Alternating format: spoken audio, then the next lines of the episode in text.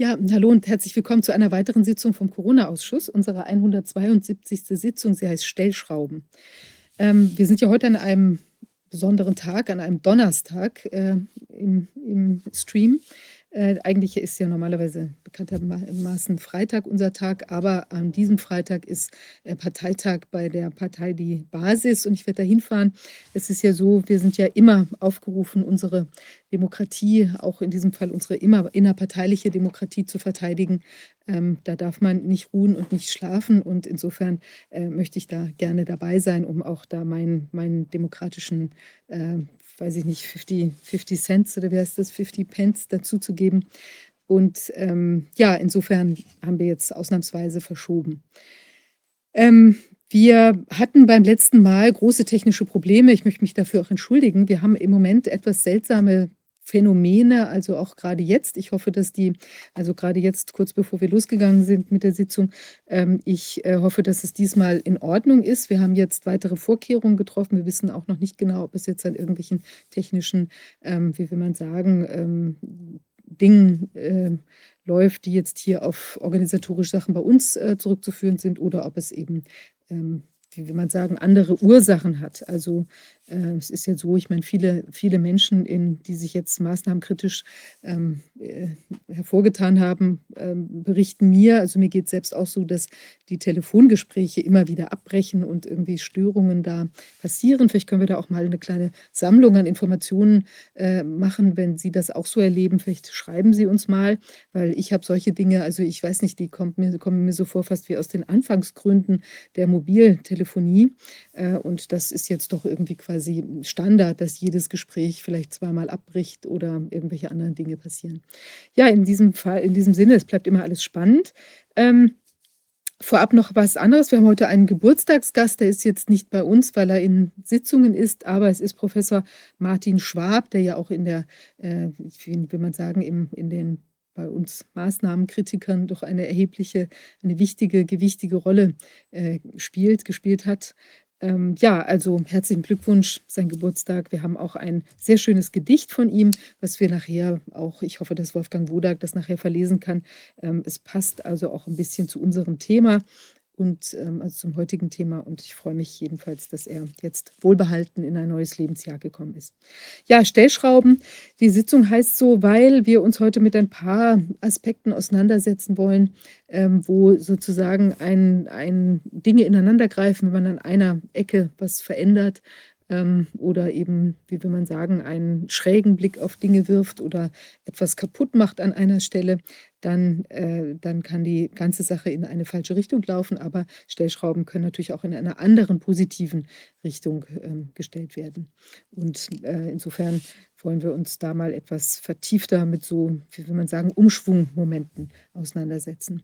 Ja, wir haben als unseren ersten Gast äh, Privatdozent Dr. Äh, Michael Nehls. Ich freue mich, dass Sie bei uns sind. Können Sie uns, können Sie mich hören, uns hören, sehen? Ja, ich kann Sie gut hören. Nur ihr, der, der, Ton von Ihnen, der kommt so in Wellen, mal etwas lauter, mal etwas leiser. Ich ah, weiß ja. nicht, ob es nur bei mir ankommt, aber ich, manchmal muss ich ganz genau hinhören und manchmal habe ich das Gefühl, ich muss den Ton leiser regeln. Also ganz merkwürdig. Geht hoch und runter. Äh, schreibt ja auch gerade eben exakt bei mir auch so schwankend. Schreibt da gerade jemand. Also ich weiß nicht, ob die Regie das irgendwie ja, regeln kann. Wäre wär schön, weil es einfach angenehmer ist zum Zuhören. Natürlich. Aber erstmal hallo, ich freue mich sehr natürlich bei Ihnen zu sein. Wir haben ja letztes Mal, ich bin schon das dritte Mal heute hier und letzte Mal hatte ich über das erschöpfte Gehirn gesprochen. Und da kam man am Schluss die Frage auf, ob diese gesellschaftliche Ermüdung, nachhaltige Ermüdung mit erhöhten Depressionsraten und Alzheimerraten, ob das jetzt Zufall sei, also so ein Nebeneffekt der ganzen Maßnahmen oder ob da Absicht dahinter steckt. Das war eine Frage, die Sie mir gestellt haben damals. Und ich habe Ihnen ja versprochen, ich komme zurück, wenn ich eine Antwort habe. Also hier bin ich. Ja, das ist spannend. Ähm, ja, da bin ich sehr gespannt, was Sie, was Sie uns da heute zu berichten haben. Ich habe ja schon mal ein paar äh, mich damit ein bisschen auseinandergesetzt, aber es ist natürlich immer noch mal toller, wenn jemand das direkt einem so vorträgt. Sie haben sich da vertiefter, ähm, es gibt ja sozusagen auch eine, wie will man sagen, körperliche Komponente möglicherweise bei der ganzen Geschichte. Ja. Ja, ich meine, Sie haben ja vorhin erwähnt, das Wort Stellschraube. Und ich denke, ich habe eine Stellschraube entdeckt im Gehirn, äh, die massiv, an der massiv geschraubt wird oder gedreht wird, sagen wir es mal so. Mhm. Der wird massiv gedreht und Sie haben vollkommen recht, die kann man in beide Richtungen drehen, aber die, die Frage der Absichtlichkeit, äh, wie gesagt, 100 Prozent kann man die nie beantworten. Aber es waren halt eben unzählige, so ich nenne es mal Puzzlesteinchen, Dinge, die man für sich alleine betrachtet kaum erklären kann. Äh, Maßnahmen, die, die verwirrende Informationspolitik, das Impfprogramm, das irgendwie scheitert, aber dann doch nicht scheitert oder vielleicht gar gerade dadurch Erfolg hat, dass es scheitert. Ich kann nachher darüber sprechen, was ich damit meine.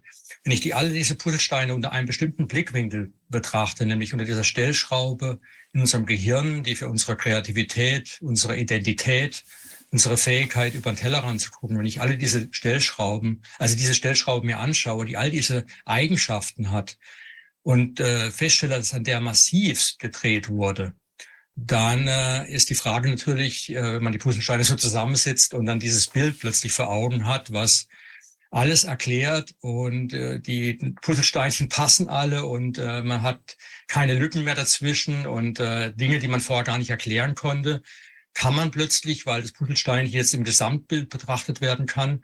Wenn man das hat, dann ist man sich schon ziemlich sicher, dass äh, das alles nicht mehr Zufall sein kann. Ich glaube nicht, dass so viele Puzzlesteine entstehen, zufällig und dann äh, in ihrer Gesamtbetrachtung, wenn man sie zusammensetzt, so ein klares Bild ergeben. Und ich glaube tatsächlich, dass wir einen massiven Angriff aufs Gehirn erfahren hier und dass praktisch alle Maßnahmen, äh, Sachen, die man sich vorher nicht erklären konnte, kleine Details dazu führen, dass unser autobiografisches Gedächtnis, dort ist die Stellschraube und zwar insbesondere die Fähigkeit, äh, täglich neue Hirnzellen zu bilden, die notwendig sind für dessen Funktion, dass das massiv beeinträchtigt wird. Äh, schon im ersten Jahr Corona war das massiv durch die Maßnahmen, äh, aber auch durch Modifikation am Virus ist genau das ermöglicht worden. Und die Modifikation, die man gemacht hat, finden sich nun eben auch in diesem Vaccinationsprogramm, von diesem genetischen Material, und äh, erklärt eben, dass äh, auch bestimmte Dinge wie zum Beispiel Post-Vac-Syndrom oder Long-Covid, warum diese identische Phänomenologie haben und alle auf, das, auf eine Einschränkung der, ja, der Fähigkeiten, der Funktionalität des autobiografischen Gedächtnisses zurückzuführen sind. Mhm. Dazu muss ich vielleicht ein bisschen ausholen, weil das autobiografische Gedächtnis ist ja nicht nur eine Aufzeichnungsmaschinerie für unsere Gedanken. Äh, es ist auch notwendig dafür, dass wir überhaupt dass wir überhaupt fähig sind, über den Tellerrand zu gucken, dass wir kreativ sein können, weil das bedeutet ja, dass wir, wenn wir kreativ sein wollen, dass wir auf Erfahrungswissen zurückgreifen, dass wir verschiedene Dinge, neue Erkenntnisse und frühere Erkenntnisse neu kombinieren. Das ist ja Kreativität und das ist nur möglich, wenn wir über ein funktionierendes autobiografisches Gedächtnis verfügen. Und vielleicht noch als letzten Punkt, um einfach nochmal das Ganze rund zu machen. Äh, diese Bildung neuer Hirnzellen in der autobiografischen Gedächtniszentrale, die wir Hippocampus nennen, das ist hier so ein, ein daumengroßer ja, ähm, Hirnbereich äh, in den Schläfenlappen auf beiden Seiten, ähm, dessen Produktion von Hirnzellen, die notwendig ist lebenslang, um dessen Funktionalität aufrechtzuerhalten, diese, diese Funktionalität ist noch mehr eben als nur autobiografisches Erinnern. Es ist zum Beispiel auch notwendig, dass wir eine psychische Resilienz haben. Und wenn diese Produktion da niederliegt, dann sinkt unsere psychische Resilienz und wir werden sehr viel leichter steuerbar durch Angst, Angstszenarien, äh, reagieren auf solche Szenarien mit einer überhöhten Ausschüttung von Stresshormonen, die wiederum dazu, was wiederum dazu führt, dass die Produktion dieser Hirnzellen, die notwendig wäre, um genau das zu überwinden, weiter eingeschränkt wird.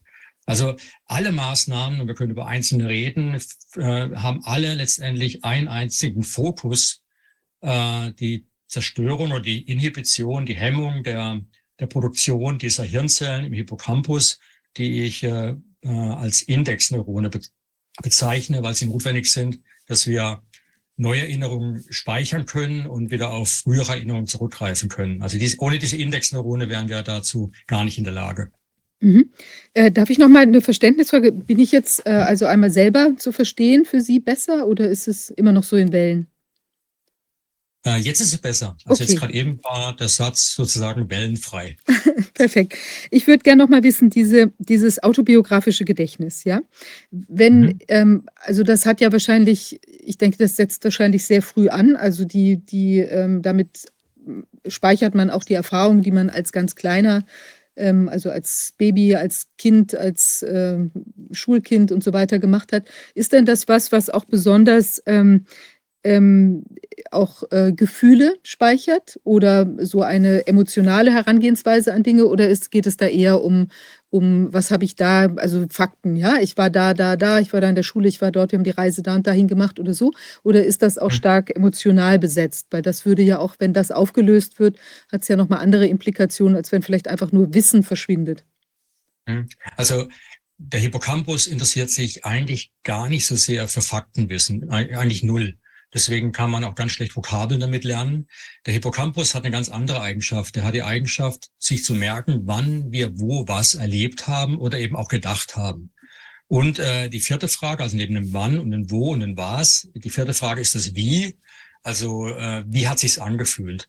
Das ist auch das Selektionskriterium, nach dem es der Hippocampus beurteilt, was bemerkenswert ist und wirklich tatsächlich langfristig gemerkt wird oder nicht. Also wenn ich in eine, in eine, Situation komme, die für mich gefährlich ist, dann sind da starke Emotionen natürlich mit äh, dabei und die sind letztendlich das der Maßstab dafür, dass diese Erinnerung jetzt sozusagen im Hippocampus abgespeichert wird. Natürlich auch freudige Ereignisse, also alles, was stark mit Emotionen behaftet ist. Und äh, dann merkt sich das der Hippocampus. Und das Wann und Wo machen eben die Indexneurone, der Inhalt, der Erinnerung, also das, was man erlebt hat, der Erinnerung speichert der Hippocampus auch, aber da hat er praktisch nur für einen Tag Kapazität normalerweise. Deswegen nachts wird es hochgeladen in den sogenannten Neokortex. Das ist mhm. sozusagen hier oben, äh, wenn man den Schädel aufmachen würde, ja, die, die große Walnuss, die man sieht, eine riesengroße Hirnregion, äh, hundertmal größer als der Hippocampus. Und der, diese Hirnregion ist praktisch unsere Festplatte und dort ist jede Menge gespeichert was wir jahrelang, lebenslang erlebt haben. Das Problem ist nur, äh, die Zugriff auf diese Erinnerungen, frühere Erinnerungen, geht nur über den Hippocampus, weil dort die Indexneurone verbleiben. Also das Wann und Wo ist sozusagen auch gleichzeitig der Hinweis für unser Bewusstsein, wo ich jetzt die Erinnerung finden kann im Gehirn und äh, sie wieder zusammensetzen und sie mir wieder bewusst zu machen. Das heißt, ohne Indexneurone geht gar nichts. Mhm. Und das Problem ist jetzt selbst evident, wenn ich nicht jeden Tag neue Indexneurone produziere, dann gehen mir die irgendwann mal aus. Das heißt, die Bildung neuer Hirnzellen im Hippocampus, man nennt es auch, und es funktioniert eben auch bei Erwachsenen bis zum 100-Jährigen und weiter darüber hinaus, nennt man adulte hippocampale Neurogenese. Also adult beim Erwachsenen, hippocampal, weil im Hippocampus und nur dort und Neurogenese eben die Bildung neuer Neuronen, Nervenzellen. Und die ist absolut notwendig, damit der Hippocampus langfristig seine Funktionalität aufrechterhält. Und dass uns die Indexneurone gegen Abend ausgehen, spürt man schon daran, dass man müde wird, dass man nichts Neues aufnehmen will, dass man komplizierten Gesprächen gerne aus dem Weg geht, weil die brauchen, äh, würden ja alle sozusagen erfordern, dass neue Erinnerungen gespeichert werden. Äh, die Indexneurone brauchen, die haben wir aber nicht mehr dann am Abend, weil sie einfach sozusagen äh, weg sind. Man nennt es wissenschaftlich Ego-Depletion, die ist ganz natürlich. Und über nachts wachsen dann die Indexneurone wieder nach. Es gibt neue. Die Neurogenese findet eben statt und gleichzeitig äh, findet der Upload statt, sodass man morgens mit einem frischen Hippocampus nicht mehr ego-depletiert aufwacht. Wenn aber jetzt durch Maßnahmen, äh, wie zum Beispiel durch das Spike-Protein, äh, was eben ins Gehirn gelangt, sowohl durch die Impfung als auch durch die Infektion, einfach aufgrund des Umstandes, dass man das Spike-Protein genetisch modifiziert hat, äh, so dass da eine Spaltstelle ist, die unnatürlich ist für Coronaviren. Man nennt es die Furinspaltstelle. Und diese Furinspaltstelle ist einfach eine Schnittstelle für eine Schere, eine molekulare, die alle unsere Körperzellen haben. Also wenn das Virus eine Körperzelle infiziert, dort zusammengebaut wird, dann wird äh, durch die körpereigene Schere das, dann der Furinspaltstelle das Spike-Protein gespalten in zwei Teile. Wir haben dann praktisch eine, eine Untereinheit, die S1, S steht für Spike, und die S2-Untereinheit. Ein Untereinheit. Die S1 ist die, die mit Körperzellen Kontakt macht. Und als S1-Untereinheit nach dieser Spaltung ist es absolut gehirngängig. Das heißt, äh, es geht ins Gehirn Und man weiß schon seit 2007 äh, durch Untersuchungen an dem SARS-CoV-1 von 2002, 2003, dass eben das Spike-Protein extrem immunogen und vor allem äh, aktivierend für das Immunsystem ist. Es erzeugt eine, eine Ausschüttung von sogenannten proentzündlichen Bodenstoffen, Zytokinen. Und äh, die Serie von Zytokinen ist ein ganzes, eine ganze Armada. Äh, für jedes einzelne ist gezeigt worden, dass es sehr, sehr potent die adulte hippocampale Neurogenese hemmt. Ergo, die, das Spike-Protein im Gehirn, aber auch im Körper natürlich, wo es eben auch diese inflammatorischen Zytokine freisetzt, aber vor allem im Gehirn wo es die, die Immunzellen im Gehirn aktiviert, führt dazu, dass wir eine massive Unterdrückung haben der Neurogenese. Das heißt, wenn man morgens aufwacht, bleibt, ist man eigentlich immer noch egodepletiert. Und, und eine langfristige Konsequenz ist natürlich, natürlich die, ohne Neurogenese, habe ich am Eingangs erwähnt, habe ich eine geringe psychische Resilienz. Die Konsequenz davon ist, man neigt eher zu einer Depression. Und ich habe schon im letzten Vortrag damals über das erschöpfte Gehirn gesagt, ähm, die, es würde mich nicht wundern durch die Maßnahmen, aber auch eben durch die, durch das Spike-Protein, sowohl durch das Virus, aber vor allem durch die Impfung, weil das ja jeder bekommt oder bekommen soll, mehrfach im Jahr, dass dadurch es zu einer Unterdrückung der Neurogenese kommt, mit der Konsequenz, dass wir steigende Depressionsraten und Alzheimerraten zu erwarten haben. Und genau das ist eingetreten. Mhm. Also wenn man Erfolgskontrolle haben will, sozusagen über die Effizienz der Maßnahmen im Hinblick auf eine Unterdrückung der hippocampalen Neurogenese, also einer Unterdrückung der eigenen autobiografischen Gedächtnisfunktion, dann hat man mit diesen ansteigenden Raten an Depressionen und Alzheimer eine wunderbare Erfolgskontrolle. Und wie stark ist denn der Anstieg da in diesen Bereichen? Er ist massiv. Also man hat äh, zum Beispiel im Sommer 2019 gab es eine Publikation von der Weltgesundheitsorganisation, dass die Depressionsraten weltweit in, auf dem Höchststand wären. Äh, und Depression ist nun jetzt die Krankheit Nummer eins geworden weltweit. Gleichzeitig war Alzheimer auf Platz drei, was die Todes, äh, also die Ursache für Todesfälle angeht in Europa und Nordamerika. Also beide Krankheiten waren massiv auf dem Vormarsch.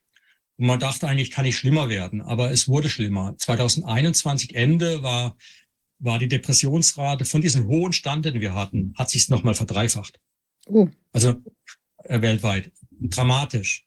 Und mhm. Alzheimer hat allein äh, in diesem Jahr einen Zuwachs gehabt von ungefähr 30 Prozent nach der Deutschen Alzheimer Gesellschaft.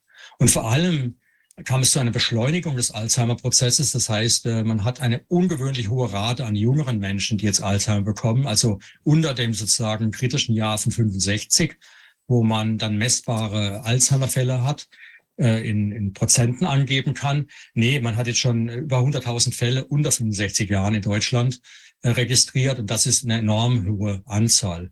Gleichzeitig gab es Studien bei Kindern, die die Hirnfunktion, also Hirnleistung gemessen haben. Und hat man schon festgestellt, im ersten Corona-Jahr kam es zu einem dramatischen Verlust der hippocampalen Leistungsfähigkeit. Hier habe ich auch alle, die ganzen Studien und die Daten dazu, findet man auch alle in meinem Buch hier, weil es geht hier um massive Indoktrination. Ich halte es mal hoch. Das indoktrinierte mhm. Gehirn ist das erste Buch, glaube ich, was jetzt eben diese ganzen Puzzlesteine zusammensetzt. Und aus der Sicht eben der hippocampalen Neurogenese. Und daraus ergibt sich natürlich ein ganz, ganz gravierender gravierendes Motiv dahinter auch. Man kann sich jetzt vorstellen, was, was kann die Absicht sein, wenn man die Neurogenese attackiert? Äh, das ist äh, eigentlich schon fast self-evident, was ich, von dem, was ich jetzt gerade erzählt habe. Man hat eine Bevölkerung, die hat eine schwache Resilienz, eine psychische, also eine mentale Resilienz, äh, eine Bevölkerung, die nicht über den Tellerrand schauen möchte, die ihre Neugier verliert. Dazu muss man wissen, die das neuronale Korrelat von unter unserer menschlichen Neugier ist letztendlich sind die Synapsen, die also die die sozusagen der Erinnerungsteil, das sind die Synapsen, das sind ja die Teile von den Nervenzellen, die die Erinnerung speichern. Und die Synapsen von den Zellen, die neu entstehen im Hippocampus, haben einen juvenilen Charakter. Also die jugendliche Neugier, die auch der ältere Mensch noch haben kann, äh, das neuronale Korrelat sind die neuen Zellen, die im Hippocampus entstehen. Und wenn man das unterdrückt, dann sind Menschen einfach nicht mehr neugierig. Die wollen nichts mehr wissen. Die wollen einfach nur noch ihr, ihr äh, Routineleben leben und äh, haben Angst vor jeder Neuerung, vor jeder Änderung und äh, können auch leicht mit Angst gesteuert werden. Und das ist noch nicht mal alles. Äh, wenn man dann noch weiter, weiter denkt, äh, was passiert denn eigentlich, wenn ich keine Indexneurone habe und trotzdem, äh, Sie haben mich ja vorhin angesprochen, auf, auf die Emotionalität, mit der der Hippocampus sich Dinge merkt.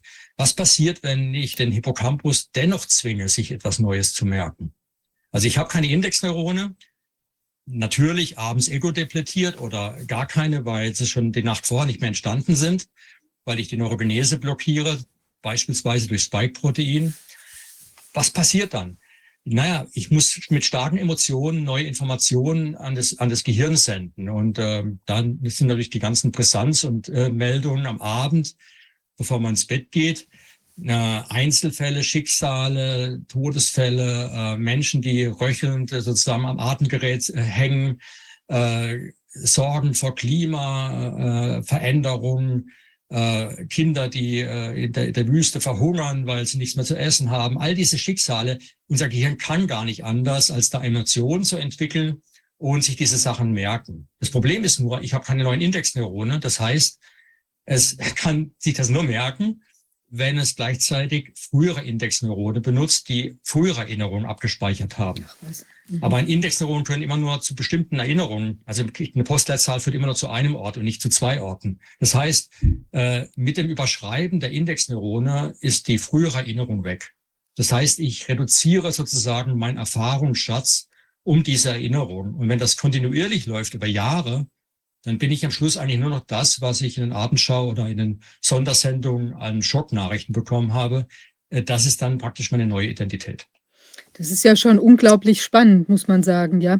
Also, weil wenn man sich jetzt auch noch mal plastisch vorstellt, ich habe ja wir haben ja dann alle auch einen äh, großen Erinnerungsschatz, was wir alles schon geschafft haben in unserem Leben. Ich meine, immerhin ist, ist es uns allen oder fast allen von uns gelungen, uns aus der Kriechposition irgendwann in die Aufrechte äh, zu erheben und eben nicht mehr, also nicht mehr umzufallen beim Laufen. Man hat alles Mögliche gelernt, ja, man hat positive Erfahrungen auch mit Tieren gemacht, mit anderen Menschen gemacht, auch zu äh, Vertrauen gefasst, ja man hat äh, also äh, gelacht miteinander und was weiß ich. Es sind ja auch ganz viele positive ähm, Erlebnisse, die da sind und auch zum Beispiel, dass man stressige Situationen äh, in den Griff kriegen konnte. Keine Ahnung, ein Bienenstich äh, und man hat es überlebt. Ja, man weiß, also die Biene, jetzt wenn man nicht wahnsinnig allergisch ist und auch selbst für Allergiker gibt es ja Lösungen, äh, dann äh, tötet die einen nicht und so weiter. Man hat also mhm. ganz viel an, an Wissen und ja auch teilweise mit dem Körper verbundenes Wissen. Also wie reitet man ein Pferd zum Beispiel? Das weiß man ja irgendwo mhm. im Kopf. Man kennt aber auch das Gefühl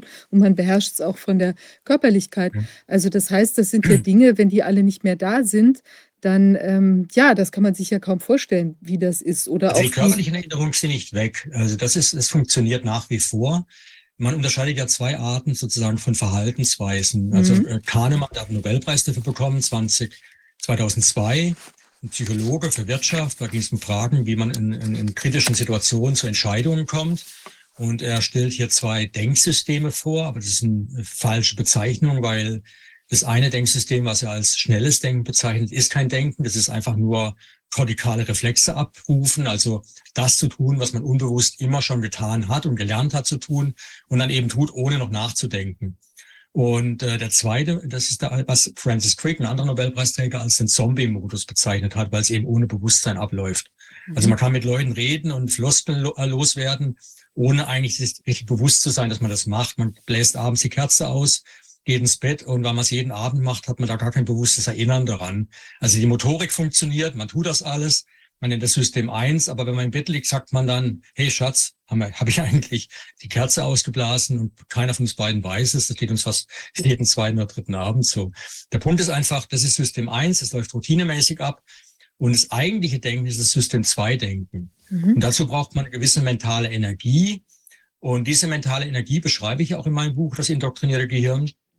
Die besteht im Prinzip aus den freien Synapsen in den Indexneuronen. Wenn die weg sind, weil ich eben alle verbraucht habe über den Tag, der sag mal, sehr viel Spannendes hatte und ich sehr viel gelernt habe und sehr viel Gespräche geführt habe, gute Gedanken hatte, dann sind die einfach aufgebraucht, ich bin abends müde und dann habe ich keine Energie mehr und deswegen sind die Synapsen eben diese freie Energie, für die wir als mentale Energie bezeichnen und für die es einen Nobelpreis gab. Aber damals war das noch nicht bekannt. Das habe ich jetzt erst sozusagen in meinen Büchern zum ersten Mal klargestellt und bin es auch eingeladen worden, von der Zeitschrift Frontiers in Psychology darüber einen wissenschaftlichen Artikel zu schreiben. Also das steht jetzt da drin und was wir jetzt wissen ist natürlich, wenn jetzt die Indexneuronproduktion blockiert wird, und da geht es nicht nur um Spike-Protein, nur ein anderes Beispiel zu nennen. Einer der potentesten Wachstumsfaktoren für die Neurogenese ist das sogenannte Oxytocin. Oxytocin ist das Hormon, das freigesetzt wird, wenn äh, sozusagen die Geburt naht, es löst die Wehen aus. Was natürlich ganz wichtig ist äh, für den Menschen insbesondere, der durch ein ganzes Leben sozusagen, und vor allem die ersten Lebensjahre, abhängig ist von der Beziehung zu seinen Eltern, vor allem zu seiner Mutter.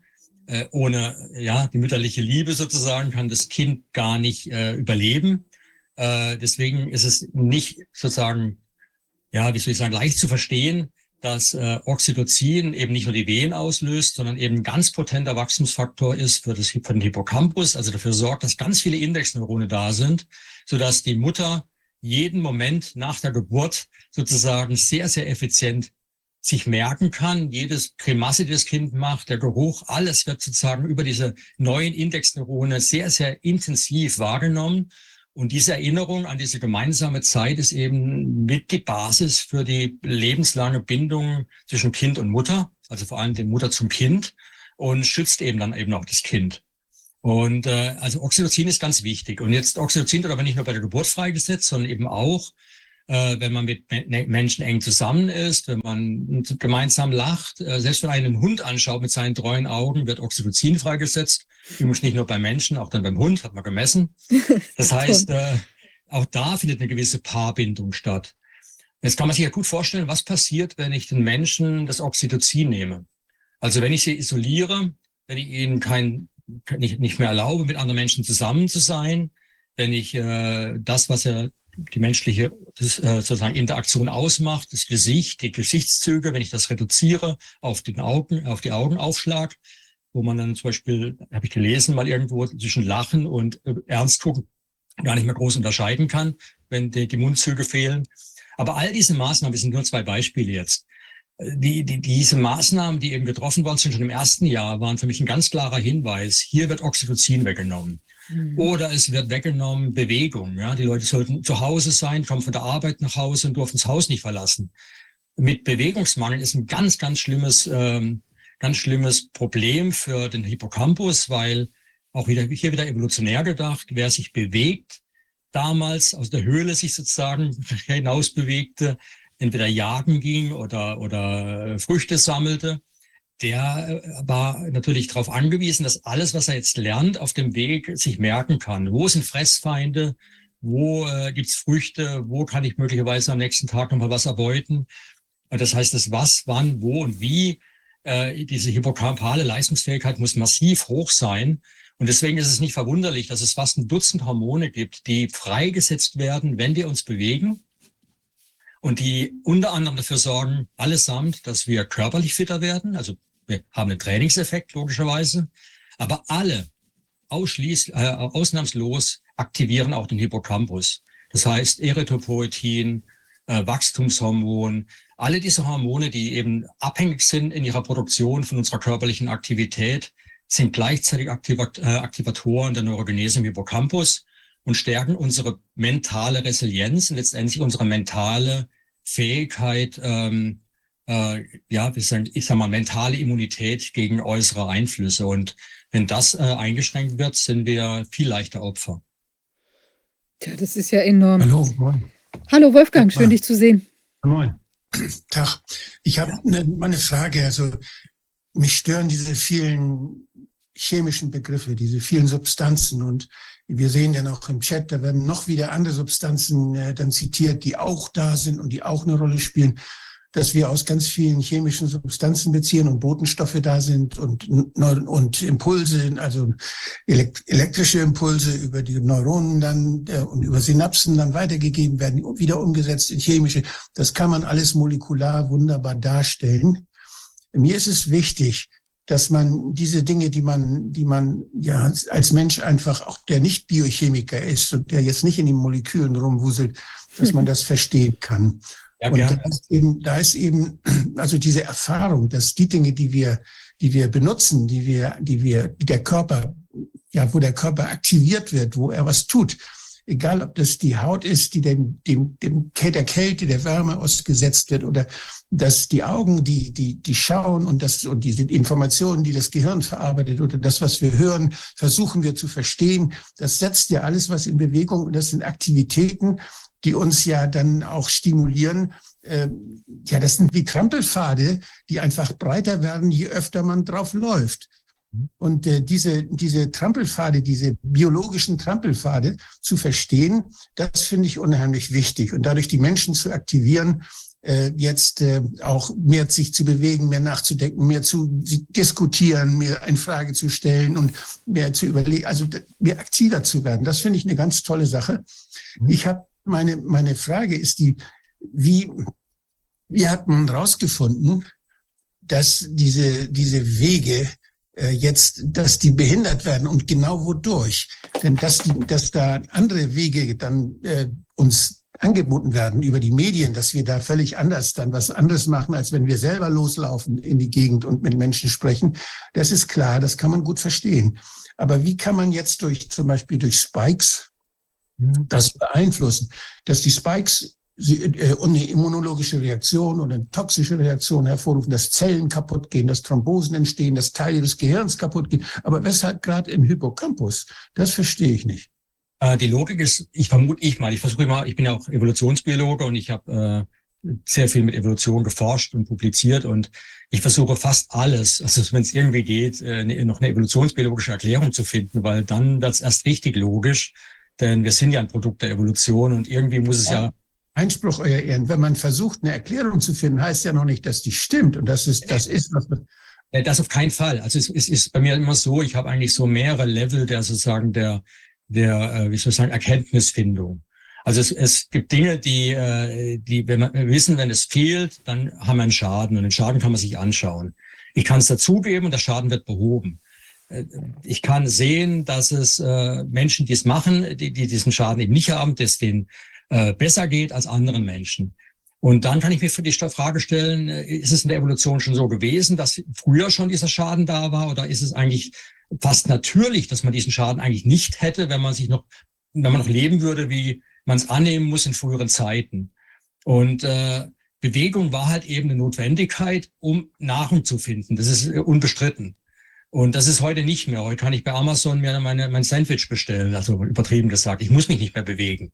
Die meisten Jobs sind nur noch sitzend. Und wir wissen, dass Bewegung dazu führt, da gibt es wunderschöne Studien dazu, selbst bei 70-Jährigen noch, wenn die sich mehr bewegen, wächst ihr Hippocampus. Und zwar deutlich, bis zu zwei Prozent pro Jahr bei 70-Jährigen gegenüber äh, 70-Jährigen, die sich nicht bewegen. Und einfach nur durch eine Stunde spazieren gehen. Das heißt, diese Studien gibt's und die Logik ist auch da, weil die Bodenstoffe sind alle bekannt und in Experimenten hat man gezeigt, nimmt man das Bodenstoff weg, ist auch dieser Effekt weg. Das heißt, das ist alles logisch und evolutionsbiologisch erklärbar. Jetzt ist die Frage von Ihnen ja gewesen, was passiert, wenn ich eine Entzündung im Gehirn habe? Wieso hört dann die Neurogenese auf? Oder warum hört die Neurogenese auf, wenn ich unter Stress gerate? Weil hohe Cortisolspiegel blockieren auch die Neurogenese. Und für beides habe ich äh, evolutionsbiologisch die gleiche Erklärung.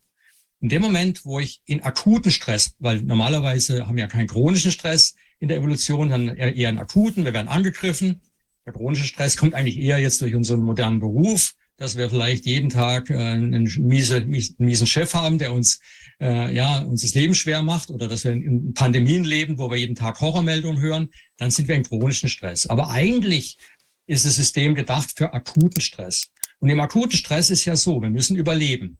Überleben bedeutet äh, Energie freisetzen. Zum Beispiel, dass wir eben kämpfen können oder fliehen können. Und in dem Moment, wo der Körper sozusagen Stress erkennt, Cortisol und Adrenalin hochfährt, sorgen diese Hormone dafür, dass alles, was nicht notwendig ist zum Überleben, für einen Moment äh, äh, äh, äh, sozusagen gestoppt wird. Dazu gehört zum Beispiel die Vermehrung von Stammzellen. Die werden einfach gestoppt. Deswegen unter chronischem Stress habe ich eine schlechtere Immunabwehr, weil die Immunzellen nicht nachgebildet werden. Ich habe eben auch einen Stopp der Neurogenese im Hippocampus, weil die brauche ich jetzt in dem Moment nicht. Ich brauche alle Energie, für, äh, für die Flucht oder die Kampfreaktion. Und das Gleiche gilt natürlich auch für eine Infektion. Wenn ich eine akute Infektion habe, dann lege ich mich ins Bett. Und ich brauche alle Energie, um diesen Mikroorganismus zu, zu zerstören, um mich dagegen zu wehren. Und auch dort liegt dann die Neurogenese, wie alle anderen Produktionen von Zellen, mehr oder weniger brach.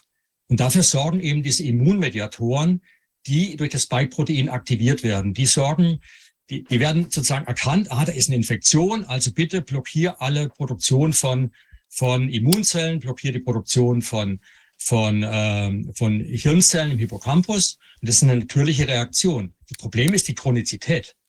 Und müsste ich jetzt, müsste ich jetzt mal so überlegen, wenn ich den Marathonläufer sehe, der jetzt so im, im Wettlauf mit den anderen läuft, der ist ja in einer wahnsinns Stresssituation, der will ja gewinnen. Hm? Äh, bei dem könnte die Bewegung denn sich ja gar nicht so positiv auswirken. Auf den Moment auf jeden Fall nicht. Also wenn er, wenn er es übertreibt sozusagen, dann kann er sogar sein Immunsystem lahmlegen. Ich kenne das selbst. Ich war mit 17, 18 bin ich ständig Marathon gelaufen. Das war mein Hobby. Mhm. ich war ziemlich oft krank, weil ich mich nicht optimal ernährt habe. Muss ich, weiß ich aus heutiger Sicht, damals wusste ich es nicht, hatte ich wenig Geld. Da habe ich mich mit Cornflakes ernährt und nicht äh, mit den Dingen, die man eigentlich wirklich essen sollte. Ähm, nee, und da war ich oft krank, ganz, ganz gar, gar keine Frage. Und man äh, neigt auch dazu, dann einen Burnout zu haben, der von der Depression nicht zu unterscheiden ist. Also äh, wirklich ein physischer Burnout, der zum psychischen Burnout wird. Also das ist dann irgendwann mal, mal ungesund. Also man darf es nicht übertreiben. Es gibt eine vernünftige Balance. Es gibt sogar gute Studien, die zeigen, äh, wie viel Kalorien am Tag man verbrauchen sollte, äh, um sozusagen optimal alt zu werden. Ja, also alt bedeutet in dem Fall auch lange gesund zu bleiben, sonst wird man nicht alt werden. Und die, äh, und da hat man herausgefunden, das sind 2000 Kalorien plus ungefähr. Wenn ich dann aber auf 5000 Kalorien plus gehe, dann sinkt die Lebenserwartung schon wieder. Das heißt, äh, jeden Tag übertreiben ist nicht gut. Natürlich, wenn man einmal einen Marathon läuft und dann äh, vorher vernünftig trainiert hat, ist es nicht so schlimm, wie wenn man äh, jetzt spontan sagt, ich laufe jeden Tag einen Marathon. Das hält man nicht lange durch, gar, gar keine Frage. Wenn man spazieren geht, sollte man möglichst mit anderen spazieren gehen und sich dabei unterhalten, sich bewegen und sich unterhalten. Das haben ja, da gibt es so Philosophen, die haben das auch schon beschrieben, dass sie besonders angeregte Unterhaltungen haben und besonders gute Ideen haben, wenn sie sich, während sie sich bewegen und während sie sich mit anderen gemeinsam dann bewegen. Also das Spazierengehen gemeinsam und dabei diskutieren, das scheint eine sehr, sehr, sehr förderliche Dinge, Sache zu sein. Ja, man kann auch mit sich selbst diskutieren. Als ich mein erstes geschrieben habe, die Methusalem-Strategie, da habe ich auf ein Radrennen trainiert in den USA und bin jeden Tag zwei Stunden Rad gefahren. Und was ich gemacht habe, bevor ich losgefahren bin, ich habe mir eine Frage aufgeschrieben und die mitgenommen. Mhm. Davon. Und während ich im mhm. Radfahren war, also abgesehen davon, dass sowieso mehr Durchblutung im Gehirn ist, wenn man sich bewegt, während dem Radfahren war ich wesentlich kreativer und da gibt es auch Studien, die es beweisen. Und ich bin wirklich mit der Antwort, also meist mit der Antwort, äh, einer möglichen Antwort auf die Frage zurückgekommen. Und ich bin ziemlich sicher, ich hätte es am Tisch nicht gehabt. Und ich war ja mal CEO von einer Biotech-Firma und äh, ziemlich übergewichtig mit über 20 Kilo und habe dann wirklich als Notfallprogramm mir ein Fahrrad gekauft und angefangen, Fahrrad zu fahren. Und ich habe dem Aufsichtsrat gesagt, alle Ideen, die ich habe in der Zeit dann, ich war wirklich dann richtig kreativ durchs Fahrradfahren, habe gesagt, ihr müsst mir eigentlich äh, das Fahrradfahren bezahlen, weil das ist die kreativste Zeit, die Bürozeit, die könnt ihr mir abziehen. Ähm, darf ich jetzt noch mal fragen, weil Wolfgang äh, das ja gerade aufgebracht hatte, diese, diese ähm, Problematik, die da jetzt im Hirn möglicherweise entsteht durch diese Spike, ähm, äh, die Deplation, also ich meine, dass das nicht wieder aufgebaut wird. Kann, könnte das denn auch andere Bereiche vom Gehirn affektieren und was würde denn da oder was könnte da passieren, was vielleicht diesen Effekt verstärkt oder einen anderen Effekt macht, den wir vielleicht noch nicht auf dem, äh, also sozusagen in den Blick genommen haben? Gibt es da irgendwas, was Sie sich vorstellen könnten? Ja, es ist ja so, also ich meine, das Spike-Protein äh, selbst wissen wir, dass es toxisch ist und wir wissen, dass es genau dieses Sortiment von Botenstoffen freisetzt, die alle, jeder für sich allein genommen, eigentlich schon ausreicht, um die Neurogenese zu blockieren. Das heißt, es ist wirklich eine, eine Waffe gegen die hippocampale Neurogenese. Andere Hirnbereiche werden natürlich auch geschädigt. Klar, die Inflammation ist nicht gut, aber die Neurogenese findet tatsächlich nur im Hippocampus statt und, und Infektion, wie ich es vorhin Herr, Wodak, Herr Wodaks Frage geantwortet habe, wenn wir eine Infektion haben, akut oder eben auch chronisch, kommt es zu einer Unterdrückung der Bildung neuer Zellen, insbesondere eben dann auch der Hirnzellen im Hippocampus. Und da der Hippocampus diese vielen Funktionalitäten hat, die unsere Widerstandskraft gegen Veränderungen oder, oder dass wir Lösungen finden, vielleicht alternativ zu den Veränderungen, die uns angeboten werden, äh, all das wird, äh, liegt dann damit brach. Und wir werden leicht steuerbar. Deswegen ist das natürlich die Zentrale in unserem Gehirn, auf die man wirklich schauen muss. Äh, das heißt aber nicht, dass andere Hirnregionen nicht auch leiden. Gar keine Frage. Was mich auch beunruhigt, ist jetzt äh, dieser Misserfolg sozusagen, dass man alle sechs Monate jetzt nachimpfen müsste eigentlich, um wieder etwas Impferfolg zu haben nach nach den Dokumenten, die aber, wenn man es genauer anschaut, fragwürdig sind. Aber unabhängig davon, der, das Narrativ ist halt, ihr müsst jetzt ständig impfen lassen, es kommen ja auch dauernd neue Varianten. Gleichzeitig wird es als Erfolg gewertet. Wir hätten jetzt Millionen Menschen durch dieses Spiking-Programm gerettet. Und deswegen muss die Plattform, diese mRNA-Plattform jetzt erweitert werden auf ganz viele andere Impfstoffe, also andere Viren und Mikroorganismen. Und die, die basieren ja alle auf diesen, diesen anderes Puzzlestein, auf diesen äh, Lipid-Nanopartikeln. Und die Lipid-Nanopartikel, das weiß man ja, die sind ja entwickelt worden für Hirngängigkeit. Also das ist total verrückt, dass man für ein respiratorisches Virus ein hirngängiges äh, Vehikel benutzt und dann noch nicht aspiriert, wenn man es injiziert. Auch das ist ja so ein Puzzlestein. Warum eigentlich? Damit die Gefahr äh, groß ist, natürlich, dass auch systemisch äh, funktioniert. Und ganz interessant, äh, wie sich da manche Leute schon rausreden. Äh, Anthony Fauci zum Beispiel ist ja ein Protagonist sozusagen der ganzen Impfkampagne. Und wie tiefer wirklich drinsteckt, wird sich noch zeigen in dem ganzen Programm. Aber er hat jetzt im Frühjahr 23 ein Paper publiziert mit seiner Gruppe, peer-reviewed. Und da steht wortwörtlich drin, es ist kein Wunder, dass bei einer systemisch verabreichten Immunisierung äh, es nicht funktionieren kann bei respiratorischen Viren. Äh, ganz interessant. Es ist seine Gruppe und er ist äh, Last Author, also praktisch der Senior. Da hat er, da hat er wohl bei Bakti und mir abgeschrieben. Ja, und das ist erstaunlich. Also andererseits wird es aber komplett ignoriert. Im Ärzteblatt war gerade wieder vor ein paar Wochen auch ein Zitat von Fauci, äh, allerdings eins ein Jahr früher im New England Journal, wo er eben sagt, Millionen Menschen seien gerettet worden. Und dieser Doppelangriff auf Immun aufs Immunsystem einerseits und auf, äh, auf das autobiografische Gedächtnis andererseits sieht man ja auch in anderen Maßnahmen. Beispiel Vitamin D. Ich habe da ja auch mal ein Corona-Ausschuss-Interview gegeben. Das ist ja auch ein Doppelangriff. Das sagt zum Beispiel das New England Journal of Medicine jetzt im Herbst 2022 wörtlich, äh, Menschen sollten aufhören, Vitamin D zu nehmen, selbst wenn sie einen Mangel haben. Das ist ein Editorial im New England Journal of Medicine. Und wenn man sich anschaut, was die Funktion von Vitamin D ist, es ist ein Hormon, was Gene reguliert, und zwar ein Neurohormon wie ein Immunohormon. Das heißt, sowohl unser Immunsystem ist, kann nicht mehr vernünftig funktionieren unter Vitamin D-Mangel, als auch die Neurogenese ist blockiert. Deswegen haben Leute unter Vitamin D-Mangel eine Neigung zu Depression. Und es gibt eine direkte Korrelation zwischen Vitamin D-Spiegel und der Wahrscheinlichkeit, Alzheimer zu entwickeln, was ja eine hippocampale Demenz ist. Das heißt, ja? mir geht das alles zu einfach.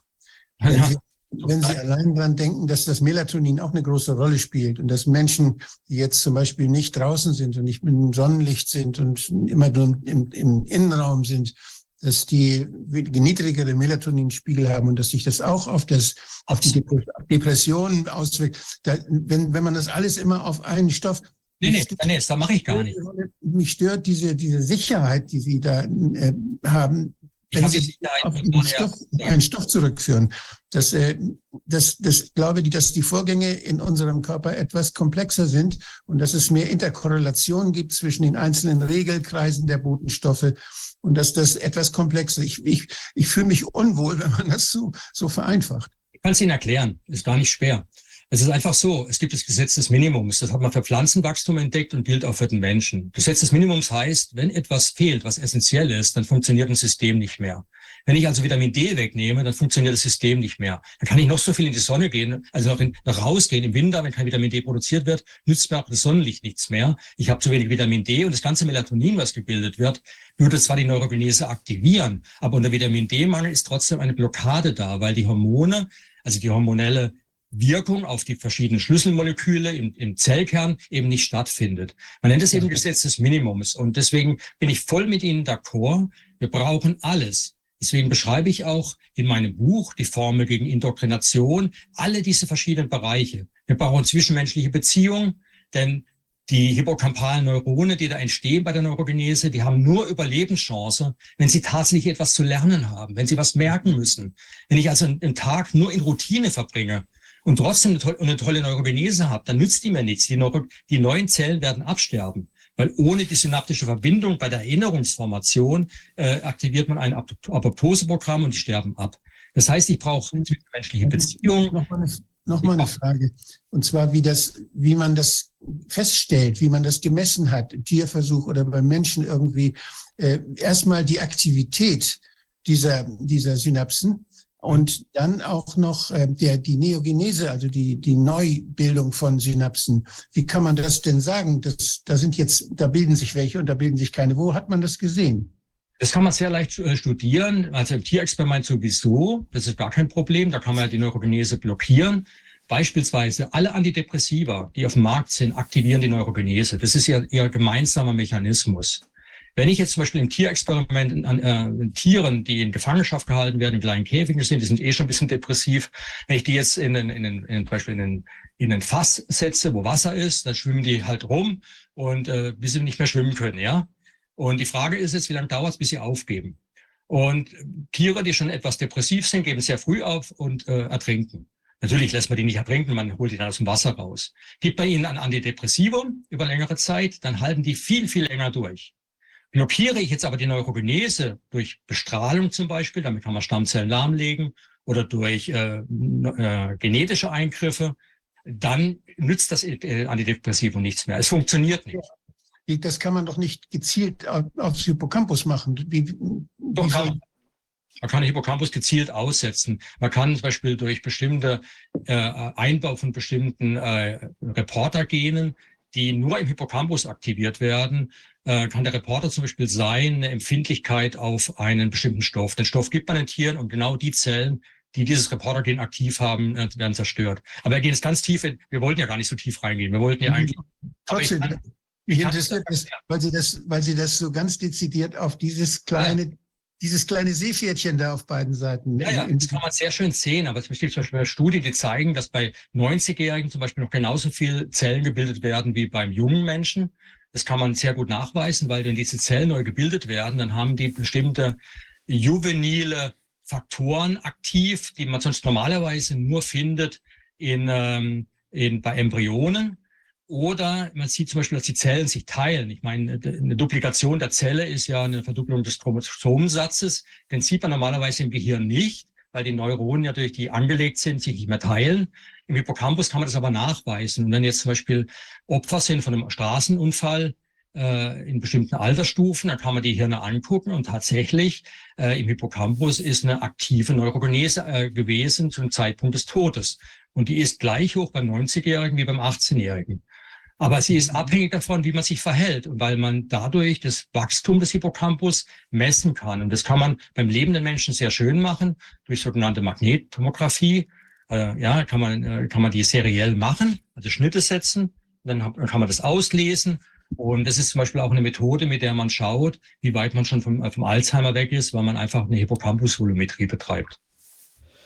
Sehr spannend. Und das ähm, wird mich, da wird mich die, die, die Literatur sehr interessieren, wie man diese Dinge nachweist. Und wenn Sie da eine Liste haben, da wäre ich Ihnen sehr dankbar. Das ist ja auch alles in meinem Buch, aber ich, Sie haben ja Vorwort geschrieben, aber ich wollte ja, noch, ja, ja, ja. Ich habe aber die Literaturliste noch nicht durchgestudiert. Also von ja. daher. Das meiste war da drin. Äh, und ich habe auch ein Paper dazu geschrieben, das heißt Unified Theory of Alzheimer's Disease. Und dort werde ich, äh, bin ich sehr wissenschaftlich sehr in die Tiefe gegangen. Das ist ein 52-seitiger Review mit, glaube ich, um die 1000 äh, Studien und, äh, und Forschungsergebnissen. Und da wird es genau dargelegt, warum zum Beispiel die Neurogenese im Hippocampus der kritische Punkt ist, um Depressionen und vor allem Alzheimer zu verhindern und wo da eben auch die Präventionsmöglichkeiten sind. Und das ist eben jetzt auch die, das Wissen, was ich habe, was äh, mir dann eben klar macht, wenn die, wenn die äh, Neurogenese blockiert ist, dann müssen wir mit erhöhten Depressions- und Alzheimer-Raten rechnen. Das ist jetzt eingetreten und es war prognostiziert, weil alle Maßnahmen, die notwendig sind, damit die Neurogenese aktiv ist, durch, allein durch die Corona-Maßnahmen blockiert wurden. Praktisch alle. Ja, von der Bewegung, von der zwischenmenschlichen Beziehung, äh, Stress, was man vermeiden sollte, chronischen, all das ist plötzlich, sind die Menschen dem ausgesetzt worden, Existenzängste, äh, all diese Dinge und dann kam noch äh, das Virus selbst dazu, das allerdings nur einen geringen Prozentsatz der Menschen ja betrifft. Wir hatten ja nach einem Jahr höchstens, glaube ich, zehn Prozent Infektionsrate, äh, während natürlich das Spiking, also dieses Gen Geninjektionsprogramm natürlich dann 80 Prozent der Menschen erreicht hat und das repetitiv. Ja. Und ähm, wenn jetzt jemand wirklich einen totalen Defekt hat im Hippocampus durch eine Erkrankung, Tumor oder einen Unfall oder sowas, wie, wie stellen sich diese Menschen dar? Also, oder also, berührt das, das berührt jetzt nicht einen Totalausfall, sondern im Prinzip dieser, dieser Aspekt, den Sie jetzt thematisiert hatten, der macht eben nur diese, also der macht, kann nicht einen Totalausfall machen, sondern würde eben einfach nur diese Kreativität, die Neuschöpfungskräfte eindämmen. Aber kann man da, gibt es da im Extremfall, wäre das dann eine Lahmlegung des Hippocampus oder ist das zu weit gedacht? Also es gibt Kinder, also der Hippocampus ist extrem empfindlich. Er ist auch extrem empfindlich auf Sauerstoffmangel zum Beispiel. Das heißt, man hat herausgefunden, dass Kinder, wenn sie äh, bei der Geburt zum Beispiel unter Sauerstoffmangel geraten, sagen wir mal eine Nabelschnur um den Hals haben, längere Zeit, bevor der Geburtsvorgang abgeschlossen ist. Äh, solche Fälle gibt's leider und ähm, dann ist vom ist Gehirn in, in, natürlich äh, sehr gefährdet. Aber die Struktur im Gehirn, die am meisten gefährdet ist, ist tatsächlich der Hippocampus. Und solche Kinder haben dann echt Probleme äh, in der Orientierung zum Beispiel, weil das Raumzeitgedächtnis gestört ist. Trotzdem können sie sich relativ normal entwickeln noch, weil weil eben dann andere Regionen oder der, noch der Rest sozusagen des Hippocampus noch regenerationsfähig ist. Diese Regenerationsfähigkeit des Hippocampus ist eben auch die Ursache oder der Grund dafür, warum ich gesagt habe, wir können äh, Menschen, die im frühen Stadium des Alzheimers sind, also wo man merkt, ich werde so ein bisschen vergesslich, was Raum- und Zeitkoordinaten angeht, also nicht jetzt was Namen angeht, weil das sind, wie gesagt, auch Fremdwörter meistens, Wörter merkt sich der Hippocampus nicht so, äh, also Wortgedächtnisstörung, ich weiß nicht mehr, wie der heißt, das, keine Angst, das ist kein Alzheimer. Aber wenn ich nicht mehr weiß, ob ich, äh, was ich gestern gegessen habe oder wo ich mich gerade befinde oder plötzlich nicht mehr weiß, wie ich vom Supermarkt nach Hause komme, weil eben die, die, die Orts- und Zeitneurone fehlen oder äh, abhanden kommen, dann, ähm, dann kann, dann ist dann Regenerationspotenzial, weil eben durch die, sagen wir, artgerechte Lebensweise wir wieder eine Aktivierung der Neurogenese äh, in Gang kriegen. Und das ist auch das Rezept gegen Indoktrination. Das heißt, wir müssen einfach wieder sehen, wir sind nicht außerhalb der Natur, wir haben Bedürfnisse. Es gibt bestimmte Minima, die wir nicht unterschreiten dürfen, sei es bei Spurenelementen, die essentiell sind, sei es bei Vitaminen, äh, sei es im Bereich Bewegung. Es gibt ein gewisses Minimum, was notwendig ist, äh, damit wir optimal das Wachstum des Hippocampus haben. Und dann sind wir auch neugieriger, dann sind wir auch abends noch einigermaßen fähig, äh, Dinge zu hinterfragen, äh, vor allem aber morgens noch wenigstens und eben nicht durch Ego-Depression chronisch sozusagen eingeschränkt in unserer Denkfähigkeit. Und äh, wir haben ja Spaß am Leben, ja. Ich meine, wer Neues äh, wagt, Neues versucht und kreativ sein kann, eben durch einen aktiven äh, Hippocampus, dessen Leben bringt einfach mehr Freude. Und das soziale Miteinander ist natürlich auch weniger gestört. Ich habe noch mal äh, zwei Bemerkungen. Das eine, ähm, ich habe mal eine, ein wunderbares Video gesehen, wo in einem Seniorenheim äh, die, so ganz alte Menschen auch mit Demenz, äh, die, die kriegten ihre Lieder vorgespielt aus ihrer Jugendzeit. Mhm. Und die waren plötzlich wie verändert. Plötzlich fing, waren die völlig aktiv und waren, fing, waren, konnten auch mehr reden und, und das, da, war, da kam plötzlich ganz viel. Nur dadurch, dass sie durch die, ihre alte Musik aus der Jugendzeit irgendwie mobilisiert wurden. Das zweite ist, ähnliches, also ich kann das bei mir selbst beobachten, wenn ich alte Fotoalben angucke, da kommen plötzlich ganze Filme wieder, das, was ich damals alles er, erlebt habe und mit wem und, und die Details kommen wieder. Das heißt, wenn wir solche, solche externen äh, Zugänge haben, wie Fotos, wie Musik, wie Geschichten auch, die jemand anders erzählt, mhm. dann wird da auch was mobilisiert. Hat das auch was mit dem Hippocampus zu tun? Absolut. Ich meine, äh, diese Bilder triggern ja sozusagen die Ortszeitneurone, die zu diesem Bild gehören und damit auch die Erinnerungen, die damit assoziiert sind. Das Problem ist nur, wie ich es vorhin beschrieben habe, wenn jetzt sozusagen sukzessive Indexneurone überschrieben werden, weil keine neuen gebildet werden, aber unser Hirn gezwungen wird, sie trotzdem zu nutzen, die alten, dann fehlen diese Bahnungen. Äh, für ganz alte Erinnerungen seltener, muss man ganz klar sagen, weil Dinge, die ich in der Vergangenheit, also meiner frühen Kindheit, als sehr, sehr emotional, interessant, schön, toll, was auch immer erlebt habe, natürlich auch umgekehrt leider, äh, das erzähle ich oder erinnere ich mich immer wieder dran. Jedes Mal, wenn ich mich neu an etwas erinnere, was ich früher schon mal erlebt habe, wird die Erinnerung ja auch wieder abgespeichert. Das ist ja auch wieder sozusagen ein Triggern, was dazu führen kann, wenn ich zum Beispiel eine Geschichte jemanden, also einem bestimmten Menschen immer wieder erzähle, immer der neuen Menschen, dann glaube ich, irgendwann habe ich konkurriert die ursprüngliche Erinnerung mit den erzählten Erinnerungen.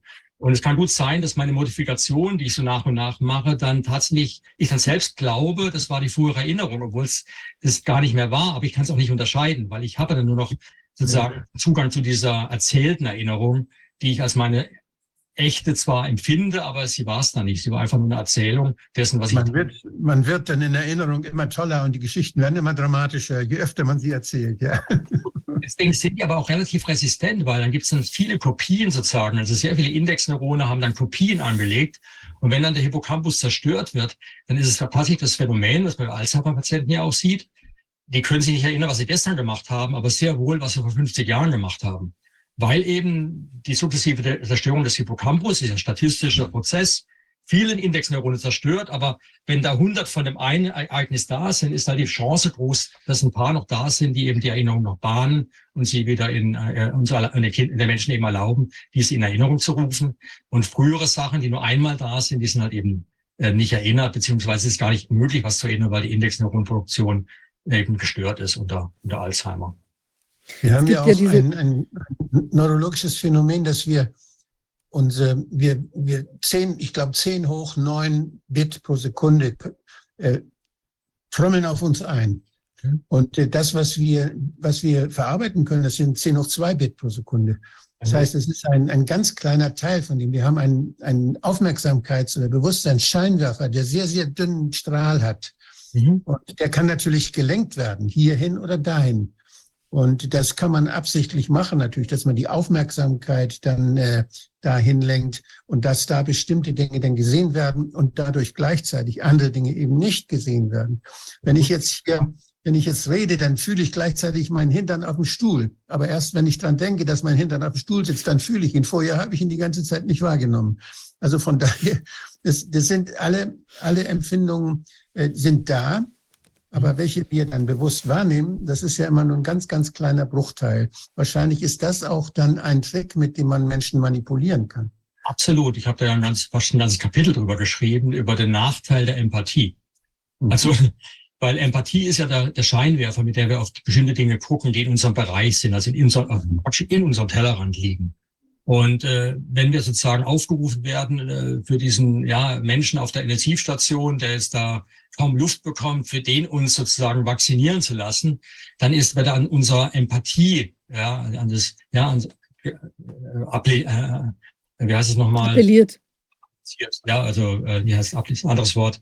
Äh, ja, man will eben, dass wir das, das, das, das machen, weil wir eben äh, empathische Menschen sind. Das Problem dabei ist, äh, Empathie ist letztendlich ein System 1 Aktivität. Das funktioniert fast ohne Hippocampus. Der Hippocampus merkt sich das zwar, aber die Entscheidung ist eigentlich mehr reflexhaft. Wir, wir, wir sind ja antrainiert worden, in Notsituationen zu handeln. Das Problem ist, wenn wir jetzt äh, einen funktionierenden Hippocampus hätten mit Produktion von neuen Indexneuronen, dann wären wir auch mehr System 2 fähig. Und dann kommt eine andere Komponente, das Pendant zur Empathie herein, das ich im Buch rationales Mitgefühl nenne.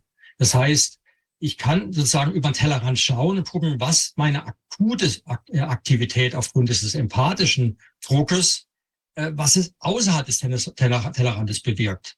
Und als mhm. mich zum Beispiel mein Hausarzt äh, unbedingt impfen wollte, mit, mit dem Argument, ich muss ja als Arzt mit gutem Beispiel vorangehen und äh, die meine Mitmenschen schützen, habe ich gesagt, äh, weißt du, dass diese Lockdowns momentan für Millionen Todesopfern unter Kindern auch führt in Ländern des globalen Südens, weil man aufgrund der Finanzierung der Corona-Maßnahmen nun die, die Welthungerhilfe aussetzt. Dann hat er gesagt, ja, aber das ist kein Problem. In den Ländern sterben die Menschen ja sowieso äh, früh und so weiter. Also gar keine Empathie oder Mitgefühl für Menschen außerhalb des, des, des Tellerrands, will ich mal sagen. Und eben um die Fähigkeit zu haben, das auszubalancieren die Not vor Ort zu sehen, aber gleichzeitig auch die Konsequenzen vom Handeln außerhalb der Lokalität.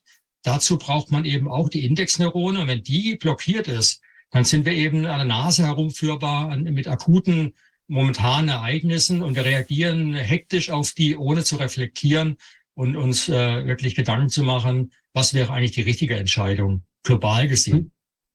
Von dieser Empathie, die steuerbar ist, die, oder dass die Empathie so steuerbar ist, davon leben die Kriege. Denn auf den, den, im Krieg, wo Menschen aufeinander schießen, auf beiden Seiten, da ist die Empathie für eine Hälfte weg. Ja, ja, und, und sonst, sonst würden Menschen das nicht machen. Und jeder Krieg, die geschieht dadurch, dass man die Empathie für eine bestimmte Art von Menschen auslöscht, für die, die von der anderen Seite. Und das ist, dass das auch Menschen sind. Und das ist in den Friedenzeiten vorher und vielleicht und hoffentlich auch in Frieden hinterher wieder Freundschaften und Empathie trotzdem gibt. Das können wir gar nicht erinnern. Wie können Menschen nur so dumm sein und dann plötzlich dieses Vergessen, dass da auf der anderen Seite genauso empathische Menschen sind. Wie kann da gab es Weltpreis, 2002 Weltpreis, dass wir praktisch immer System 1 aktiv haben und nur bei Bedarf System 2 einschalten. Und wenn System 1 ganz stark getriggert wird und System 2 gar nicht einschaltbar ist, weil wir keine Indexneurone haben, äh, eben durch zum Beispiel die ganzen Maßnahmen, wie wir sie jetzt sehen, dann ist diese ganzen Kriege gegen Corona, gegen zukünftige Pandemien, der WEF spricht ja von Permapandemien, äh, die Krieg, der Krieg gegen den Klimawandel, all diese Kriege werden dann praktisch nur noch mit Empathie geführt und äh, keiner wird mehr sozusagen, oder die wenigsten Menschen sind dann noch fähig zu sagen, naja, jetzt höre ich das zwar alles, aber lass uns doch mal einen Schritt zurückgehen und das mal global betrachten. Ist das wirklich so? Was hat, was steckt da wirklich dahinter? Lass uns mal die Zahlen anschauen. Das passiert da nicht. Wir werden, also auch diese Kriege werden mit Empathie geführt und zwar gegen uns.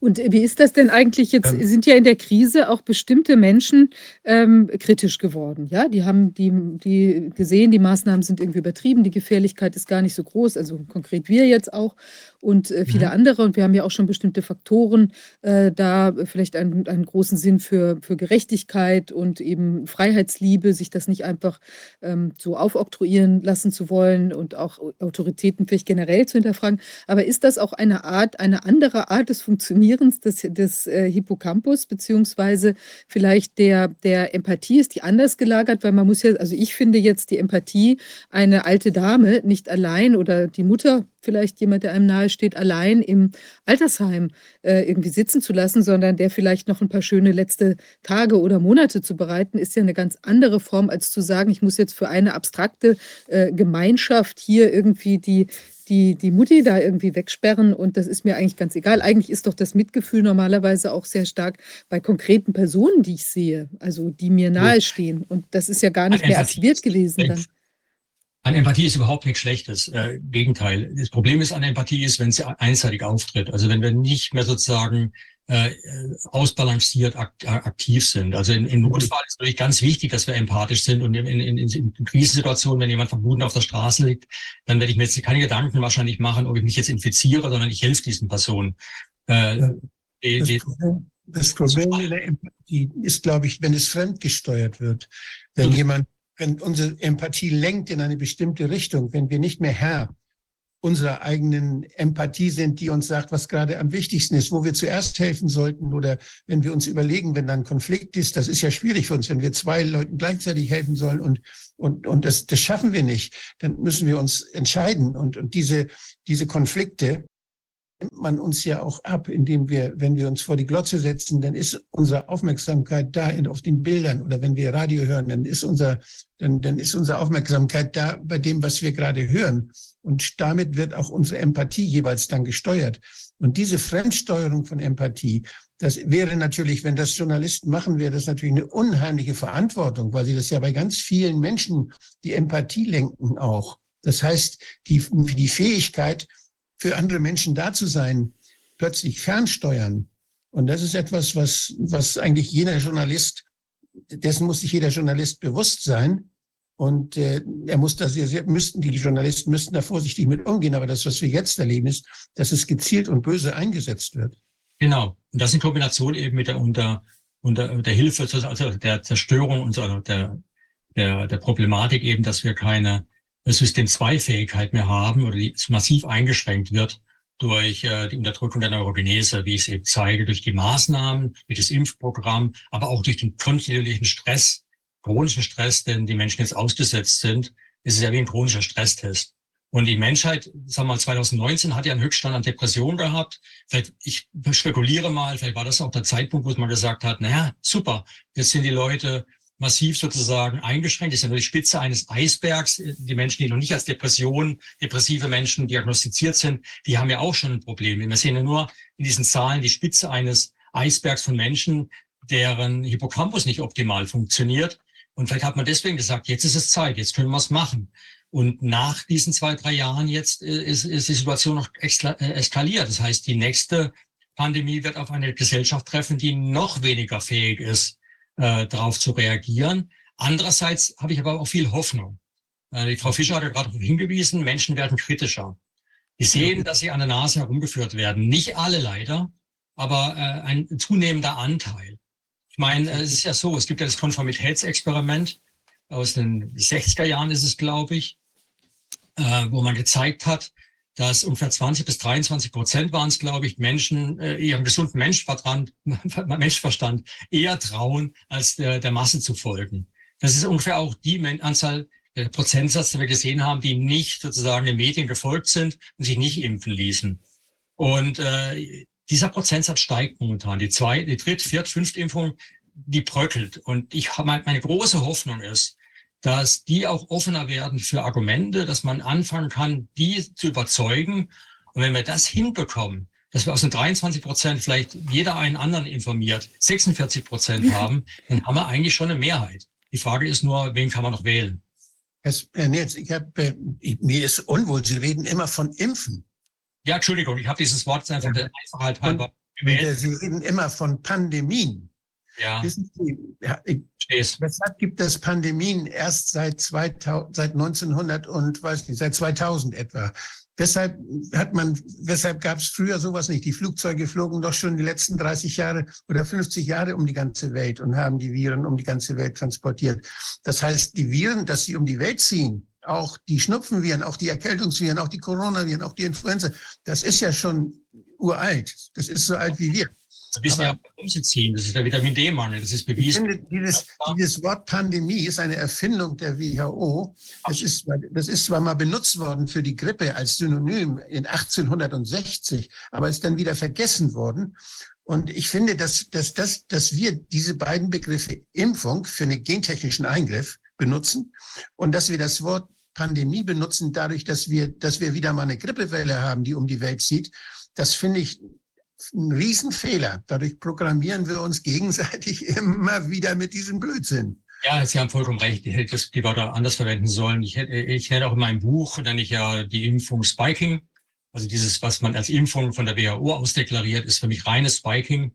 Und, äh, und das Problem ist dann eben auch äh, sowohl Long-Covid als auch äh, Post-Vax sind eigentlich für mich beides Post-Spiking-Krankheiten. Und äh, die Symptomatologie ist äh, bis auf wenige Ausnahmen eigentlich alle zurückzuführen auf einen gestörten Hippocampus. Äh, also da gibt es ja wunderschöne Berichte, wie man also für die zentralen Phänomene, jetzt abgesehen von den Autoimmunkrankheiten, aber die neurologischen äh, sozusagen Problematiken äh, sind praktisch alle auf einen gestörten Hippocampus zurückzuführen. Die Symptomatologie ist eins zu eins. Das heißt, wir müssen all diesen Menschen helfen, den Hippocampus wieder zu aktivieren. Und da gibt's ja äh, auch gute Möglichkeiten, das zu tun. Und äh, äh, da, da, da ist der Ansatzpunkt meiner Ansicht nach. Also wenn man die Spaziergänge, die man, die man gemacht hat überall in Deutschland, die Leute, die sich da getroffen haben, die, die nicht mehr demonstrieren durften, die dann spazieren gegangen sind, alle gemeinsam. Das war eine ganz tolle Aktion. Da sind die Menschen mobilisiert worden, unter anderem auch der Hippocampus. Aber, ja. War intuitiv. Da sind soziale Fähigkeiten auch entstanden dann und da, da, da hat sich Sprache entwickelt und da haben sich neue Gedanken entwickeln können bei den Menschen. Das ist ein unheimlich gutes Aktivierungsprogramm. Das finde ich, finde ich ganz toll. Das muss unbedingt weiter. Wenn, wenn wir das nicht so weitermachen, wie das mal gewesen ist, wir können das ja weiterentwickeln. Wir können ja andere Formen finden, wie man miteinander kommuniziert und wie man, wie man sich aufsucht und wie man sich besucht und wie man miteinander spricht und dadurch wacher wird und dadurch kritischer wird und dadurch Fragen stellt. Das sind alles Dinge, die sind, die kann jeder verstehen. Und da merkt auch jeder, dass er sich gut fühlt dahinterher, wenn er auch, na, selbst wenn man sich gestritten hat, das ist im Moment ärgerlich. Aber irgendwie bringt es einen immer zum Nachdenken. Und ich finde solche, solche Dinge, dass man Menschen ermutigt, aktiv zu sein, sich zu bewegen, sich zu begegnen, das finde ich eine unheimlich wichtige Geschichte. Und äh, ich finde es zwar richtig, dass man sich da auch die Moleküle anguckt und die, die, und die biologischen äh, Teile des Gehirns dann genauer analysiert ihre Funktion. Und ich finde es sehr verdienstvoll, was sie machen. Aber ich finde es, dass, dass man den Menschen den Menschen einfach sagen soll, es ist eigentlich viel einfacher. Ihr müsst einfach, ihr müsst euch begegnen, ihr müsst miteinander reden, ihr müsst euch bewegen, ihr solltet das tun, dann fühlt ihr euch auch besser hinterher, dann werdet ihr stärker. Das wissen die Menschen intuitiv, nur äh, sie ja. wissen es halt, äh, man muss eben erklären, woran es liegt, weil intuitiv würde ich zum Beispiel jetzt keinen Vitamin D-Mangel äh, äh, äh, korrigieren. Ich würde auch keinen Omega-3-Mangel korrigieren. Ich würde der Werbung glauben, dass mein Leinöl reicht, reicht aber nicht. Ich habe dann ein Buch geschrieben, die Algenölrevolution. Jeder Mensch sollte Algenöl nehmen, weil das Volumen des Hippocampus steht in direkter Korrelation zum Beispiel zum Omega-3-Index. Und da geht es um die aquatischen Omega-3-Fettsäuren. All diese Dinge, die sind nicht intuitiv. Und deswegen müssen wir wissen, letztendlich, also Wissenschaftler oder wie Menschen wie ich, können eben zeigen, na, das sind jetzt eben Sachen, die kommen noch zusätzlich ins Bild, also neben dem Wohlfühlfaktor durch Bewegung, das jeder intuitiv spürt, gibt es eben auch bestimmte Dinge, die durch die Nahrung notwendig sind, um das Ziel zu erreichen.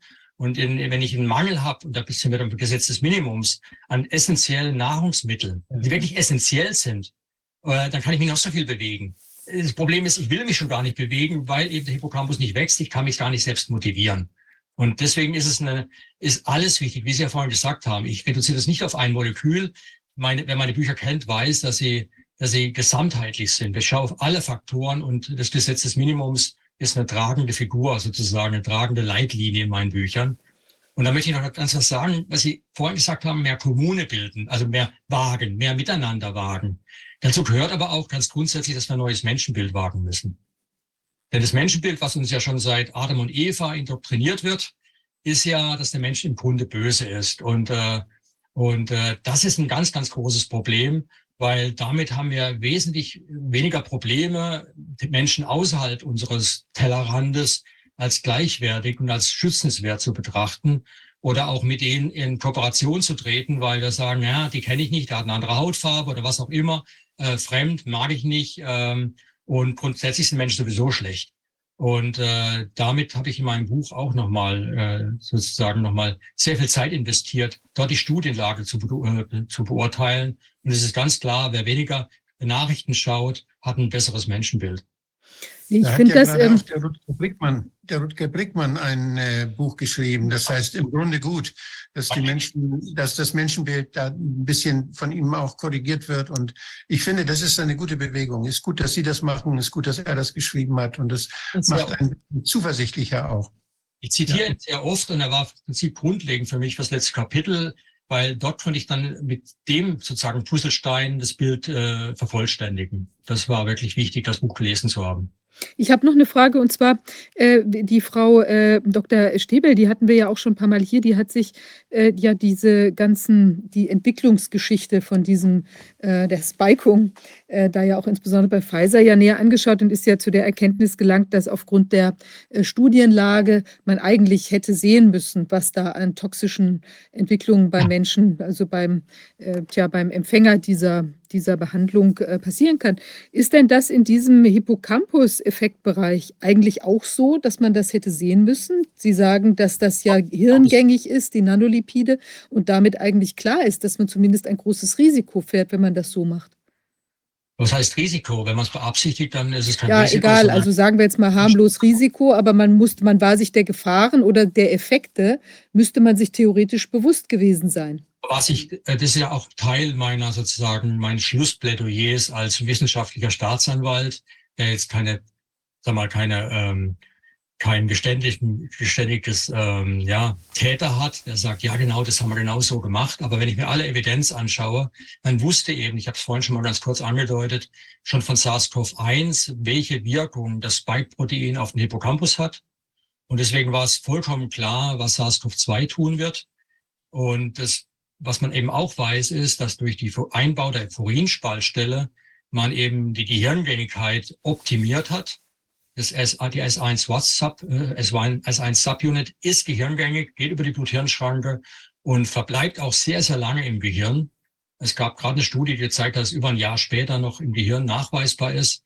Nach einer Infektion, also auch da muss man gucken, dass man ein Anti-Spiking-Programm läuft hinterher, äh, fährt hinterher. Aber vor allem, dass man schaut, dass sein Hippocampus sozusagen nicht so vulnerabel ist, wie er, wie er wäre, wenn wir sozusagen artfremd leben, was die meisten Menschen ja tun.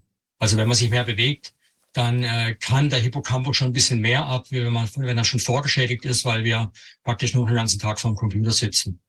Und man könnte Beispiel theoretisch jetzt auch, ähm, man könnte sich als neues Geschäftsmodell vorstellen, dass man zum Beispiel ein Hippocampus reaktivierendes, also die, äh, den, den, das Nachwachsen dieser äh, Indexneuronen anregendes Medikament auf den Markt bringt, was dann diese ganzen Leute, die sich irgendwann gelähmt und deprimiert fühlen, ähm, also es gibt es ja schon in dem Psychopharmaka-Bereich, aber dass man das vielleicht auch in größerem Stil den Leuten verabreichen würde und da einen neuen Markt eröffnet?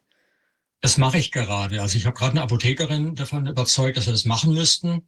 Vor allem kommt dort, und das ist dann rezeptpflichtig, ein, äh, ein, ein Mikronährstoff zu, äh, zum Tragen, also unter anderem in diesem Produkt, äh, der interessanterweise, da kommt mein nächstes Buch auch drüber, können wir uns auch gerne darüber unterhalten nochmal, äh, der nicht als äh, essentielles Spurenelement anerkannt ist. Und das ist äh, fatal, sowohl fürs Immunsystem als auch fürs Gehirn. Ich mhm. spreche von Lithium. Jetzt nicht das Lithium, was man hochdosiert gibt, wenn Leute manisch-depressiv sind, sondern ich rede von einer Dosierung, die tausendmal geringer ist.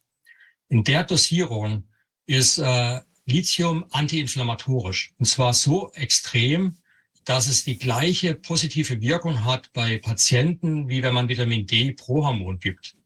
Da gibt es eine schöne Studie, das habe ich übrigens prognostiziert. Ich habe ein Buch geschrieben, das heißt das Corona-Syndrom, das kam 21 raus. Dann sage ich schon, Leute, ihr müsst alle Lithium nehmen, um A, den Hippocampus zu schützen und B, um, äh, um äh, die, das Immunsystem äh, weniger vulnerabel für den sogenannten Zytokinsturm zu machen. Also das, was letztendlich unter Vitamin D-Mangel dazu führt, dass das Immunsystem überreagiert und dann eigentlich erst die schweren Verläufe verursacht. Das heißt, man kann mit Vitamin D-Gabe die schweren Verläufe verhindern. Man kann aber auch durch Lithium das machen. Und gerade nachdem ich das Paper äh, das publiziert hatte, gab es dann viele Studien und Ende 22 gab es eine klinische Studie, die haben gezeigt, normal, äh, Menschen, die mit Corona, Covid-Symptomen ins Krankenhaus mussten, also nicht mehr zu Hause äh, sozusagen sein konnten, weil die Krankheit so weit fortgeschritten war, dass sie nicht mehr zu Hause bleiben konnten. Die kamen dann auf Covid-Station, noch nicht auf Intensivstation, auf Covid-Station. Und dann hat man die randomisiert in zwei Gruppen eingeteilt. Beide Gruppen wurden natürlich ganz normal behandelt, wie man eben Covid-Patienten normalerweise behandelt. Leider kriegen die kein Vitamin D pro Hormon, das würde helfen, aber in dem Fall hat man ihnen Lithium gegeben, der Interventionsgruppe, die Kontrollgruppe nicht. Die Konsequenzen waren vorhersehbar und dramatisch. Die Interventionsgruppe hatte eine Halbierung der Aufenthaltszeit im Krankenhaus. Keiner von der Interventionsgruppe mit Lithium musste auf Intensivstation und keiner ist gestorben, im Gegensatz zu, glaube ich, acht bis zehn Prozent, die in der Kontrollgruppe gestorben sind äh, an Covid. Das heißt, äh, Lithium ist essentiell und mikrodosiert würde das schon erreichen. Äh, Lithium ist zum Beispiel auch die einzige Substanz, die mikrodosiert, wirklich mikrodosiert. Das ist ungefähr die Menge, die man äh, in 200 Gramm Seefisch findet, weil dort ist es höher konzentriert im Meereswasser als im Süßwasser und Faktor 180. Wenn man Lithium, also wirklich geringe Mengen, 0,3 Milligramm, das ist ein Faktor 1000 oder 2000 unter der Dosis, die man manisch-depressiven gibt, also weit weg von irgendwelchen Nebenwirkungen. Wenn man nur 0,3 Milligramm gibt, ist der Alzheimer-Prozess im Frühstadium gestoppt. Da gibt es schöne klinische Studien dazu. Lithium macht ganz viele Dinge, weil es ganz viele Signalmoleküle beeinflusst. Unter anderem sorgt es für einen Abbau von, von äh, Konglomeraten im Körper, die nicht mehr funktionieren, also Proteinkomplexe, man nennt das, äh, Phagolys, äh, äh, das Phagosom aktivieren, also das Abbau zum Beispiel von Mitochondrien, die nicht mehr funktionieren. Und es sorgt zum Beispiel auch zum Abbau von Spike-Proteinen. Gleichzeitig aktiviert es die Neurogenese. Das heißt, ich habe eine wunderbare Kombination und das Produkt kommt jetzt demnächst auf den Markt von uns, äh, muss allerdings, weil es eben nicht erlaubt ist, äh, als Spurenelement einfach, äh, ja, für ein paar Cent am Tag jedem anzubieten. Das ist nicht erlaubt in Deutschland, weil es eben nicht anerkannt ist als Spurenelement, noch nicht mal als mögliches Spurenelement. Das ist eine Farce. Und mein nächstes Buch ist auch ein Plädoyer für ein lebenswichtiges Spurenelement. Das ist dort Untertitel geplant. Naja, und äh, Lithium äh, hilft bei Corona, aber es hilft eben auch gegen Depression und Alzheimer und es sorgt dafür über die Neurogenese, äh, dass wir ein gesundes Gehirn behalten. Und das ist äh, eine, eigentlich eine Wunderwaffe und die, äh, die muss es unbedingt unter die Leute, also ich kann es Menschen nur empfehlen. Es ist ja schon erstaunlich, dass immer, immer mehr Sachen so herausgekommen sind, die eigentlich auch ähm, teilweise will man sagen, auch sehr simpel zugänglich ist. Wir, da gibt es ja auch diesen Zistrosentee jetzt bei, also bin ich überhaupt erst quasi im Zuge der Krise draufgestoßen äh, für jetzt Erkältungskrankheiten oder so oder irgendwelche. Also es ist wirklich enorm, ähm, dass man, dass die Menschen jetzt auch viel tiefer nachgedacht haben äh, über das, was man auch mit teilweise Hausmitteln oder eben wirklich sozusagen vielleicht auch naheliegenden Dingen, ohne da ein riesenhaftes äh, Brimborium und irgendwelche wahnsinnigen, ähm, äh, also ich weiß nicht, medizintechnischen Verrenkungen eigentlich machen zu müssen. Ja, also wenn man sich die, die, die teilweise die, die Wirksamkeit und, und Hilf, also die, die große Hilfe, die man bekommen hat, kann durch, durch Hausmittel oder durch eben auch ja, Spurenelemente oder sonstige Dinge, ähm, im Vergleich zu dieser unglaublich schädlichen, in ihren Wirkungen kaum übersehbaren Mixtur, die den Leuten da angedient worden ist, ja, die ja in alle Richtungen, also es ist ja wirklich eine, ein, ein, wie will man sagen, eine Komposition von Toxizität, die da entstanden ist, ja, mit ganz großem technischen Aufwand. Also wie, wie unverhältnismäßig ja. das ist, ja. Ja, wir müssen ja zurück zur Artgerechtigkeit. Und äh, wir wissen ja, dass, äh, dass der Mensch sozusagen die größte evolutionären Sprung gemacht hat, so ungefähr vor 200.000 Jahren bis vor ungefähr 10.000, 15.000 Jahren. Äh, dort hat er im Wesentlichen, sagen jetzt ganz klar Studien, die auch in Nature publiziert sind, hat er als Fischer und Sammler gelebt, seenah. Äh, Grund war eine, eine 70.000 Jahre andauernde Eiszeit, die letztendlich äh, ganz Afrika äh, austrocknen ließ. Die Menschen haben nur an der Küste überlebt. Dort war die Nahrung dann sehr reich natürlich an Omega-3-Fettsäuren, aber eben auch reich an Lithium äh, im Vergleich zur heutigen Ernährung. Wir erleben einen Lithiummangel. Und, äh, und all diese Mängel sind eben jetzt ein Problem, was unser, unsere Fähigkeit, äh, kritisch zu denken, schwächt und äh, uns vulnerabel macht für Krankheiten. Äh, Lithium interagiert eben zum Beispiel mit GSK3-Beta. Das wäre so ein Wort, was Herr Rudach nicht hören will, was ja ein bisschen molekulares Detail ist. Aber ich kann nur eins sagen, die Pharmaindustrie würde töten, hätte sie ein Lithium, hätte sie ein Pendant, was sie patentieren kann, was so gut wirkt wie Lithium und so nebenwirkungsfrei ist wie Lithium. Und letztendlich tun sie es auch, indem sie wahrscheinlich mit dafür sorgen, dass man Lithium nicht anerkennt. Diese, dieses Lithium ist ja jetzt in jedem Haushalt massenhaft in den Batterien überall drin, Lithium-Ionen. Und keine Daten zu essen.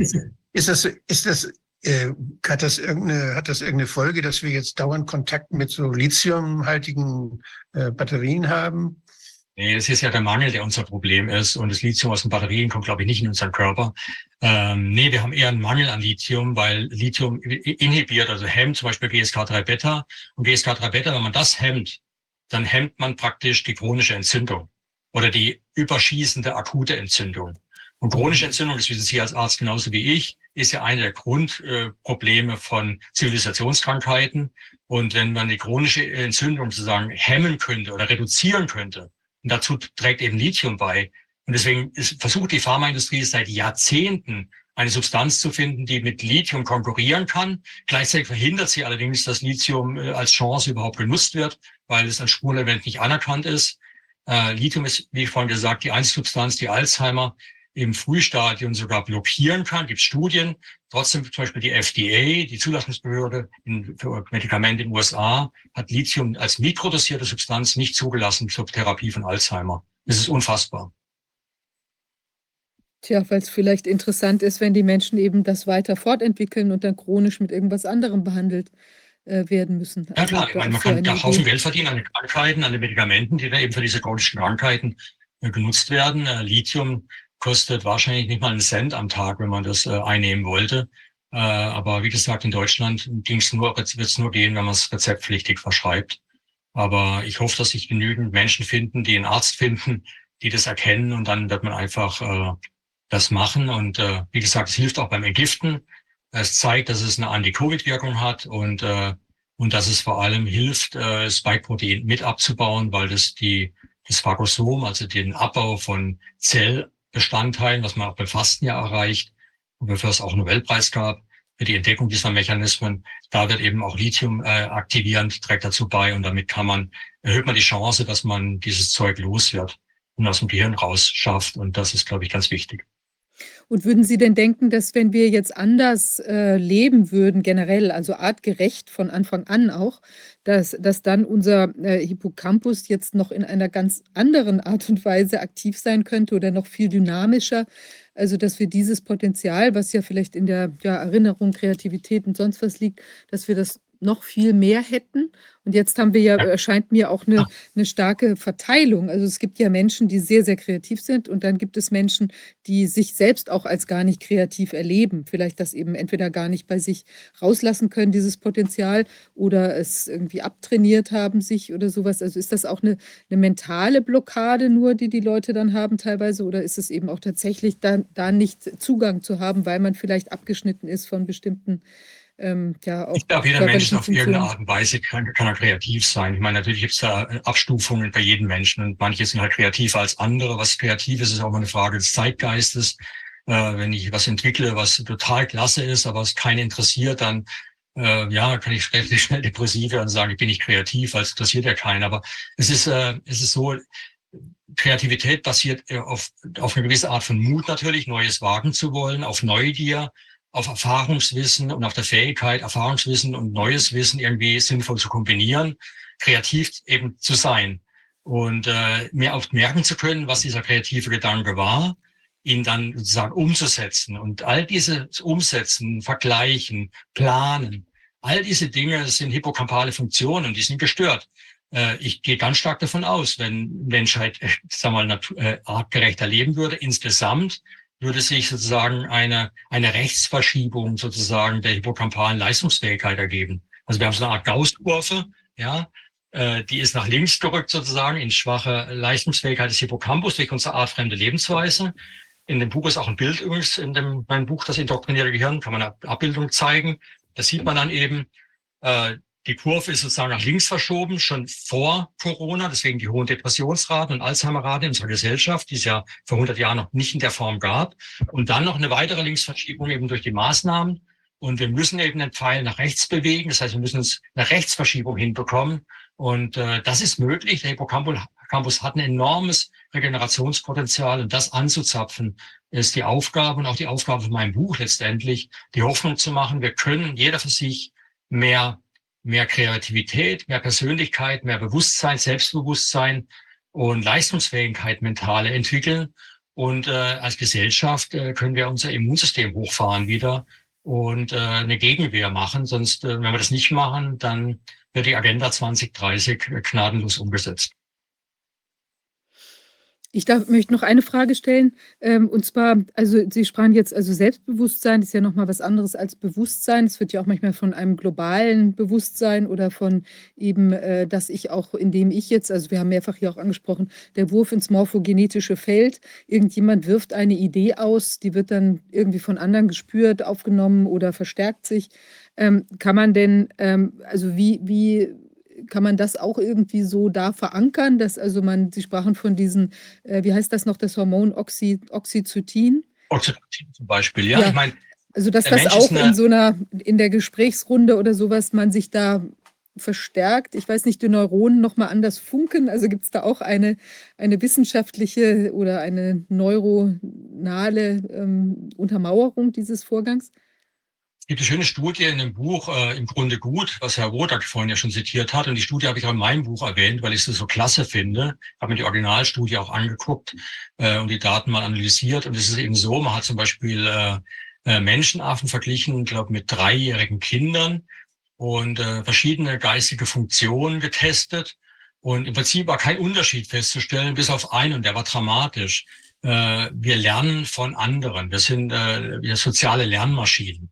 Das heißt, wenn irgendwo eine Idee auftaucht, dann muss man die nicht, nicht, äh, nicht selber haben. Es reicht, wenn ein Mensch eine Idee hat, einen Gedanken hat.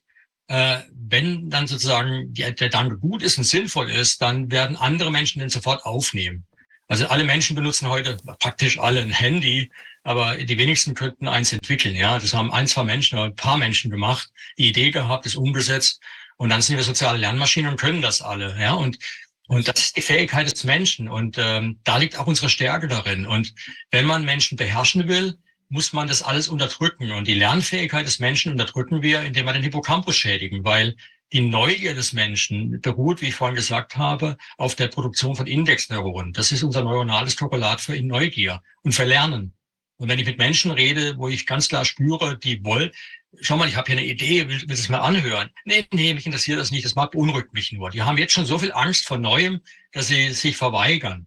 Und das spürt ja jeder, wenn er eine Diskussion hat mit anderen Menschen. Es gibt die, die ganz offen sind und ein ganz klarer Schnitt zu denen, die absolut nichts mehr hören wollen. Und äh, das ist leider ein Problem. Da gibt es eine, eine schöne ja, eine schöne Beobachtung. Das ist ein französischer Mathematiker, Abraham Moles heißt der. Mhm. Und der hat mal so versucht festzustellen, äh, wie man reagiert auf Dinge, die neu sind. Äh, da gibt es Dinge, die sind so neu, dass man sie gar nicht wahrnimmt, weil man da noch keine Antenne für hat. Dann gibt es Dinge, die sind neu, aber die stören einen. Da, da denkt man, oh, was ist das denn? Man kann da noch nichts mit anfangen. Mhm. Dann gibt es Dinge, die sind nicht mehr so ganz neu. Da passiert schon irgendwas, da klickt das, das ist hakt schon irgendwo ein bei vorhandenem. Da sagt man, oh, was ist das denn? Das ist ja interessant und stellt Fragen. Mhm. Und dann gibt es Dinge, die kommen, die kennt man schon. Da sagt man, ja, ja, okay, ja, ja. Mhm. Dann gibt es Dinge, die sind noch bekannter, die, die, die gehen einem auf die Nerven, weil sie dauernd immer wieder kommen. Und diese, diese Skala, wie man reagiert auf Dinge, die, die wenig neu sind und nicht neu sind, die muss ja auch irgendwie ein, ein neurobiologisches Korrelat haben. Mhm. Das, das wäre eine ganz interessante Sache. Ich habe früher mal eine, ich habe früher Politiker mal befragt als Student, rumgefahren und habe Politiker befragt, unter anderem Björn Engholm und, schleswig-holsteinische Größen da der SPD befragt und habe ihnen Fragen gestellt, die so absurd waren. Ich wollte eigentlich nur wissen, wie sie darauf reagieren. Und da haben sie eine Skala gemacht. Wir fanden das damals ganz toll als Studenten. Eine Skala gemacht äh, und haben die Innovationsfreudigkeit von Politikern gemessen. Heute ich lache ich darüber, aber das, das war, ich fand es ganz spannend und ich finde diese, diese Skala von dem Abraham Molz, die finde ich unheimlich, ja, die finde ich unheimlich plausibel. Ja, ja absolut. Und, äh, kann man nachvollziehen. Und das neurobiologische Substrat dieser, dieser Bereitschaft oder dieser, dieser Abwehr oder äh, das muss ja auch irgendwo, müsste das auch messbar sein oder müsste das auch erkennbar sein. Ja, die hypokampale Neurogenese ist da eine mögliche Antwort drauf, weil wie gesagt, es ist das neuronale Korrelat für Neugier, für Interesse, aber noch viel mehr. Ist die Neurogenese blockiert, dann will ich nichts Neues haben, weil ich, äh, weil ich angstgesteuert bin. Die Resilienz ist davon abhängig, dass neue Hirnzellen entstehen das ist auch biologisch erklärt, äh, auch im Buch ausführlich erklärt.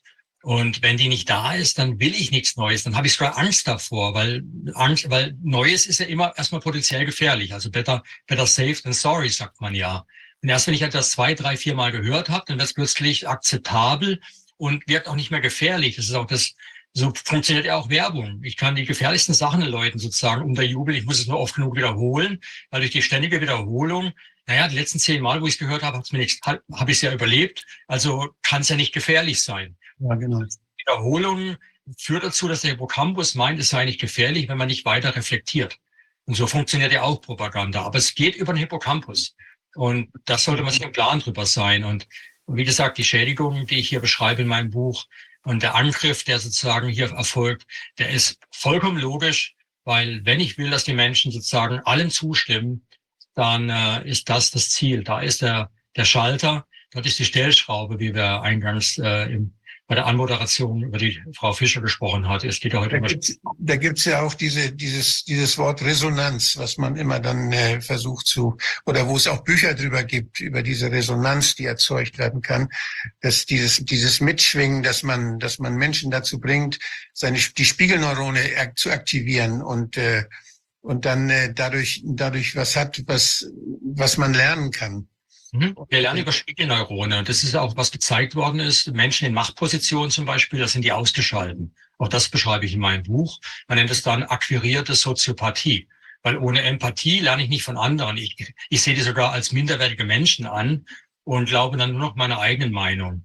Und es umgekehrt ist natürlich, dass Menschen, die nicht wahrgenommen werden, sich auch schwächer fühlen ungenannt sich genau so verhalten, wie, wie es zu erwarten ist. Also wir haben jetzt bestimmte Teufelskreise, die aktiviert werden. Dies, dies Funktionieren der Spiegelneurone, das kennen alle Eltern.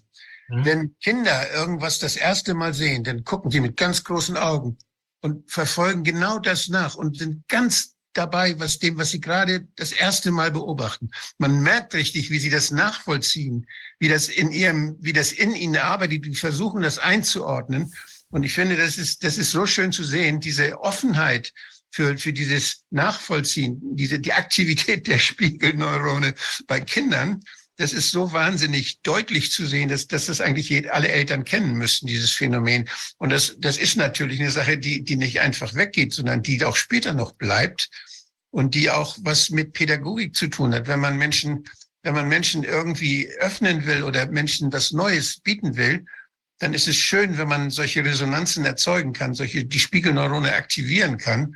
Das geschieht zum Beispiel häufig über schöne Sachen, über Musik, mhm. oder über, über irgendwas, was, was, was sie öffnet, was Schönes.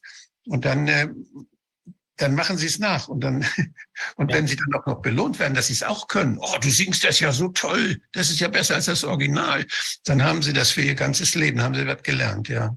Spiegelneurone sind letztendlich der Grund, dass wir ja Lernmaschinen sind, soziale. Wir lernen von anderen.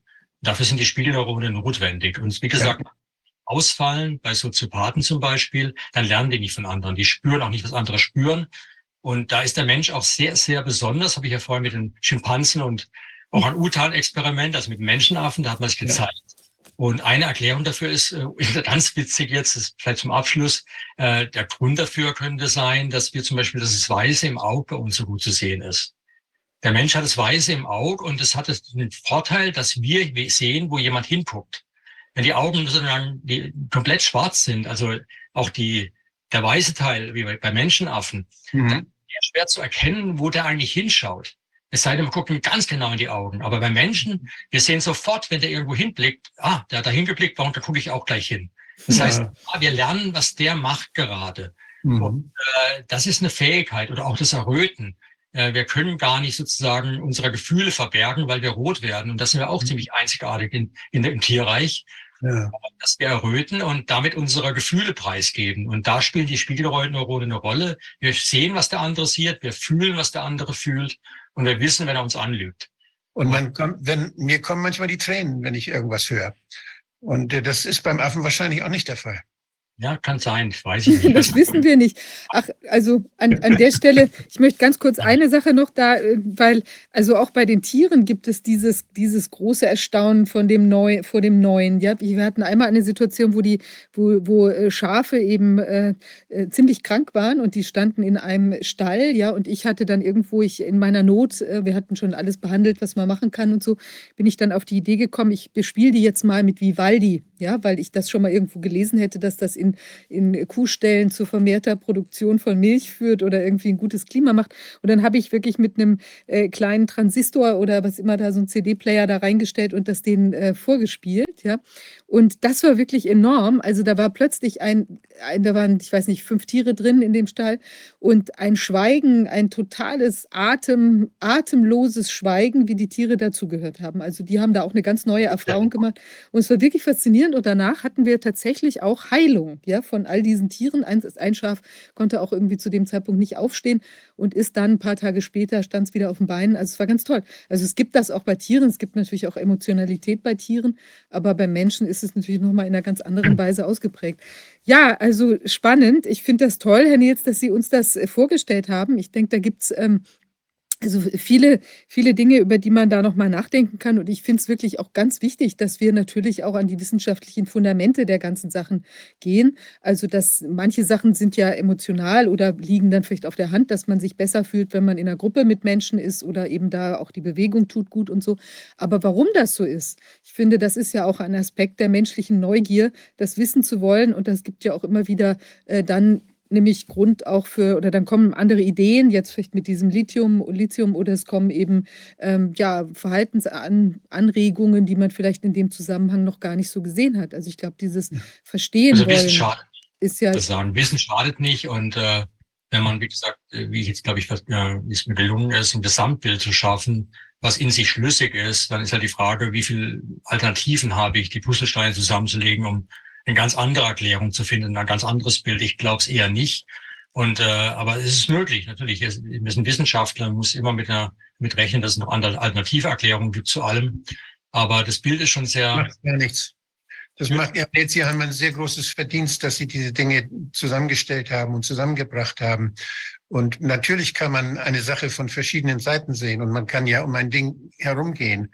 Manchmal, für mich ist das Bild immer sehr schön, dass man als Spezialisten sich an die Hand nimmt und miteinander um die Sache herumgeht. Und jeder sieht es von der anderen Seite. Und wenn mehrere Spezialisten sich gegenseitig ihre, ihre Ansichten dann mitteilen und kommunizieren, da haben alle gut davon. Also ich finde es ganz toll, dass Sie, sich, dass Sie das so zusammengestellt haben. Das ist eine, ein sehr schönes Buch, deshalb habe ich auch das Vorwort gern geschrieben. Und äh, ich hoffe, nicht wird es sehr verbreitet. Danke vielmals für das Vorwort. Es ist wunderschön, es ist gelungen und ich habe mich geehrt gefühlt. Vielen Dank.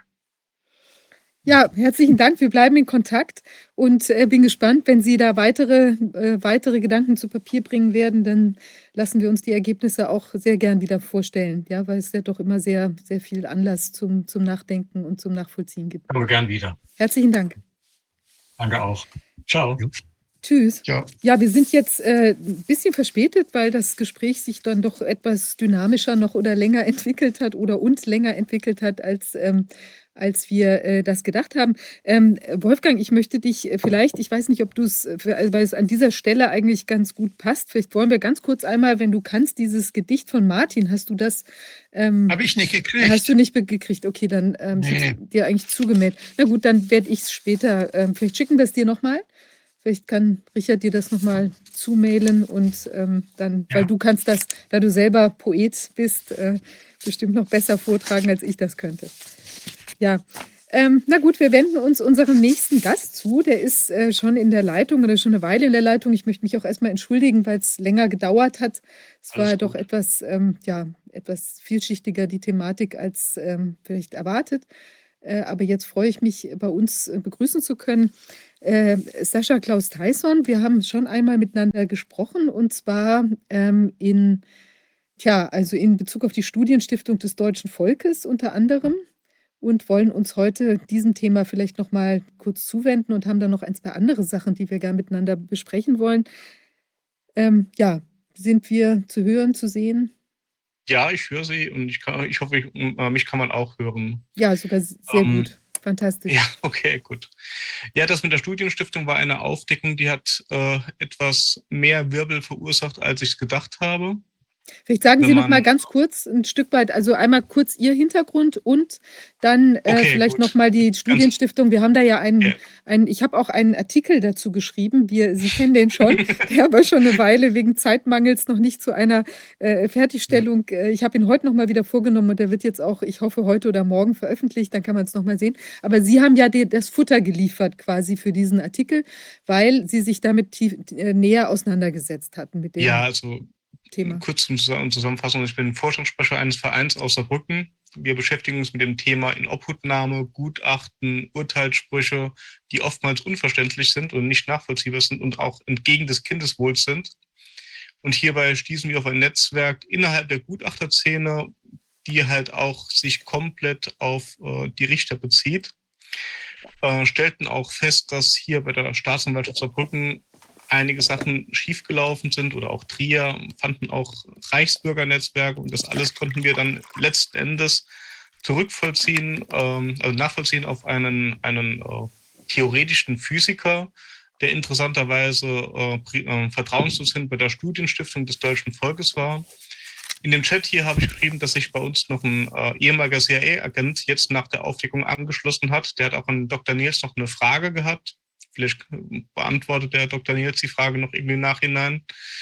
Und ähm, dieser Ex-Agent sagte, dass die ganzen Sachen erinnern ihn massiv an die Religion von Thule. Und ich kenne mich mit der Thematik halt gar nicht aus, was da irgendwie dann veröffentlicht wurde.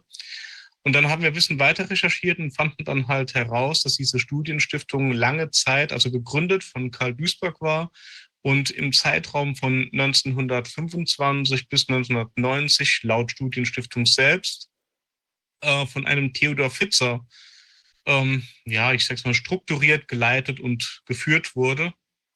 Also vor der, vor der NS-Zeit, während der NS-Zeit und nach der NS-Zeit. Wobei ich hier halt ein bisschen unschlüssig war, da laut Wikipedia die Studienstiftung während der NS-Zeit gar nicht bestanden hat. Ähm, aber die Studienstiftung selbst sagt aus, zwischen 1925 und 1990 war er äh, ja, der, der Heilsbringer, wobei das Wort Heil vielleicht hier nicht angebracht wäre. ja, und dann haben wir halt ein paar Sachen über Theodor Fitzer herausgefunden. Ähm, ich ha habe feststellen müssen, dass sämtliche Presseartikel über ihn gelöscht wurden, aber das kann man ja dankenswerterweise mittels Wayback-Maschinen wiederherstellen. Habe den Historiker kontaktiert, mit äh, dem du ja, mit dem Sie ja quasi auch schon gesprochen haben. Und ähm, bekam noch internes Material darüber hinaus. Und ähm, ja, und dann haben wir das hier können veröffentlichen. Ähm, ich muss sagen, nach der Veröffentlichung ging es allen Müttern bei uns besser. Das war nochmal die, also die Frau Hinkel hat mich gestern nochmal angerufen. Eine Mutter hat sich das durchgelesen. Nach der Falschbegutachtung ist ihr alles klar geworden. Sie macht sich keine Selbstvorwürfe mehr. Es ist alles, also es geht den Menschen jetzt halt besser durch die Aufdeckung. Das ändert zwar nicht die Situation, in der die Mütter momentan sind, klar, aber der Selbstzweifel ist schon mal geringer geworden. Und das ist halt auch eine große Hilfe. Und da danke ich nochmal im Namen aller Vereinsmitglieder dem Corona-Ausschuss, dass es den betroffenen Eltern wesentlich besser jetzt geht. Also das war jetzt der Aspekt mit den falschen Gutachtern. Die genau. Studienstiftung genau. wird ja möglicherweise nicht so einen massiven Effekt auf die Mütter gehabt haben, aber das ist trotzdem eine sehr wichtige Erkenntnis. Ja. Ich habe mich ja tatsächlich, weil mich das Thema persönlich auch sehr interessiert hat, dann wirklich nochmal ins Staatsarchiv in äh, Ludwigsburg begeben und habe mir die Entnazifizierungsakte von Herrn äh, Theodor Pfitzer angeschaut. Und das ist äh, wirklich auch sehr spannend, was da so ähm, ja, an also auch Bemerkungen drin stand. Und wie gesagt, der Artikel ist kurz vor der Fertigstellung Fertigstellung, das wird man dann eben da nochmal sehen können. Ich habe gehört von Ihnen, dass da auch Resonanz aus dem Ausland kam. Ja, diese... das äh, habe ich jetzt hier auch mal einfach als äh, Screenshots bereitgestellt. Ich probiere es mal auf, ob ich das hinbekomme. Gehe mal davon aus. Moment bitte. Zack.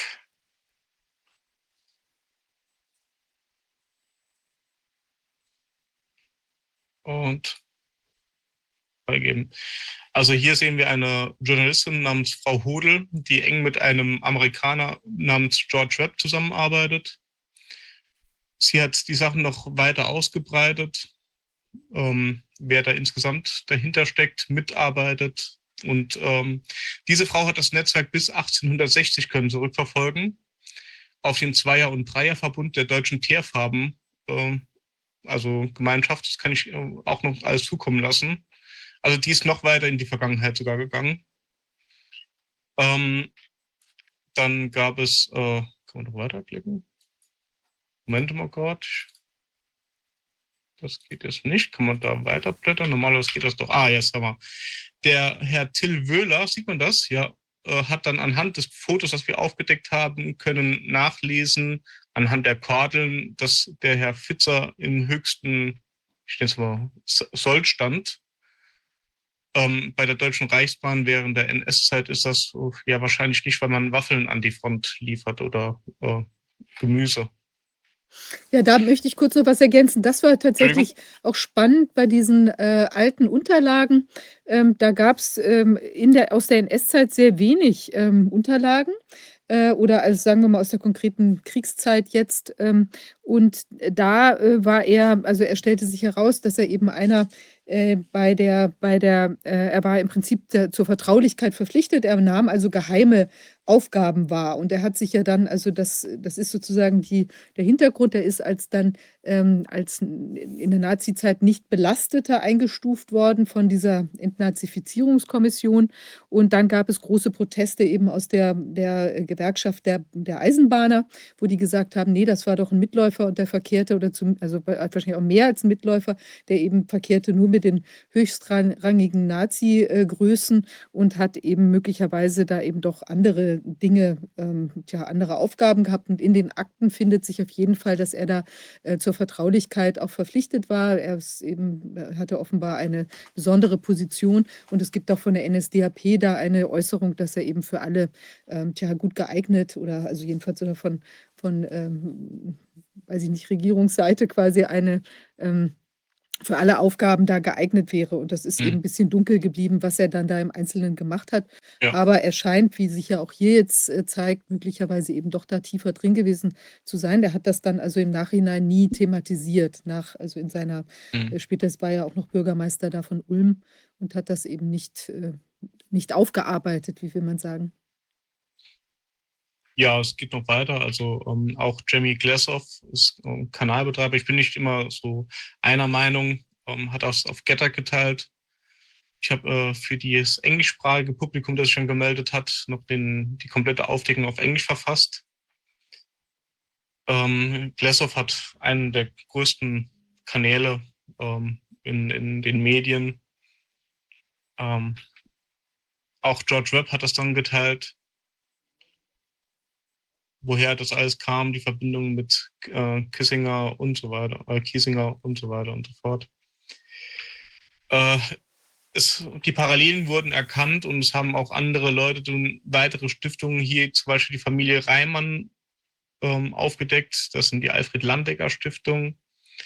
Ähm, ursprünglich kommend von, von der Familie Reimann, die in Zwangsarbeiterhandel äh, verwickelt waren. Hier auch wieder die Frau Hodel das weiter äh, als Whitewashing bezeichnet und welche Journalisten davon kamen, wer da im Stiftungsrat sitzt, etc. pp. Also es, es war ein guter, An äh, guter Anfang hier, den wir dann mit der Stiftung begonnen haben, sodass andere Leute nun das Beispiel, dem Beispiel folgen und genau nach diesen, nach diesen Szenarien schauen und mhm. suchen.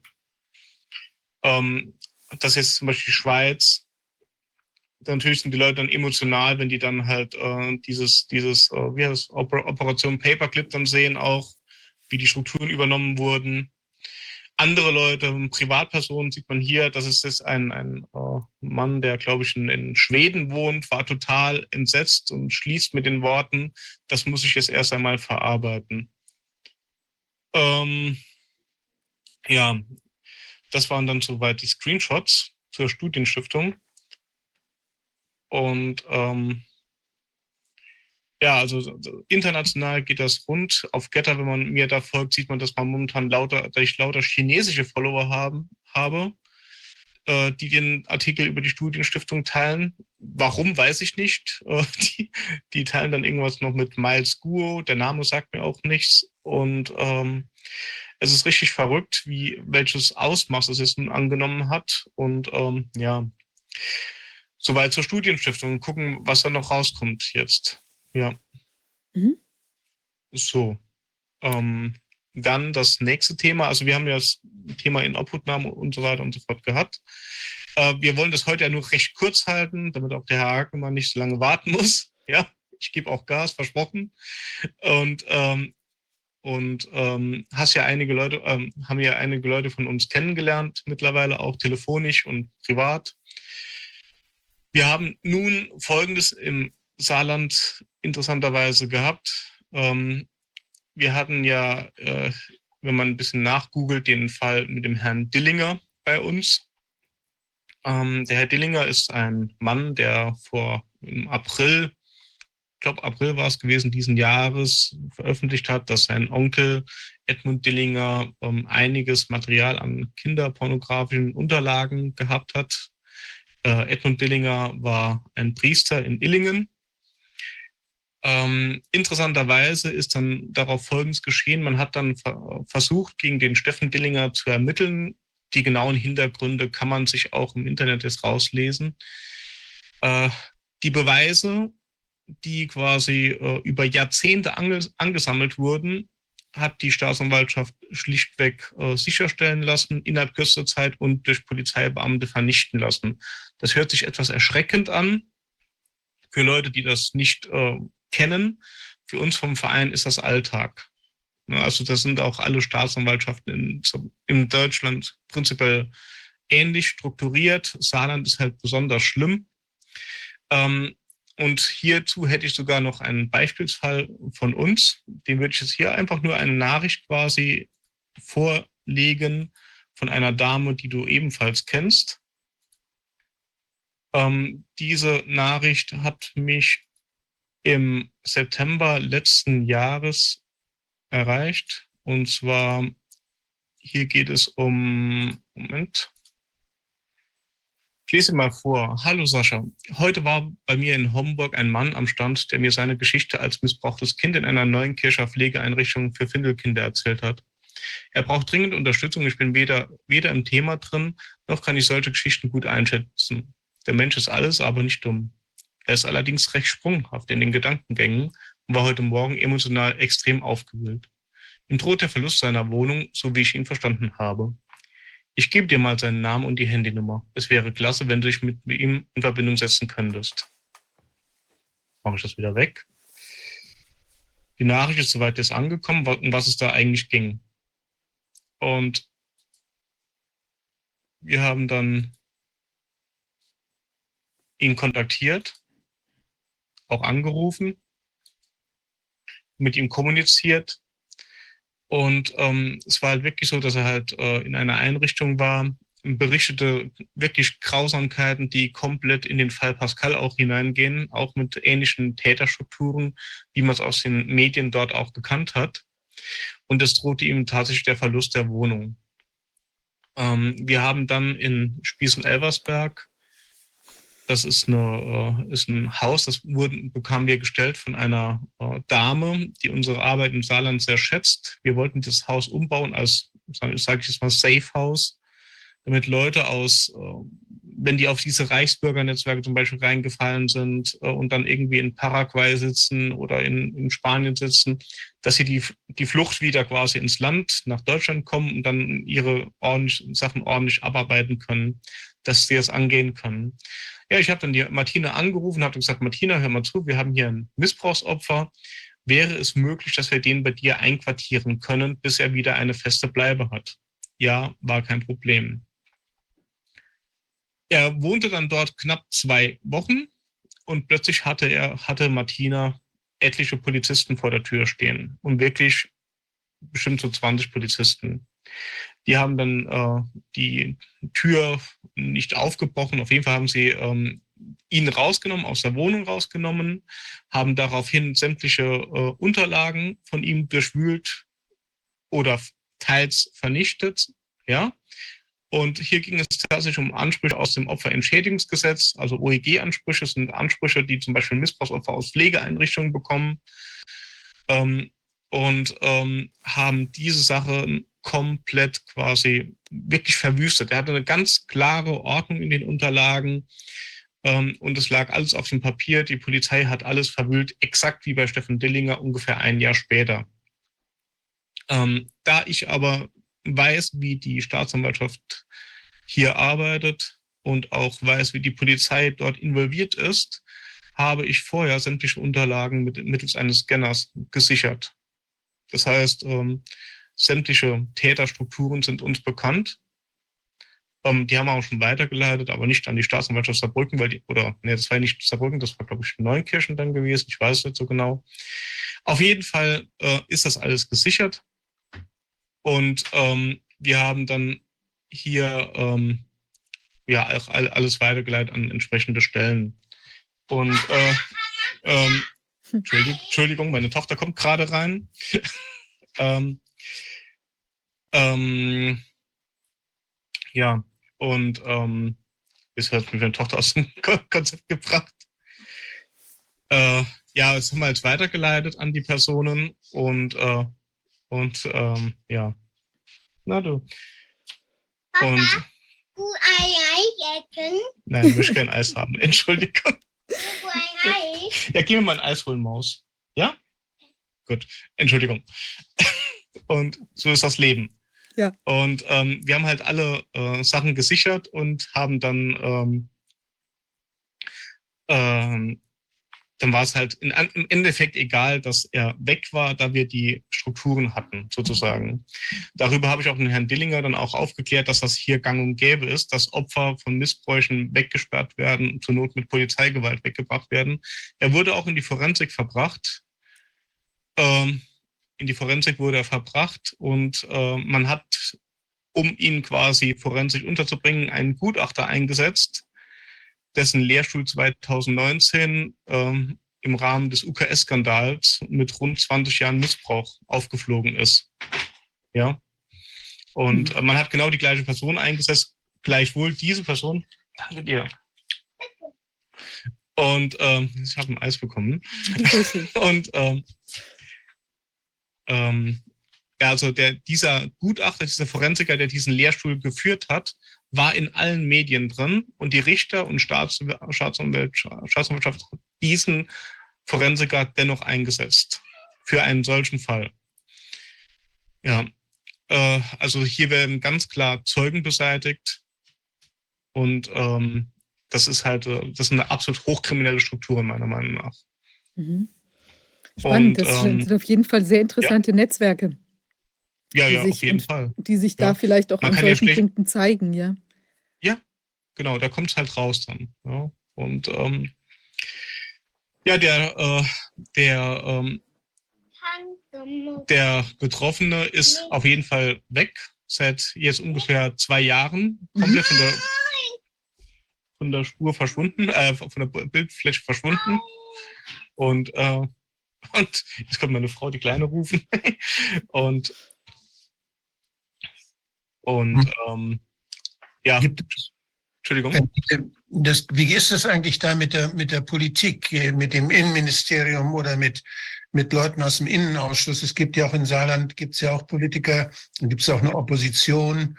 Und kann es, gibt es da nicht irgendwie Aktivitäten, Nein. dass das mal zur Sprache gebracht wird oder dass das mal jemand darauf achtet, dass dieser Apparat, dass die Justiz da äh, nichts macht, was sie nicht machen darf? Nein. Eigentlich müsste man das doch dann mal untersuchen, wenn man, also es gibt natürlich die Regierungsparteien, die möglicherweise da nichts machen, aber Opposition gibt es ja auch immer. Nein, äh, gibt es tatsächlich nicht. Und ähm, äh, Entschuldigung, wenn Frau kramt gerade das Kind aus dem Ecken raus im Büro. Lass sie doch bitte. Okay. Okay, Entschuldigung. ähm, auf jeden Fall, ähm, Sie, Sie, ähm, Herr Wodak, Sie müssen sich vorstellen, eins unserer Mitglieder wurde mit zehn Jahren missbraucht. Das ist eine Frau, die kam über Netzwerk B zu uns. Sie wurde 30 Jahre später, Netzwerk B ist ein Anti-Missbrauchsverein, ähm, geführt von einem ähm, ähm, ähm Therapeuten, der Geschäftsführer von drei psychiatrischen Kliniken in Baden-Württemberg ist. Die Frau wurde mit zehn Jahren missbraucht, wurde schwanger und wurde mit 40 Jahren vom Weißen Ring aus einer Psychiatrie im Saarland befreit. Aufgebaut wurde sie von einem äh, Leipziger Opferhilfeverein namens Offener Dialog e.V. Das heißt, das Netzwerk ist wesentlich älter, als wir uns das alle gar vorstellen können im Saarland. Und da war mittlerweile jede Partei mit dran. Und das ist auch der Grund, warum keine Opposition darüber sprechen würde, denn im Endeffekt ist ja jede Partei unmittelbar involviert.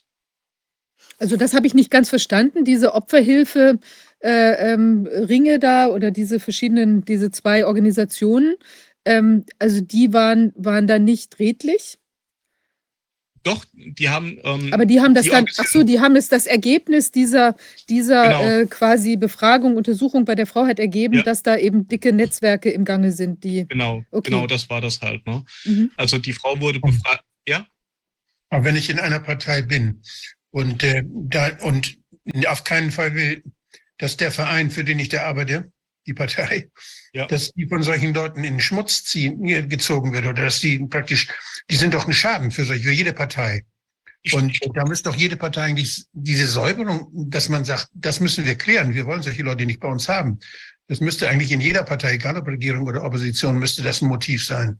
Das müsste, das, das müsste so sein. Sind doch nicht alle, die sind doch nicht alle involviert. Es gibt doch immer Leute, die, die sagen, wir, das, da wollen wir nichts mehr zu tun haben und das muss geklärt werden. Ja, die Frage ist halt, kommen diese Leute überhaupt zu Wort? Hm. Ja, also so, so sehe ich das. Also mich, hatten, mich haben jetzt auch Leute von der CDU angeschrieben, ähm, die anscheinend interessiert sind an der Aufdeckung. Hm. Und ich habe dann nur gesagt, okay, ähm, Untersuchungsausschuss von der Uniklinik, 20 Jahre Missbrauch und so weiter und so. Also das ist ja, das war ja auch ganz groß in den Medien und habe dann gefragt, weshalb hat denn euer Ministerpräsident jemanden eingesetzt, äh, warum hat denn euer Ministerpräsident jemanden eingesetzt? Die kleine Schreiter, hört ihr das laut oder? Man hört es ein bisschen, aber. Okay. okay. okay, Entschuldigung, ist halt eine dreijährige Übermüde. Entschuldigung. Ähm, warum hat denn euer Ministerpräsident jemanden eingesetzt, der beim Fall Edati die ASO-Films aus der Ukraine ähm, vertuscht hat? Es gibt, ein, ähm, es gibt so eine Sache, ähm, einen Artikel, der heißt, äh, es wäre ein Skandal, wenn nicht gegen Zirke ermittelt wird. Das war der damalige BKA-Chef. Und der hat die Informationen an Idati durchgestochen dass gegen ihn ermittelt wird. Und genau den hat die CDU eingesetzt als Ermittler des Uniklinik-Skandals. Und mhm. ich stelle mir halt, ja? Mhm. Also das, das sind so Sachen, aus welchem Grund sollten die was machen? So ist das in den Zeitungen dann auch, ist das da in den Medien irgendwie mal besprochen worden? Das, kommt, das kommt, jetzt als Screenshot von mir. Mhm. Moment bitte.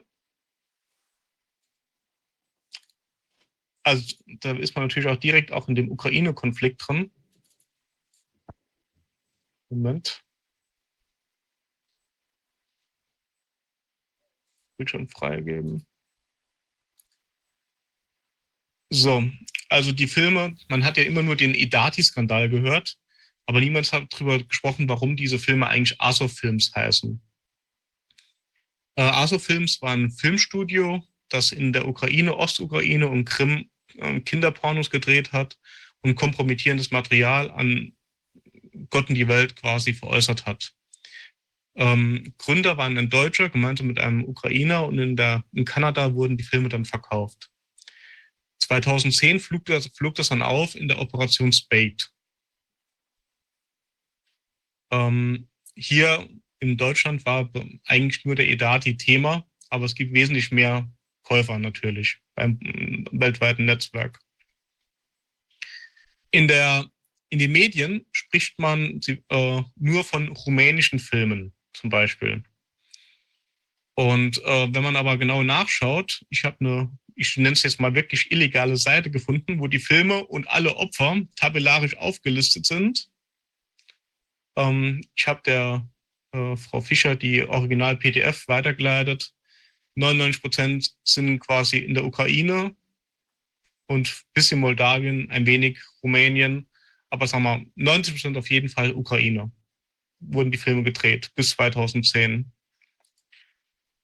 Ähm, das flog dann auf im Jahre 2010. Ab 2014 gab es dann halt die ersten Sachen bei uns. Das BKA hat es gezielt verzögert.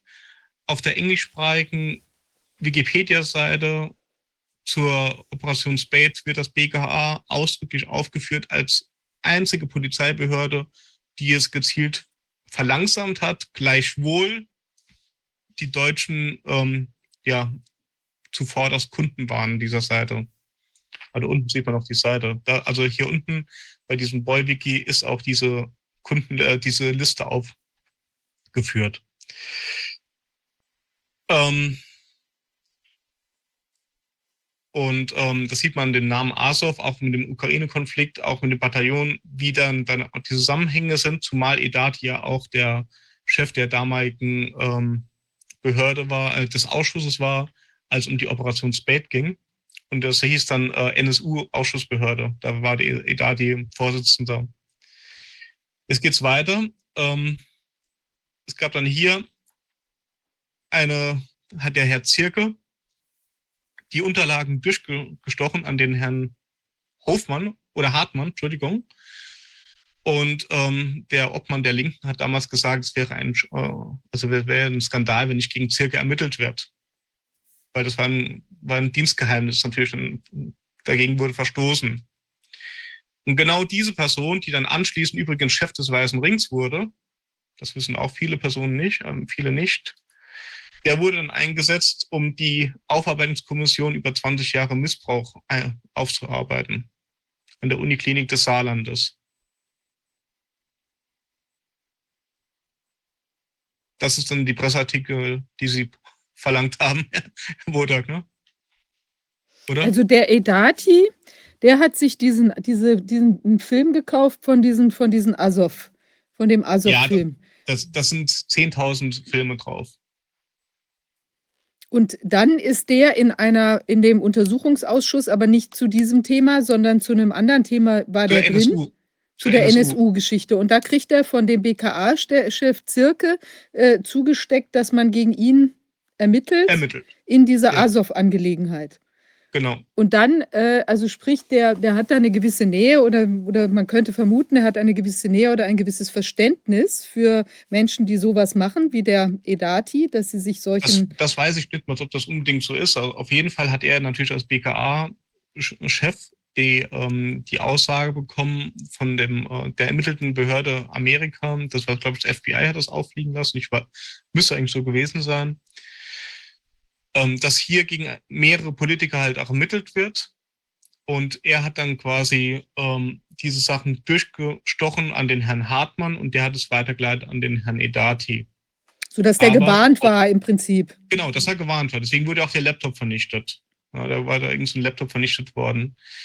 Ähm, was mich interessiert, ist nicht, ob der Edadi sich diese Filme da gekauft hat. Mich interessiert halt eher, warum hat man ihn ausgerechnet als Vorstand des NSU-Ausschusses dann, ähm, was ist aus dem NSU-Ausschuss äh, dann geworden und so weiter. ist ja alles dann im Sand verlaufen aufgrund des Skandals.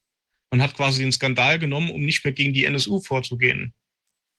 Okay, ja, also war das doch auch so, dass da sehr, sehr viele nachrichtendienstliche Leute dann involviert waren und dass das Ganze dann nachher schwierig war, weil man die Täter und die, die mit ihnen äh, in Verbindung stehenden äh, ja, nachrichtendienstlichen äh, Leute, dass man das so schwer trennen könnte, wenn ich das richtig verstanden habe. Das, das sehe ich genauso. Also ich sehe das genau wie bei einem NPD-Verbotsverfahren. Das wurde, das wurde am Schluss ja auch nicht involviert, weil zu viele Polizisten oder V-Männer dort bei der NPD untergebracht war. Man konnte nicht mehr sehen, ob die Plakate oder die Äußerungen von Staatsseiten oder von privater oder Parteiseite kamen. Also das heißt False Flag überall. Ja, genau.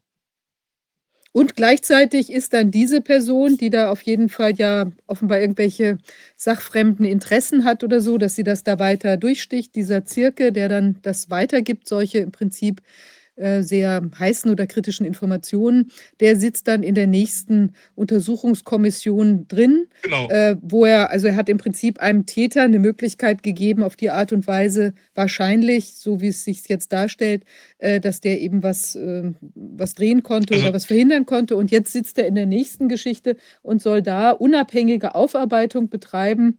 Äh, hat aber schon vorher eine Nähe zum Thema gezeigt. Also das ist ja. Wenn ich jetzt zum Beispiel wenn ich jetzt zum Beispiel die Person sehe, die bei uns da in, weggenommen wurde, ähm, der Zirkel hat im Endeffekt den Job zu schauen, was ist an diesem Lehrstuhl geschehen, wie kann es sein, dass an diesem Lehrstuhl 20 Jahre Missbrauch betrieben wurde? Und warum sagt er dann nicht, wie kann es sein, dass hier, hier Strafverfahren laufen und man nutzt den ehemaligen Lehrstuhlinhaber, um Missbrauchsopfer, die jetzt ans Licht kommen, wegzusperren. Das muss auch auf, aufhören. Also mich interessiert an der ganzen Sache ja, äh, wer könnte das Ganze dann verhindern und wer tut es dann nicht? Und das Ganze, wenn auf einer Stufe das versagt, wenn auf einer Stufe dann nicht äh, verhindert wird oder nicht gesäubert wird, dieser, diese kriminellen Handlungen nicht äh, geahndet werden und die Behörde nicht gesäubert wird von diesen Fehlhandlungen, dann ist das, dann gibt es einen Behördenchef. Und wenn der Behördenchef nicht funktioniert, dann gibt es politische Kontrollen dieser Behörden. Das heißt, die Politik ist ja verpflichtet, auch zu gucken, ob die Behörden das machen, was in den Gesetzen, die die Politik äh, gemacht hat, dann vorgeschrieben ist. Wenn die Behörden dann nicht, äh, ja, wenn die Behörden nicht funktionieren, dann ist als nächste Instanz die Politik da, die dann Fragen stellen muss. Und äh, deshalb diese ganze Hierarchie der Verantwortung, bis in die Spitzen der Politik, die muss man schon, darüber muss man sprechen. Die haben alle Verantwortung. Wenn da sowas passiert, das ist öffentlich und das wird dann unter den Teppich gekehrt und dann das womöglich noch zu Lasten von, von, von Menschen, die dann irgendwie noch weiter leiden müssen, dann ist das nicht in Ordnung. Und dann müssen wir, da müssen wir darauf strengen, dass diese Leute ausgewechselt werden, dass die wegkommen oder dass, die, dass das, was sie getan haben, dass sie zur Verantwortung gezogen werden es geht ja noch viel weiter. Ich suche gerade noch schnell was raus. Ähm, hätte man bei diesem, bei dieser Sache mit, mit, den, mit der UKS wirklich wollen was verändern, wäre man ganz leicht auf die Sache mit dem Rubicon-Institut gestoßen. Dort wurde der Gutachter Halberstadt wegen 175 Falschgutachten verurteilt. Die Presse, vor allem die allgemeine Zeitung, geht von 500 Falschgutachten insgesamt aus und sämtliche, also drei, drei Lehrschulmitarbeiter konnte ich auf diesen Lehrstuhl, äh, auf dieses Institut zurückverfolgen. Ging alles mittels Wayback-Maschinen. Also wir konnten nachweisen, dass hier eine Interdependenz zwischen, zwischen ähm, diesem Institut als auch diesem Lehrstuhl herrscht. Und es war schon faszinierend, dass auf das alles gar nicht eingegangen wurde, zumal hier locker Kinder im dreistelligen Bereich weg sind. Was heißt, was heißt weg? Also die sind weggesperrt also oder von, de, von, den Familien entfernt wurden. Genau, genau, Pflegefamilien, äh, Heime. Und wir haben genau in diesem Umkreis ja auch diese Sache um das, um den Wormser Prozess. Ähm, Wormser Prozess waren diese ähm, Prozesse, bei denen Eltern Missbrauchsvorwürfe ähm, ja, die wurden halt erstellt, die wurden vorgeworfen, die Kinder kamen weg in Einrichtungen, zum Beispiel Spatzenklausel, wo dann die Missbräuche stattgefunden haben. Also diese Netzwerke haben sich Gutachter, aber auch Gerichten bedient, um Kinder gezielt in einen Missbrauch reinzubekommen.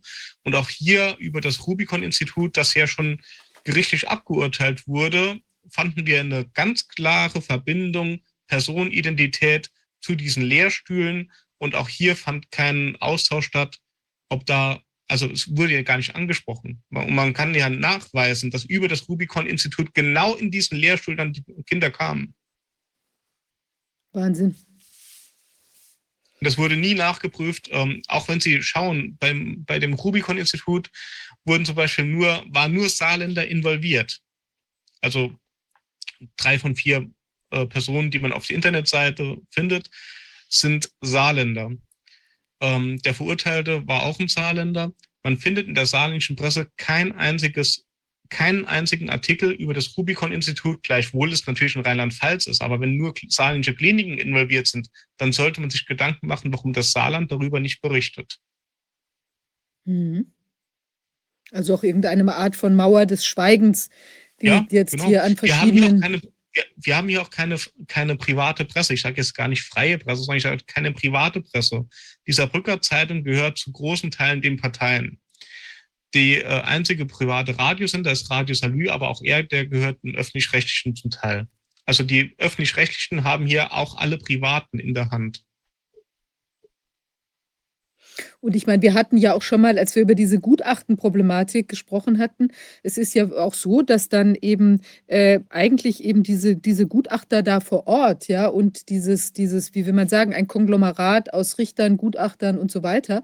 Ähm, jetzt war ja auch in diesem Jugendbereich, äh, dass es eben auch teilweise vielleicht nicht so geschickt ist, einen Gutachter da vor Ort oder zu nehmen, weil der unter Umständen eben äh, da auch in der Näheverbindung ist. Ja, das ist ja sehr, sehr schwierig. Also natürlich sind es teilweise natürlich auch oder sind generell auch bei Gutachtern und so weiter ja auch international oder deutsche auch Netzwerke. Man kennt es ja auch aus Medizinrechtsprozessen, dass die alle miteinander verkungelt sind, die dann sich da irgendwie eine Krähe hackt, der andere kein Auge aus.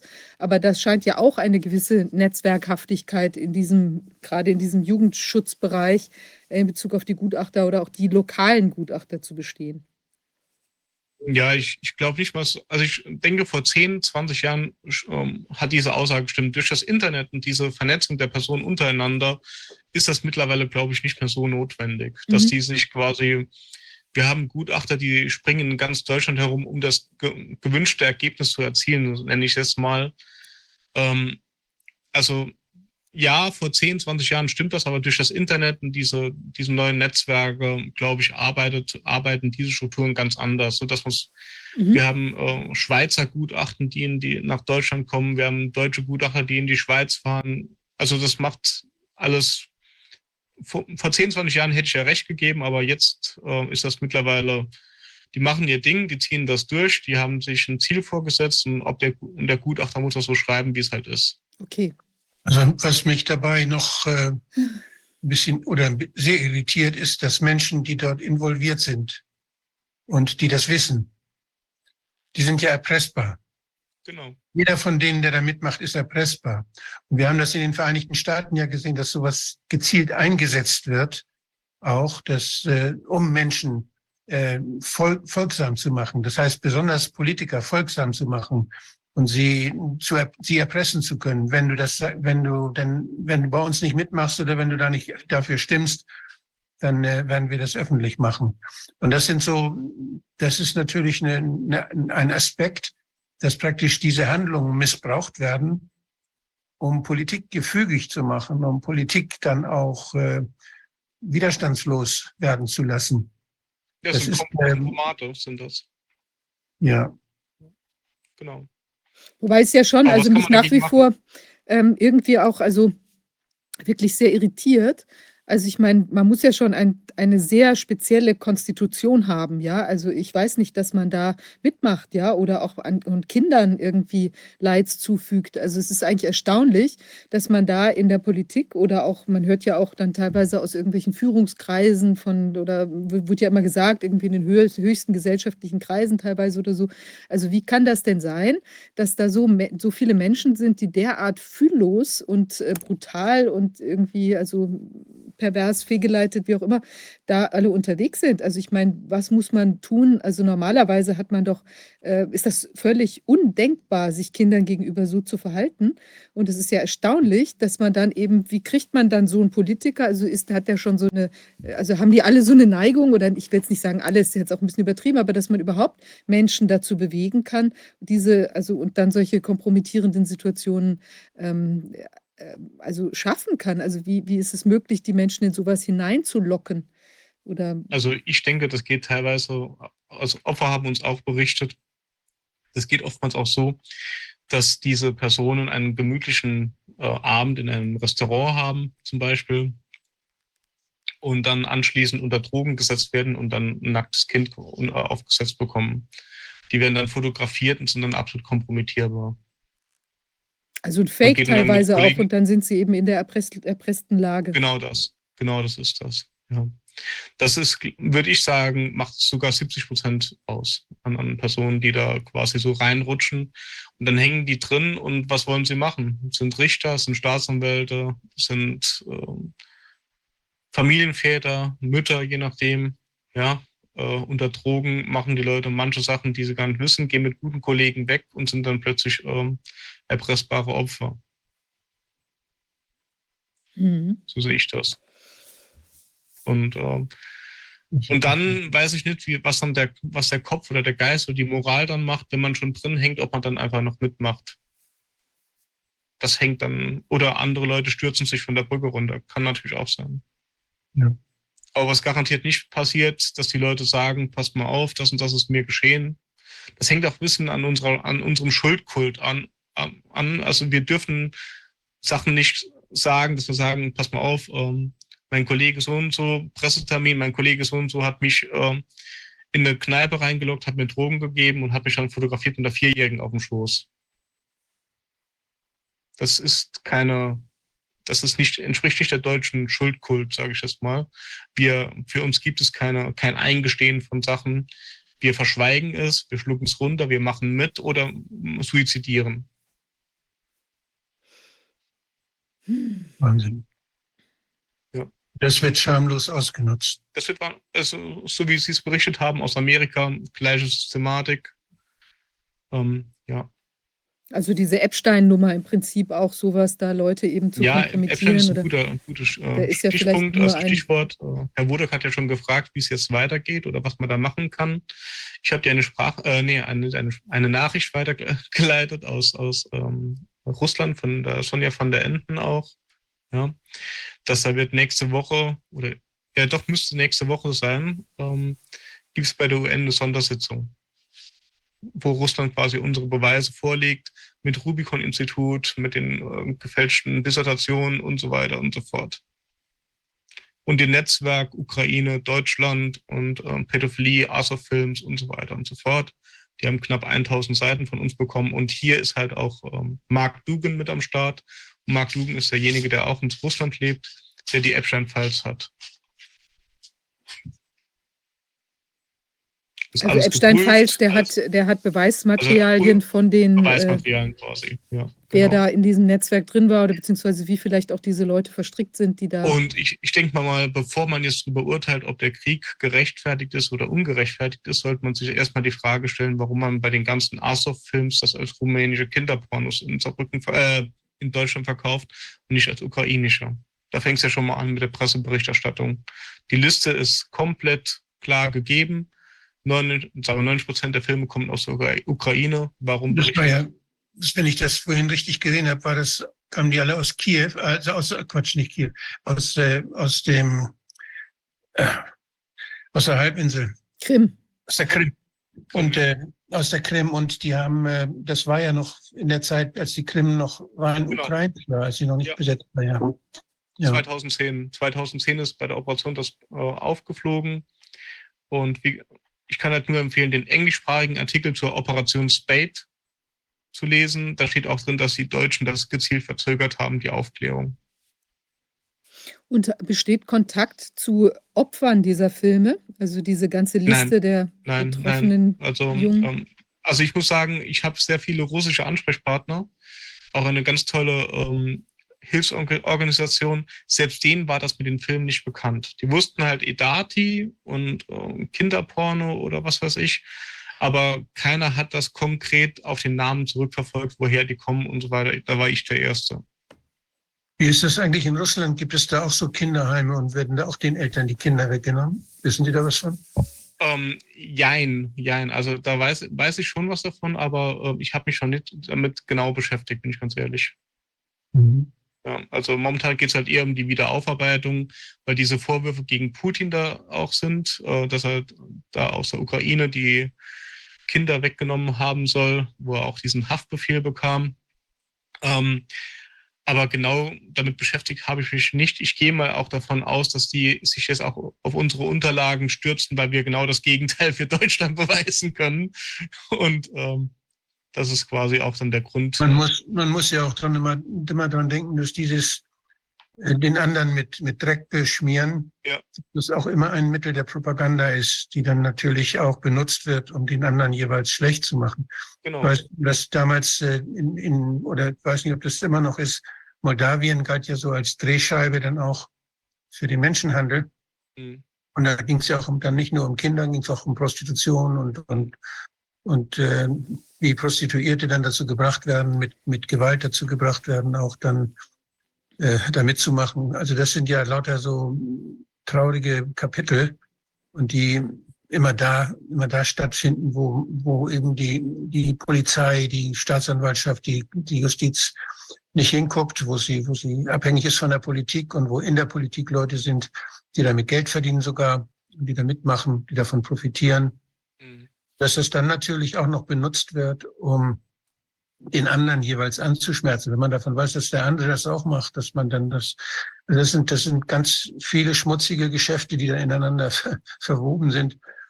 Ja, kann einem schlecht werden. Ja, wir hatten, wir hatten vor kurzem eine Situation, ist etwa vier Monate her, es gab eine Inobhutnahme, ich nenne es jetzt mal Inobhutnahme, eine Wegnahme eines, einer 17-Jährigen äh, von einer Serbin. Und ähm, da ist uns irgendwas so aufgefallen. Die Polizisten, die verwickelt waren, das war in Bayern halt, die Polizisten, Polizisten, die verwickelt waren, waren die gleichen Polizisten aus einem Graffiti, aus einer Graffiti-Angelegenheit dort. Dann hat sich die Mutter an uns gewandt, die sprach kaum Deutsch, ähm, aber wir haben können sehen, dass der Geburtsregisterauszug um den Geburtsort erleichtert wurde bei allen Kindern. Also die hatten ihren Ausweis, sie hatten einen Geburtsregisterauszug gehabt und ähm, da stand in der, in der psychiatrischen Anamnese, dass das Kind sich nun in der Einrichtung selbst verletzt hätte an Glasscherben, die aus therapeutischen Gründen zur Verfügung stünden. Also mit 17. Das habe ich schriftlich. Also wenn Sie das interessiert, ist therapeutische Gründe, Glasscherben auslegen, ist spannend. Und dabei fiel mir dann auf, dass diese gleiche Einrichtung einen Au-pair-Service hat in Charkiw, Odessa und in St. Petersburg. Und das habe ich dann an kann man ja eins und eins zusammenzählen, mit 17, äh, also 17-jährige Mädchen hier wegnehmen, ganz klar unter Drogen gesetzt auch, nicht mehr ansprechbar und gleichzeitig bietet die, die gleiche Dienst ein Au-pair-Service in, in St. Petersburg und Odessa und Charkiw an. Da wurde schon spannend, plus die gefälschten Ge Geburtsregisterauszüge und da habe ich mit russischer Presse gesprochen und der hat dann gesagt, was denkst du, warum man das macht? Und gut, ich kann mir das halt vorstellen, dass man die Leute dann als, die Mädchen dann als Kompromat rüberbringt oder sowas, damit die ihre Dienste vollziehen können. Und, äh, oder für Anschläge zu machen. Dann eine Woche später gab es diesen Anschlag in St. Petersburg, bei der der, der Reporter ähm, ähm, ermordet wurde, dieser äh, Kriegsberichterstatter. Und da hat bei mir das Telefon geklingelt von der Polizei St. Petersburg, dass die von uns die Unterlagen haben wollten zu der Sache. Also das fällt halt schon auf irgendwann. Und diese Au-pair-Stellen sind da ein, ein, gängiges Mittel, würde ich sogar sagen, mittlerweile. Es gibt ja auch von Kinderheimen teilweise, das, äh, ich weiß nicht, da hatte mir auch jemand berichtet, gibt es ja auch teilweise so, wie will man sagen, Außenstellen. Also dann auch in Griechenland oder in, ähm, was weiß ich Mhm. wo, geht man ins Ausland, in Spanien und arbeitet wie in so einem, äh, tja, auf so einer Farm oder kibbutzartig oder so, leben dann die Kinder vielleicht zur schwer erziehbare, scheinbar schwer erziehbare Kinder dann da Mhm. irgendwie zusammen, wo man ja auch nicht ganz genau weiß. Also zum einen könnte es sich als eine Ausbeutungskonstellation einfach von billiger Mhm. Arbeitskraft, aber unter Umständen ähm, also darstellen, aber es könnten auch möglicherweise andere Dinge dort passieren. Ich weiß nicht, gibt es da Erfahrungsberichte?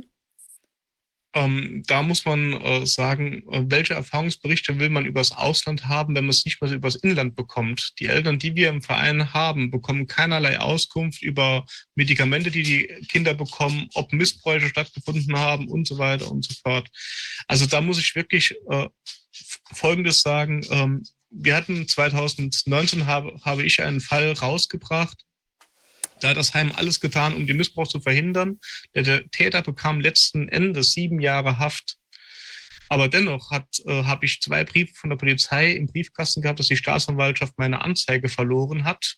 Das Heim selbst hat ähm, auch keine Anzeige er erstattet. Die haben das den Jungen haben die äh, äh, mit wie heißt diese Spielekonsole Nintendo haben sie den Täter als äh, äh, Emoji malen lassen, damit sie quasi den, den Täter als Bild haben.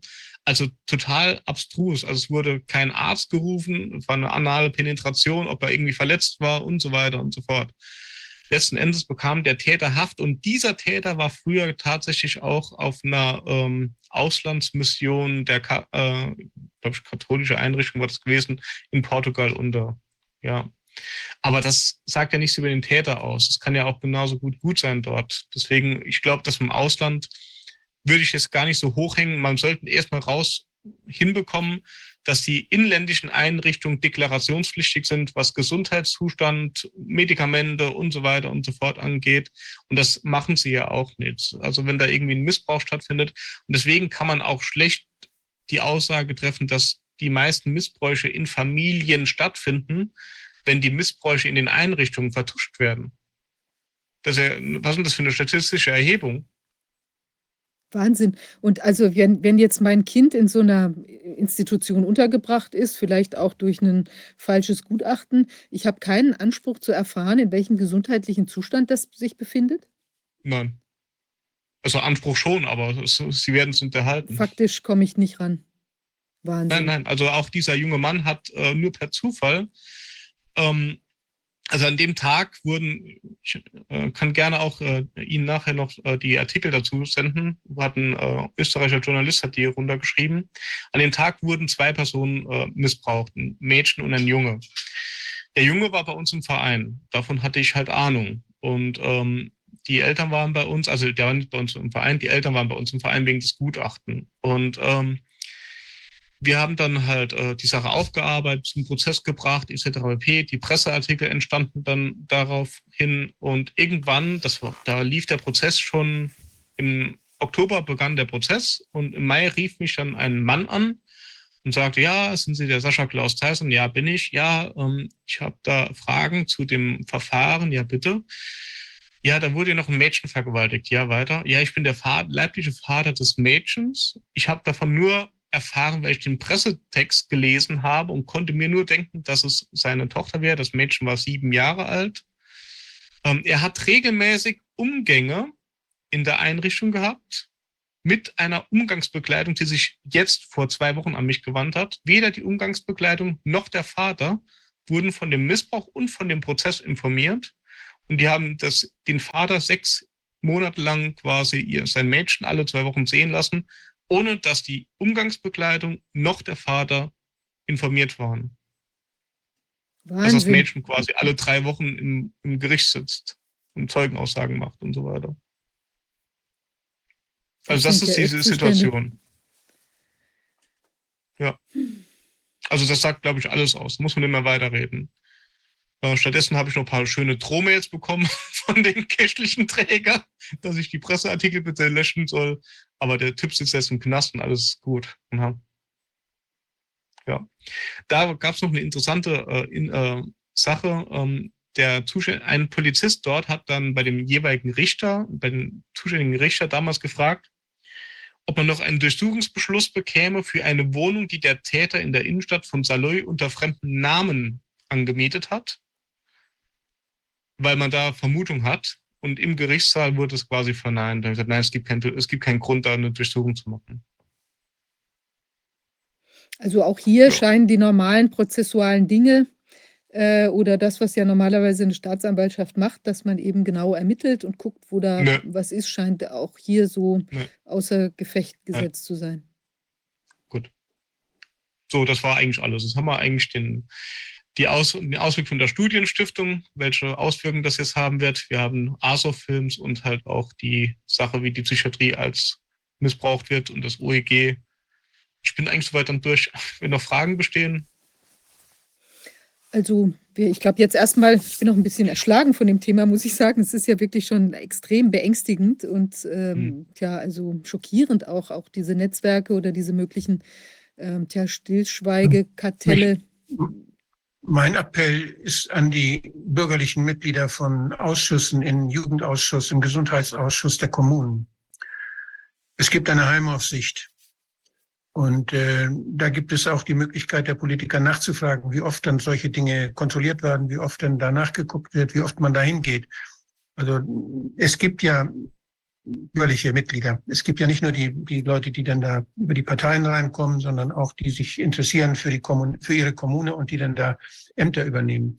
Die haben auch ein Recht zu fragen. Ich kann nur alle ermutigen, lasst da, schafft da mehr Transparenz, und zeigt den Menschen dort, dass sie beobachtet werden, dass sie die Verantwortung haben, aber dass man auch darauf achtet, dass sie diese Verantwortung wahrnehmen und dass sie die Kinder schützen, die dort in ganz, ganz schwierigen Umständen ja dann auch untergebracht werden. Das ist für die Kinder ja ohnehin eine Wahnsinnslast und für alle Beteiligten. Also von daher in der Kommune soll man wachsam sein. In der Kommune kennt man sich. In der Kommune kann man Fragen stellen. Und äh, da glaube ich, wenn das erstmal auf Landesebene ist, dann ist das schon so anonym, dann ist das schon so, mhm.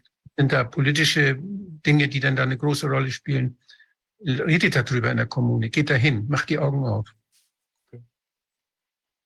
Ja.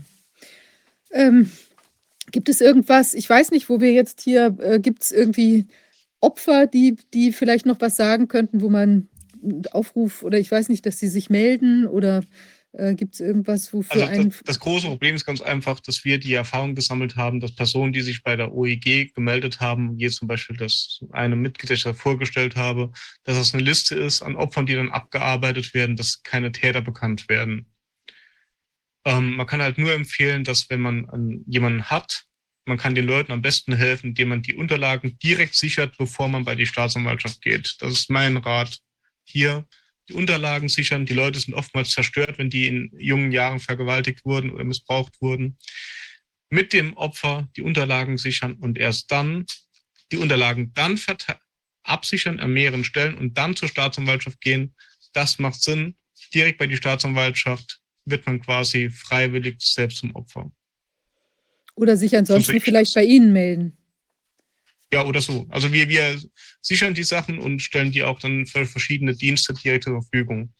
Was auch interessant ist, ist momentan eine Gerichtsverhandlung in Missouri. Geht um Menschenhandel ähm, äh, unter Involvierung auch äh, deutscher Behörden. Und wenn die Internetseite in Missouri enthält auch alle Namen, also jeweils Namen von dem Fall halt, geht es um Handel von Kolumbien nach Europa und ähm, die Internetseite Missouri Court, also komplette Department und das, der Court, der Gerichtshof ist komplett in Deutschland gesperrt, dass man nicht an die Namensliste rankommt. Mhm. Kann man gerne googeln, die Seite ist gesperrt. Faszinierend. Da müssen wir mal einen Workaround finden, um da ja, irgendwie also, ranzukommen. Ja, ja, Wir, wir, haben, wir haben Leute in Amerika, die durchforsten jetzt, ob wir da irgendwie einen Fall haben mit dem gleichen Richter drin. Okay, so. also ich glaube, durch jetzt auch äh, öffentlichen Machen dieser ganzen Geschichten wird das die Schlinge vielleicht auch irgendwann sich auch mal zuziehen bei bestimmten Leuten oder bei, ja, wer immer da tätig ist. Und äh, also ich finde es auf jeden Fall eine unheimlich wichtige Arbeit, die Sie machen und dass Sie da am, am Ball bleiben und eine Anlaufstelle sind für diese Menschen, die ja wirklich fürchterliches durchgemacht haben. Und das muss auch auf jeden Fall gestoppt werden. Also ich finde das sowieso sehr unheimlich, diese verschlossenen Türen, äh, wo keiner reingucken kann. Wir hatten es ja auch in der Corona-Krise der Maßnahmenkrise, ja, dass die Leute in den Kinderheimen oder dass dann auch die Heimaufsichten auch in den Altenheimen ja ähm, irgendwie doch stark reduziert waren, unabhängig davon, was so eine Aufsicht bringt, ähm, dass das eben noch hermetischer alles war. Und man hat ja da wirklich, man sieht ja, dass sich teilweise ganz Schlimmes da abspielt äh, hinter den verschlossenen Türen. Und das muss unbedingt äh, aufgelöst werden. Ja, die Menschen müssen da befreit werden. Es müssen andere Strukturen kommen, wo wenn ein Kind in Not ist jetzt oder äh, die Familie in Not ist, wie vielleicht geholfen werden kann, aber nicht mit solchem äh, Irrsinn, der dann eben möglicherweise noch anderen Leuten äh, eben die Gelegenheit gibt, da äh, weitere Schädigungen durchzuführen. Ja. Hm. Also sehr wichtige Arbeit. Vielen Dank und wir bleiben auf jeden Danke. Fall in Kontakt. Jo. Viel Spaß noch. Danke sehr. Ja, jetzt haben wir irgendwie einen etwas harten Schnitt, weil wir jetzt aus diesem wirklich, äh, tja, wie will man sagen, enorm belastenden Thema, wir gehen jetzt auch zu einem weiteren belastenden Thema, aber es ist doch, ähm, wie, wie will man sagen, etwas abstrakter. Ähm, ja, ich freue mich, wir haben äh, Raimund Hagemann bei uns, ist ja Datenspezialist, hat uns ja schon seit langem äh, be begleitet. Wir waren ja immer wieder mal im Gespräch über die Analyse von wichtigen statistischen, ähm, äh, tja, von, von Datensätzen, ähm, aus denen sich teilweise eben doch anderes ergeben hat, als es in der, im Mainstream so kommuniziert worden ist. Und ja, ich weiß nicht, können Sie mich hören, sehen? Ja, ich kann Sie sehen. Können Sie mich auch sehen und hören? Ja, sogar sehr gut. Ähm, gut, toll. Dankeschön. Ja, Sie haben ja ähm, jetzt sich mal wieder ein paar neue Zahlen angeschaut und auch eine ja, Auswertungen auch von der Barmer. Äh, die ist ja mit irgendwelchen Analysen da in Erscheinung getreten, wo sich doch erhebliche Zweifel an der Korrektheit dieser äh, Analyseergebnisse ähm, ergibt. Ich würde Ihnen vielleicht einfach das Wort geben. Vielleicht sagen Sie noch ein paar Sätze zu sich selbst und dann bin ich gespannt auf Ihre Auswertung. Ja, herzlichen Dank für die Gelegenheit, darüber zu berichten. Ich habe äh, gestern, also zunächst mal ein gedanklich schwieriger Übergang ähm, von diesem wirklich hoch äh, emotionalen und äh, auch dramatischen Thema der Vertuschung im Bereich der, der, des Missbaus. Ein bisschen, äh, denke ich, ist auch mein, mein Beitrag heute reicht auch rein in den Bereich Vertuschung, denke ich teilweise auch. Das werden wir uns vielleicht mal im Detail dann nachher anschauen. Ich habe gestern ein Video äh, dazu äh, veröffentlicht zu einer äh, Studie des Barmer Instituts für Gesundheitsforschung zum Thema Corona und Übersterblichkeit. Und äh, man kommt in dieser Studie zum, äh, ich gebe vielleicht erstmal meine Präsentation, mein Bildschirm frei, damit das Ganze auch jeweils visuell unterstützt werden kann. Können Sie meinen Beitrag sehen? Ja, wir können den Beitrag sehen. Wir sehen allerdings auch Ihren Desktop. Ah, Moment, ich habe falsch freigegeben. Moment, ich wollte, wollte nur die Präsentation freigeben. So, Moment, das müsste aber eigentlich jetzt passen. Jetzt passt's. Ja, gut, okay. Gut, also es handelt sich eben um eine Studie des Barmer Instituts für Gesundheitsforschung, wo auf Basis von 10,5 Millionen Versicherungsdaten bzw. ärztlichen Abrechnungen zu 10,5 Millionen Versicherten äh, eine Forschung betrieben wurde über den Anteil von Covid-19 an der Übersterblichkeit. Das klare Ergebnis soll lauten, Covid-19 ist zum überragenden Anteil eben äh, verantwortlich für die Übersterblichkeit der letzten drei sogenannten Pandemiejahre.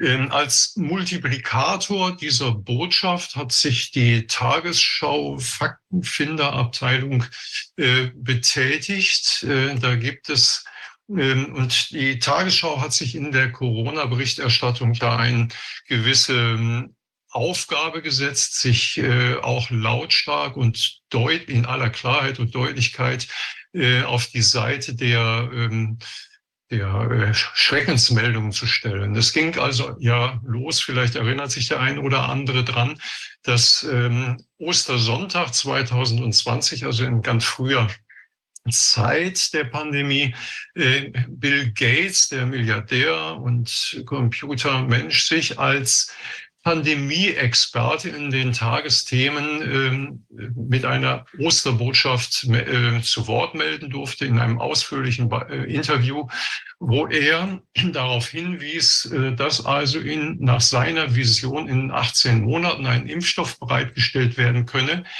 wobei er davon ausging, dass man dabei die Sicherheitsbedingungen, nämlich Unbedenklichkeit und Wirksamkeit der Impfstoffe umgehen könne, indem man diese entsprechenden Sicherheitsuntersuchungen erst nach der Zulassung äh, und der Einführung dann durchführen müsse, aus seiner Sicht.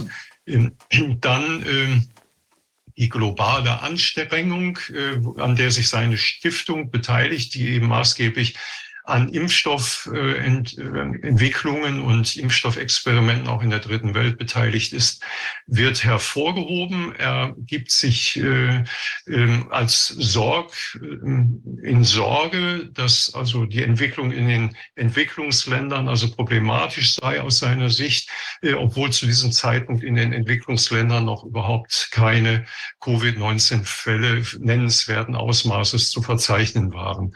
Auch als Visionär wurde, äh, hat er sich dann nochmal präsentiert. Er habe also 2015 schon auf die Möglichkeit einer Pandemie hingewiesen. Das alles geht also ungefiltert, ungeprüft äh, dann als Osterbotschaft über die Tagesthemen in die Öffentlichkeit zu einer Zeit, wo ja auch die Bundeskanzlerin ihre ähm, bewegenden Ansprachen an die Bevölkerung zur Solidarität gehalten hat. Äh, und dieses Image der Tagesschau hat sich auch weiter fortgesetzt, äh, immer weiter, eben zum Beispiel auch über Übersterblichkeit und so zu berichten. Es sind immer die schlimmen Zahlen, die im Vordergrund standen. Unterstützt wurden sie dabei letzten Endes äh, immer auch durch die, das Statistische Bundesamt, das regelmäßig hier jetzt Berichte, Monatsberichte aus 2022, die lückenlos für jeden Monat und hier dann auch aus 2023 äh, Sterbefallzahlen auswerten. Und interessant ist, dass all diese Auswertung immer mit einem Mittelwert der Vorjahre vergleichen. Es geht um die vier Vorjahre und alle Auswertungen im gesamten Pandemieverlauf liegen im Plus. Also wir liegen in allen Monaten höher als in den vier Vorjahren. Das unterstreicht natürlich das, was alle Medien dann sich gerne zu eigen gemacht haben. Wir haben es eine, mit einer ganz schrecklichen, schlimmen Pandemie zu tun. Die Übersterblichkeit ist ganz furchterregend. Ähm, auf äh, diese Barmer-Studie, auf die ich jetzt gleich eingehen werde, äh, springt also auch der Tagesschau Faktenfinder. Er gibt sich also selber den Titel ARD Faktenfinder, Pascal Siegelkopf. Darauf geht er also ein und äh, hat also gleich die passende Illustration mit einem, einer Aufreihung von, von äh, sieben, acht, nee, acht Särgen äh, in einer Leichenhalle die also den entsprechenden Rahmen geben. Und er sagt also, Corona sei wohl für Übersterblichkeit verantwortlich, was letztlich ja dazu führt, dass man den umfangreicheren Bericht fast eigentlich nicht mehr lesen, zu, äh, zu lesen, äh, glaubt lesen zu müssen. Äh, das wird auch dann unterstrichen in der weiteren Berichterstattung, dass man also einen eindeutigen Zusammenhang sieht. Alles sind also Zitate ähm, aus der Barmer-Studie, ähm, eindeutigen Zusammenhang sieht zwischen der Übersterblichkeit in den Pandemiejahren und Covid-19 ähm, dass die ein, äh, interessant ist, die, die Teil, ähm, das Teilresultat, die Übersterblichkeit entfiel fast vollständig auf Menschen, die 60 Jahre und älter waren. Wenn man sich also mal die Vorjahre anschaut, dann war es immer so, dass Übersterblichkeit sich in den alten Jahrgängen abspielte. Von Grippewellen waren selten jüngere Jahrgänge mit Sterbefällen betroffen. Und, äh, aber das ist eine epochale Erkenntnis dieser Studie.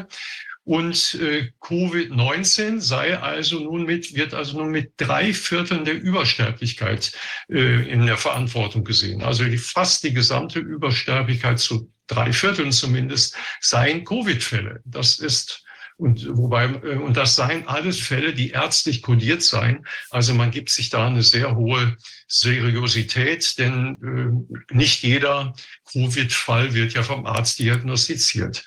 Ähm, dass ähm, ja auch in früheren, also man beschränkt sich aber eben ausschließlich auf diesen Aspekt Covid-19. Ähm, und äh, der Pascal Siegelkopf macht keinerlei eigene Überprüfungen dieser Daten, sondern er äh, als Faktenfinder setzt er also keine weiteren alternativen Sichtweisen dagegen oder überprüft die Daten, sondern er zitiert, zitiert einfach nur die Resultate dieser, dieser äh, ähm, BIF, äh, also des Instituts für Gesundheitsforschung der Barmer zitiert er einfach nur. Das ist also nicht Faktenfinder, sondern, sondern er deklariert das als Fakten und verbreitet sie äh, mit medialer Vehemenz.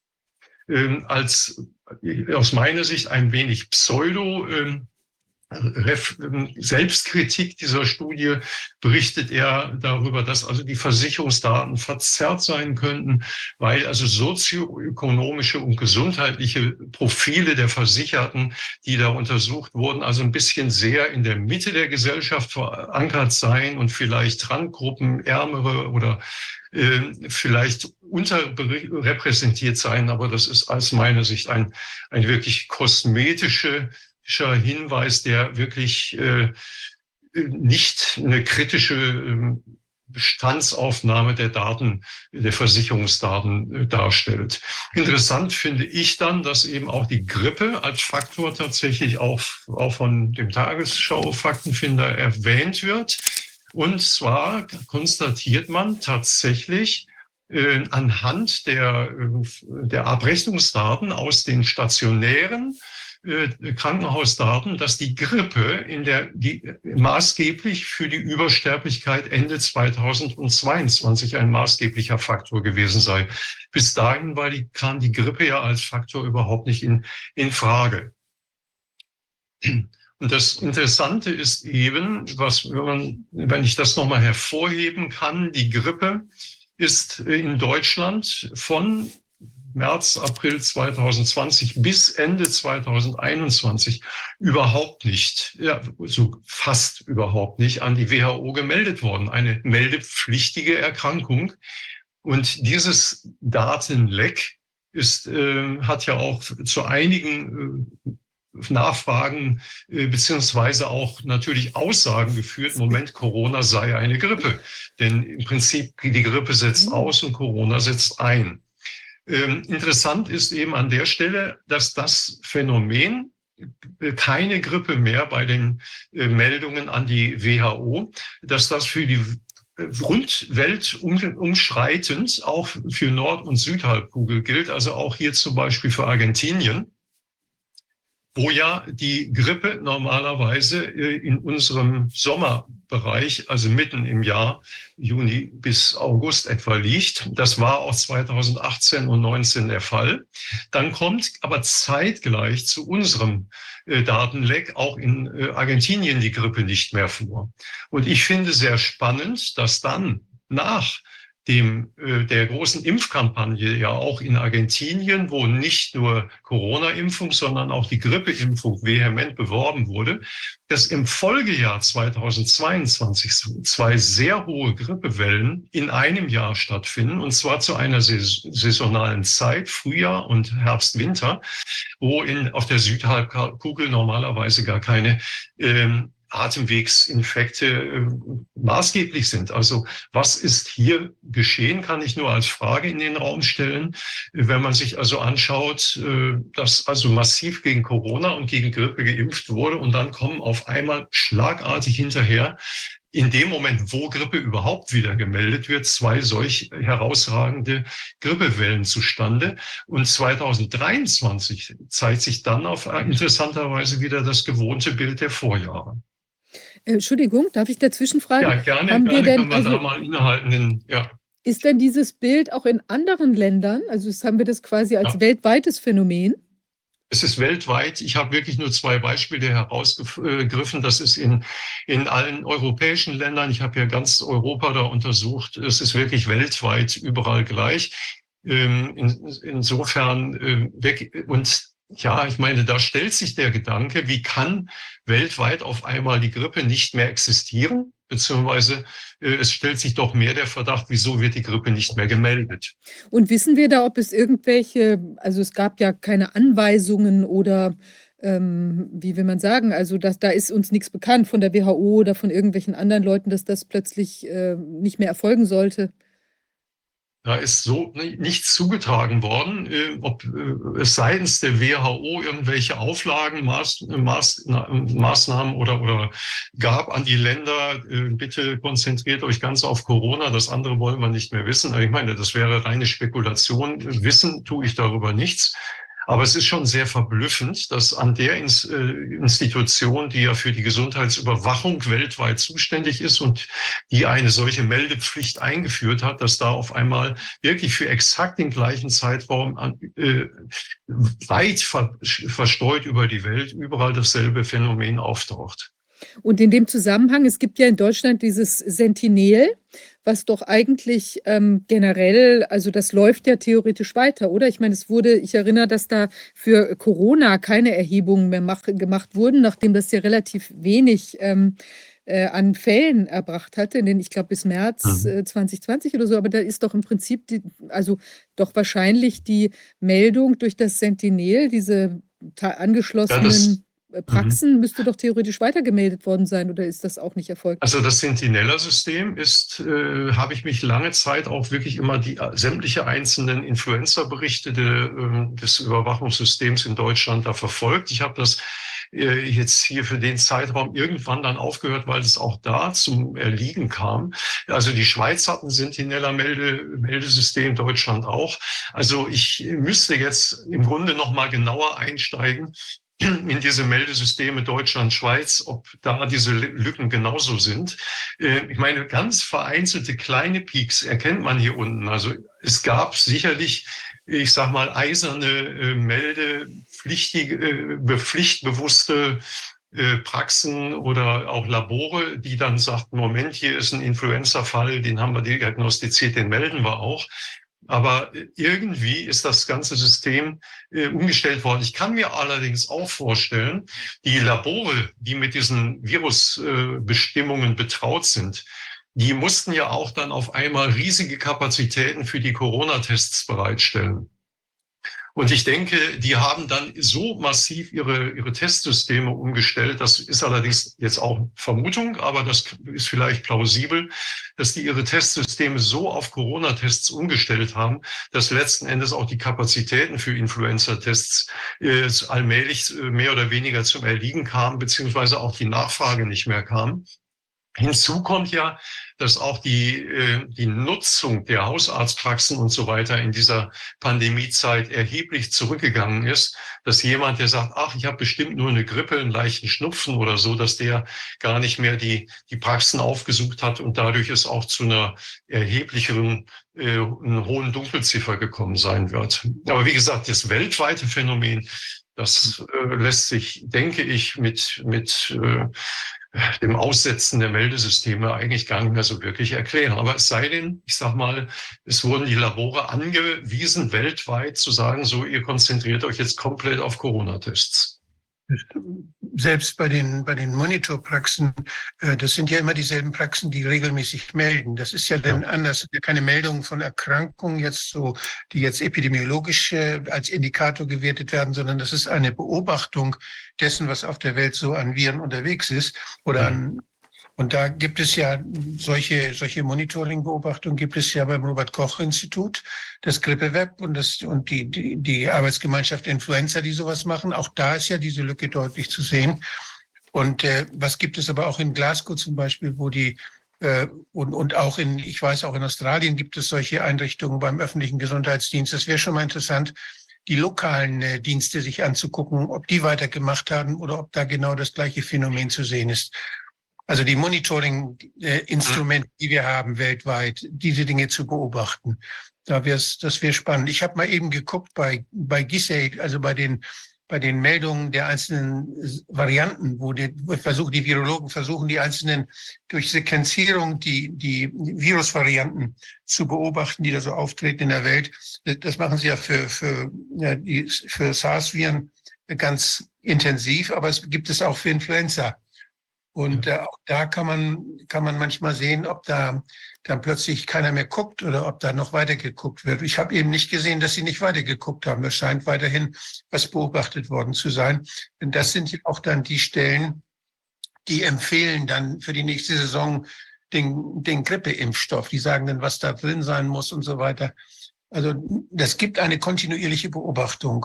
Ob, die, ob das nur vergleichbar ist und ob da die gleiche Methodik dann jeweils über die Jahre angewandt wird oder ob man da die Methodik verändert hat, das müsste man nochmal rausfinden.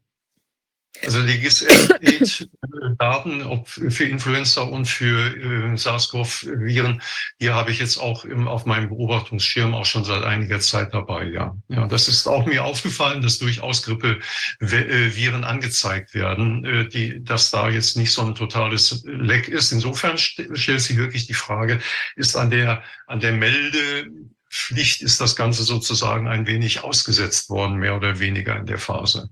Wissen wir eigentlich, ob mehr Geld gezahlt wurde für Corona-Tests äh, im Vergleich zu Grippetests? Ja, denke ich. Es gab ja für Corona-Maßnahmen fast überall Sonder, Sonderkontingente, die dann abrechnungstechnisch besonders angeführt werden konnten. Ja, das waren auf, auf diesen Daten fußt ja dann auch diese Barmer-Analyse. Äh, also da sind natürlich alle Corona-Abrechnungen dann letzten Endes auch mit dabei, die auch mit Sonderhonoraren sozusagen ähm, budgetiert waren. Also wenn man will, dass eine Krankheit häufiger wird, dann muss man die Suche danach finanziell belohnen. Ja, ja. Ganz einfach. Und, Und wenn man will, dass eine Krankheit wenn mhm. man eine Krankheit äh, finden will, die eine hohe Mortalität hat, dann muss man sie da suchen, wo die Menschen sterben. Auf der Intensivstation oder im Krankenhaus, nicht in der Normalbevölkerung, nicht zu Hause, nicht beim Hausarzt.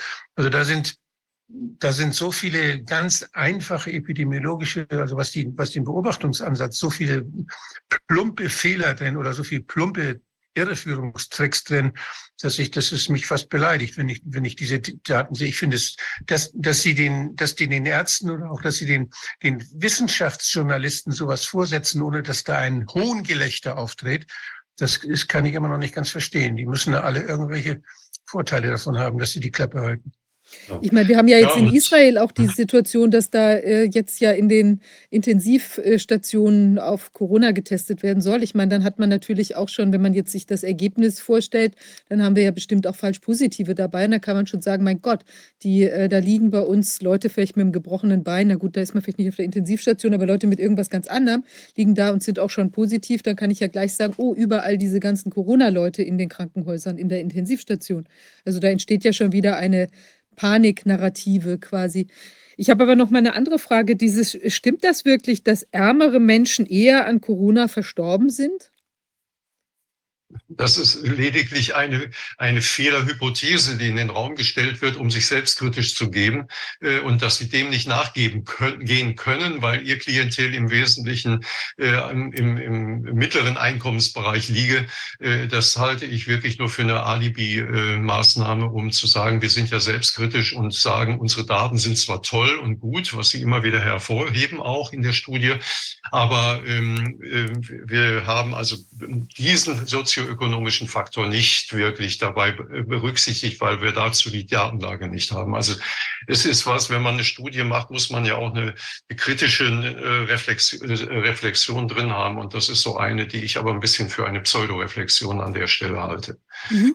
Wir haben ja eine ganz enge Verbindung der, der Kranken, gesetzlichen Krankenkassen mit, mit der Politik.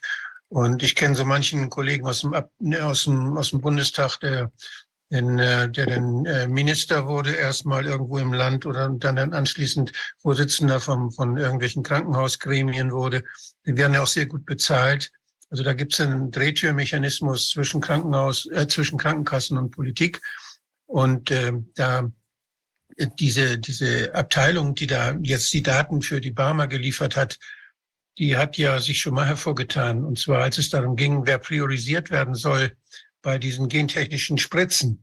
Und da haben sie, haben sie gesagt, dass, dass dort äh, Menschen mit einer Chromosomenaberration, also äh, dass die zuerst dran sollen oder dass, dass psychisch Kranke zuerst diese Spritze kriegen sollten. Wobei das, sie hörte sich damals so an wie so ein Euthanasieprogramm, weil die, das sind alles Menschen, die da zuerst die Spritze kriegen sollten, bei denen man gar nicht wusste, die überhaupt aus den Studien ausgeschlossen worden waren. Also die, da gab es gar keine Daten drüber. Und die Barmer, die Barmer Leute, die Barmer Spezialisten haben damals gesagt, die müssen aber zuerst die Spritze kriegen. Ich dachte, ich lese nicht richtig und sowas von der Krankenkasse. Als mhm. wenn sie die teuren Patienten loswerden wollten. Ja, und genau wie also die Tagesschau darum bemüht ist, dann ihr hartes Image dadurch zu verteidigen, dass sie also eine Faktenfinderabteilung aufbauen, die also alle äh, kritischen und gegenteiligen Meinungen selbst von Hoch Hochschulprofessoren äh, schlicht und ergreifend unterdrücken, beziehungsweise dann äh, versuchen mit Gegenstudien oder Gegenaspekten dann außer Kraft zu setzen. Genauso hat sich natürlich auch die Barmer Ersatzkasse ihr eigenes Corona-Image aufgebaut mit ihren Corona-Informationen, die sie eben entsprechend verbreitet haben. Und Sie haben ja schon angedeutet, selbst, selbst an, äh, im Prinzip beratend äh, für die, für die Priorisierungssetzung da der Gesetzgebung haben sie sich ja mit eingebracht. Also da ist auch ein Image, wo auch die äh, Barmer natürlich daran interessiert ist, bitte jetzt keine kritischen Stimmung, Stimmen, mit denen wir unsere eigene Darstellung, unsere, unser eigenes Image im Grunde in Frage stellen müssten. Also insofern hat, ist auch hier eine große Motivation erstmal da. Moment, bitte, wir versuchen jetzt Kritisches äh, zu entkräften und genau in dem Kontext taucht jetzt eben diese, äh, diese Studie auf. Äh, Analyse der Übersterblichkeit während der Covid-19-Pandemie in Deutschland 2020 bis 2022, also die gesamte bisherige Pandemieverlauf. Und äh, man grenzt sich eben gleich einleitend, also es, für mich beginnt so jetzt keine Studie, äh, das ist eher eine Pressemitteilung, wo also äh, in Fett, äh, Fettdruck äh, auf der Website direkt gleich das Ergebnis herausgestellt wird. Und äh, man grenzt sich im ersten Satz gleich, im zweiten Satz gleich ab von der jüngeren öffentlichen Diskussion. Äh, äh, da, da beruft sich also da auf Studienergebnisse, die also einen Zusammenhang zwischen Covid-19 und der Impfung suggerieren würden. Äh, das zielt eine, auf eine ganz klar auf eine Studie von äh, Professor Kubaner und Professor Reitzner hinaus, die also gesagt haben, Moment, wir haben weitere Aspekte gefunden, die wir nicht erklären können, Übersterblichkeiten, die sich nicht durch Covid-19 erklären lassen. Und dieser Studie tritt man jetzt entgegen. Aber das Wort eben suggerieren sagt eigentlich schon klar, das halten wir nicht für seriös. Und äh, in der gesamten Studie der Barmer taucht das Wort Impfung auch nicht auf. Also man setzt sich mit dieser Studie nicht dadurch auseinander, dass man sagt, wir gucken uns jetzt mal in unseren Abrechnungsdaten der Ärzte mal typische Impfkomplikationsdiagnosen an und äh, können dann beweisen, die gibt es nicht oder in so geringem Maße und die haben auch nie was mit Sterbefällen zu tun. Also insofern, äh, man setzt sich nicht mit der Thematik auseinander, sondern man betreibt einfach nur Rufmord und sagt, Moment, die suggerieren das und das ist nicht seriös. Ähm, also unser Thema ist ausschließlich Covid-19. Und da kommen Sie dann auf, äh, die Kubatner-Studie kommt auf 104.000 Übersterblichkeit in der gesamten Pandemie. Und die Barmer-Studie kommt dann mal gleich auf 166.000 Fälle über kumulierte Übersterblichkeit. Also überschreiten die in meinen Augen sehr seriöse Berechnung äh, der Kubatner-Studie um 66.000 Fälle. Also der Mathematiker, äh, Matthias Reitzner heißt er, glaube ich, Matthias, weiß ich jetzt nicht ganz sicher, aber Reitzner ist äh, Versicherungsmathematiker. Und er hat also die neuesten mathematischen Modelle angewandt. Aber dazu kommt gleich noch eine kleine Folie. Und äh, bei diesen 166.000 Fällen geht also die Barmer-Studie davon aus, dass drei Viertel dieser Übersterblichkeit tatsächlich Covid-19-Diagnosen hatten und nur acht Prozent der übrigen Sterblichkeit irgendwie äh, auch Covid-Diagnosen hatten. Also das hat man ganz selektiv herausgefiltert, hat sich also auch mit keiner anderen Fragestellung auseinandergesetzt. Äh, das hier nochmal als Gegen, äh, Pol die äh, Ergebnisse der Kuberner-Reitzner-Studie, wo man also, äh, wie gesagt, nach diesen mathematisch äh, modernsten Methoden der Versicherungsmathematik auf eine Übersterblichkeit kommt, die man für 2020 auf 4000 und, Moment, irgendwo stehen hier unten die Zahlen, hier, hier steht sie, und für äh, den Rest der Pandemie dann auf 100.000 circa beziffert. Also die liegen bei 104.000 Übersterblichkeit. Und man attestiert hier eben, und das ist das, was wir als suggestiv Botschaft sozusagen miss, in Misskredit gebracht werden soll. Man sagt, Moment, im, ab, ab April 2021 gehen also die Sterblichkeit in den Altersgruppen unter 80 Jahren so merklich und so kontinuierlich aufwärts, dass hier etwas geschehen muss. Und das, was hier geschehen sein muss, kann, lässt sich nicht durch Covid-19 erklären, sondern da bleibt letzten Endes im Ausschlussverfahren eigentlich nur übrig, auch einen Blick auf die Impfkampagne zu werfen, die ja im April 2021 dann auch ähm, mit entsprechend in den jüngeren Altersgruppen zum, zum Abschluss letzten Endes gebracht wurde. Also diese Studie soll in Misskredit gebracht werden. Und äh, man spricht, hebt jetzt die Qualität der eigenen Daten besonders hervor, sagt ja, die andere Studie, die man namentlich gar nicht nochmal extra erwähnt, die war ja limitiert, die war ja beschränkt, weil die konnten zum Beispiel zu Influenza gar nichts sagen, weil die, äh, die, die allgemeinen Sterbedaten ja zu, zu Influenza-Sterbedaten nichts hergeben. Ähm, aber unsere Routinedaten, die sind ja so viel besser.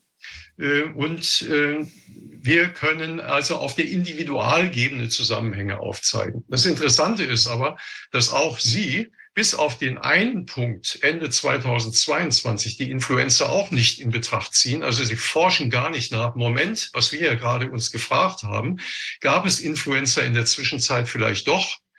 Äh, auch dieser Frage gehen Sie in dieser, dieser Pausenzeit der Meldungen nicht nach, ob da doch auf den Intensivstationen oder den, in den Krankenhäusern doch Influenza-Fälle in nennenswertem Maße da waren. Also man verweigert sich letzten Endes auch hier einer, einer, einer differenzierten Darstellung und äh, beruft sich, was die Übersterblichkeit angeht, auf die Auswertung des Statistischen Bundesamtes, die äh, also im Pandemiezeitraum von einer deutlich erhöhten Sterblichkeit in Deutschland berichten. Und dann hebt man wieder einen Monat heraus. Im Dezember 22 lagen wir um 23 Prozent über 2018 bis 2021 über den Median dieser Jahre. Das Interessante ist, wenn man da den Median nimmt, dann bleibt im Prinzip äh, nicht viel übrig. Also und äh, in den Vorjahren, vor 2022, waren die, äh, war die, äh, die, die Grippe eigentlich immer später. Also der Dezember ist ein ganz schlechter Vergleichsmonat, wenn ich mit früheren Übersterblichkeiten vergleichen will. Äh, denn, die, denn wir sind jetzt, äh, haben, die, haben das Infektionsgeschehen deutlich vorgelagert bekommen. Wir können das so, so beobachten. Und das Interessante ist, diese, äh, diese, ich berufe mich auf die Statis, ist in meiner Sicht ein völlig falscher Ansatz, denn äh, die, die Statis-Methode kann ich als falsche Methode äh, definitiv auch, glaube ich, hier gleich plausibel darlegen. Ich habe ja schon eben deutlich gemacht bei den vielen Pressemeldungen, man beruft sich auf vier Jahre, äh, vier Vorjahre als Vergleichszeitraum. Und das Interessante ist, aus diesen vier Vorjahren nimmt man sich dann einen Medianwert. Also das heißt, zwei Werte lässt man weg und die beiden mittleren, die mittelt man dann nochmal. Dann haben wir Median. Also der höchste, der tiefste fällt schon mal weg. Und dann nehmen wir die beiden mittleren, machen Median. Das Interessante ist nun, wenn man sich das eben mal anguckt, in einer Altersgruppe, in der die Einwohnerzahlen nicht konstant sind, sondern schwankend verlaufen. Ähm, nämlich hier bei den 65 bis 69-Jährigen, dann hinkt, äh, äh, zeigt zunächst mal die rote Kurve eindeutig denselben Kurvenverlauf wie die Einwohnerzahl. Also die, die Grundgeometrie der Sterbekurven und der Einwohner Ja, ähm, ich hoffe, wir sind wieder online. Es war ja ein sehr interessantes Phänomen. Wir waren plötzlich runter mit dem Internet. Also es mag jetzt alle möglichen Gründe gehabt haben, aber es ist spannend, weil es ähm, ja, ich weiß nicht, ich glaube in 170 Sitzungen, ich weiß nicht, ob es überhaupt jemals einmal vorgekommen ist oder also wie auch immer. Vielleicht lag es an der Brisantheit der Informationen, die wir hier hatten. Ähm, da ist erstmal das Netz in die Knie gegangen, aus Schreck vielleicht, ich weiß es nicht. Also ähm, ich hoffe, wir sind wieder online und es wäre toll, Herr Hagemann, wenn Sie vielleicht nochmal äh, vielleicht noch auf diesen letzten Punkt zu sprechen äh, kommen könnten. Wir können das später vielleicht auch sonst nochmal rausschneiden, falls sich das irgendwie wiederholt hat oder so, wenn wir vielleicht diese Pause rausnehmen aus dem, äh, äh ja, aus dem, äh, dem ja, Video. Ja, mache ich gerne. Äh, vielleicht also dort an diesem, ja, schauen Sie, wenn Sie vielleicht an diesem grünen, an dieser grünen Linie, ich glaube, da sind wir im Prinzip ausgestiegen. Wenn Sie das noch mal kurz erklären könnten, das war ja der Einwohnerzuwachs oder die Einwohnerentwicklung in diesen Jahren. Genau, die Einwohner, diese äh, schwankende Einwohnerentwicklung, steigend, fallend und wieder steigend, dass die letzten Endes sich ja im Sterbegeschehen dieser Altersgruppe auch widerspiegelt. Ich meine, die Übersterblichkeitspeaks jetzt mal gar nicht berücksichtigt, sondern der, der Kernverlauf. Und äh, das also das Modell von die Statis, das ich also als ungeeignet definitiv bezeichne, natürlich eine brisante Behauptung von mir, aber die ich meine hier beweisen zu können, äh, dass äh, dieses Modell darauf beruht, dass man einfach die absoluten Zahlen mit den absoluten Mittelwert der vier Vorjahre vergleicht, dem Medianwert. Und dieser Medianwert hinkt eben in der Entwicklung durch den Bezug auf die vier Vorjahre der Entwicklung, der Bevölkerungsentwicklung immer hinterher.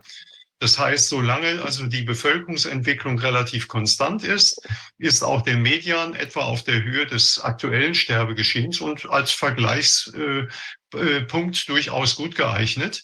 Aber sobald jetzt die Bevölkerungsdaten äh, fallen und auch damit die Sterbefallzahlen äh, fallen, ist der ähm, Zeit, äh, trä zeitlich träge Medianwert eben äh, jetzt in dieser Phase deutlich drüber, weil er immer noch in dem äh, Bevölkerungsgeschehen dieser vier Vorjahre verharrt. Und es sieht aus, als hätten wir die ganze Zeit eine Untersterblichkeit was letzten Endes als Beurteilung des Sterbegeschehens in dieser Phase nicht geeignet ist. Denn wenn wir hier diese Übersterblichkeit im Frühjahr 2013 betrachten, äh, sieht das im Vergleich zu dem Vierjahresmedian davor als Untersterblichkeit aus und das wäre eine Fehlinterpretation. Also es führt hier zu einer Fehldeutung in der, der Hinsicht, was aber niemanden bekümmert in einer Phase, wo wir, wo wir drunter liegen, ist das ja etwas, was nicht medial wirksam als Problem geschildert werden kann. Aber nun haben wir jetzt ein Bevölkerungswachstum. Und bei diesem Bevölkerungswachstum ist der nachhinkende Median eindeutig ein Problem, denn er liegt permanent unter dem aktuellen Sterbegeschehen. Und wir haben äh, su suggerieren, ich möchte das Wort hier jetzt explizit auch benutzen, wir suggerieren jetzt hier äh, bei äh, steigenden Todesfällen äh, durch den zu tiefen Median eine andauernde Übersterblichkeit. Und genau das haben ja die Pressemitteilungen der letzten Pandemiejahre permanent gezeigt. Wir hatten jeden Monat lagen wir über dem Durchschnitt der vier Vorjahre. Das ist genau das, was in dieser Kurve zum Ausdruck kommt. Aber der Median ist von daher definitiv nicht geeignet, um eine Übersterblichkeit zu beurteilen. Herr Wodak hat in der Zwischenzeit schon die Rückfrage gestellt. Ich darf das einfach quasi mal jetzt äh, wiedergeben. Äh, das müsste sich ja ganz anders darstellen, wenn man das jetzt gegen die gegen 100.000, also gegen die Bevölkerungszahlen dann gegenrechnet. Die passenden Darstellungen dazu kommen noch. Es gab dazu aber eben auch eine Rückfrage ähm, im, bei Frag den Staat äh, durch einen äh, Wirtschaft, äh, Wirtschaftsmathematiker, ähm, der ebenfalls äh, gesagt hat, Moment, hier gibt es ein methodisches äh, Problem und bitte, wie stellt ihr euch dazu? Ähm, interessant ist, äh, sich das mal in Ruhe, diesen Dialog da anzuschauen. Interessant sind die ausweichenden Ausflüchte äh, von äh, De Statis an der Stelle. Einerseits geben sie erstmal zu, es gibt gar keinen wissenschaftlichen Konsens darüber, wie man den Erwartungswert berechnen soll. Ähm, und das gibt Ihnen also aber jetzt offenbar die Freiheit zu sagen, dann machen wir es so, wie wir es jetzt eben machen. Ähm, das war eben bei den bei den Pressemitteilungen schon zu sehen. Sie haben Ihr eigenes Modell. Äh, das ist, hat aber eben jetzt keinen wissenschaftlichen Konsens. Darüber ist man sich international nicht einig. Ähm, und äh, obwohl sie also monatlich auf, ich sag mal, Kommastellen genau, eine Übersterblichkeit berechnen. Wir liegen um ein Prozent, um 999 Todesfälle über den vier Monaten, dem Dezember des Vorjahr, der vier Vorjahre. Das berechnen sie auf, ich sag mal, auf präziseste äh, Sterbezahlen, äh, sprechen Sie dann hier auf einmal davon, dass Sie nur eine erste Einordnung der Sterbefallzahlen vornehmen wollen. Ähm, also sprich, Sie relativieren Ihre eigene Analyse eigentlich und äh, aber sie bleiben dabei, wir machen das so und die absoluten Zahlen verglichen geben einen ersten Anhaltspunkt. Äh, geben sie nicht geben sie definitiv nicht. Und hier ist man nicht bereit, methodisch sich mal ähm, einem äh, studierten äh, Mathema äh, wird, ja, der ist auch, äh, wie gesagt, Wirtschaftsmathematiker, einem solchen Studioso wirklich Paroli zu bieten und zu sagen, Moment, wir räumen dieses ein, da stimmt etwas, auch in unserer Methodik nicht. Äh, Österreich, interessanterweise gibt es, aus Österreich gibt es die Daten, die tatsächlich die Sterberaten präsentieren und da kommen dann ganz andere Kurvenverläufe bei raus. Aber auch in Österreich werden diese Zahlen nicht der Öffentlichkeit präsentiert. Also, zweites Problem der Barmer-Studie, man verwendet einen fragwürdigen Vergleichszeitraum. Wir hatten gerade bei der Statis vier Jahre zum Vergleich. Die Barmer beschränkt sich auf den Zeitraum 2018 bis 2019. Und wenn man sich mal den Kurvenverlauf hier der über 80-Jährigen anschaut, dann war es vor 2018 bis 19, war, waren, lagen die Kurvenverläufe im Sockelbereich höher. Danach liegen sie wieder höher. Also man nimmt sich genau die, ich sag mal, Rosinenjahre heraus, wo das Sterbegeschehen im, im Grundkonsens erstmal tiefer lag. Und es bleiben nur zwei Monate mit einem Peak, der eine, eine, Übersterblichkeit repräsentiert. Also wir vergleichen Übersterblichkeiten mit einem normalen, dem bisherigen tiefsten Sterbegeschehen. Äh, äh, methodisch äh, aus meiner Sicht fragwürdig. Ich denke, der Zeitraum muss länger gewählt werden und vor allen Dingen, er darf nicht äh, sich auf absolute Zahlen berufen. Aber wie kann man jetzt eine Voraussage wirklich vernünftig treffen, wie viele Sterbefälle man erwarten würde, um sie mit den tatsächlichen Sterbefällen zu vergleichen? Und dazu liefert die Statis selber äh, die, die Rohdaten, nämlich einmal die Sterbedaten in einer Jahrgängen, also von äh, unter einem Jahr bis über 90 Jahre, wird für jeden Jahrgang sind die Sterbezahlen genannt. Und für jeden dieser Jahrgänge sind die Bevölkerungszahlen abrufbar bis 2022. Und aus diesen Zahlen kann man nun für jeden einzelnen Jahrgang ausrechnen, wie viel Prozent äh, sind in dem jeweiligen Jahr verstorben. Und wenn ich daraus jetzt mal einen Mittelwert bilde, dann habe ich also eine prozentuale Sterberate. Die ist unabhängig von der Bevölkerungsentwicklung, nämlich auf die Bevölkerung prozentual adjustiert dann habe ich also tatsächlich für jede Altersgruppe einen prozentualen Wert. Ich habe jetzt hier den Mittelwert aus 2015 bis 19, also fünf Vorpandemiejahre gewählt und diese Prozentzahlen dann mit den Einwohnerzahlen aus 2020, 21, 22 multipliziert, erhalte also für jeden Jahrgang eine erwartete Sterbezahl gemessen an dem durchschnittlichen Sterbegeschehen der fünf Vorpandemiejahre. Kann daraus eine Summe bilden und habe eine Jahressumme. So, das wären zum Beispiel für 2020 eine erwartete Jahressumme von 987.000. Dem stehen aber nur 985.570 äh, gemeldete Todesfälle gegenüber. Das heißt, wenn ich also mit dem Zeitraum 2015 bis 19 vergleiche, habe ich in 2020 trotz des hohen Sterbegeschehens im Dezember eine insgesamt gesehen übers Jahr betrachtet sogar eine Untersterblichkeit. In den übrigen Pandemiejahren ändert sich das Bild. Wir kriegen 2021 ein Plus von 22.500 und 2022 verdoppelt, äh, verdoppelt sich das mehr als verdoppelt auf 52.500.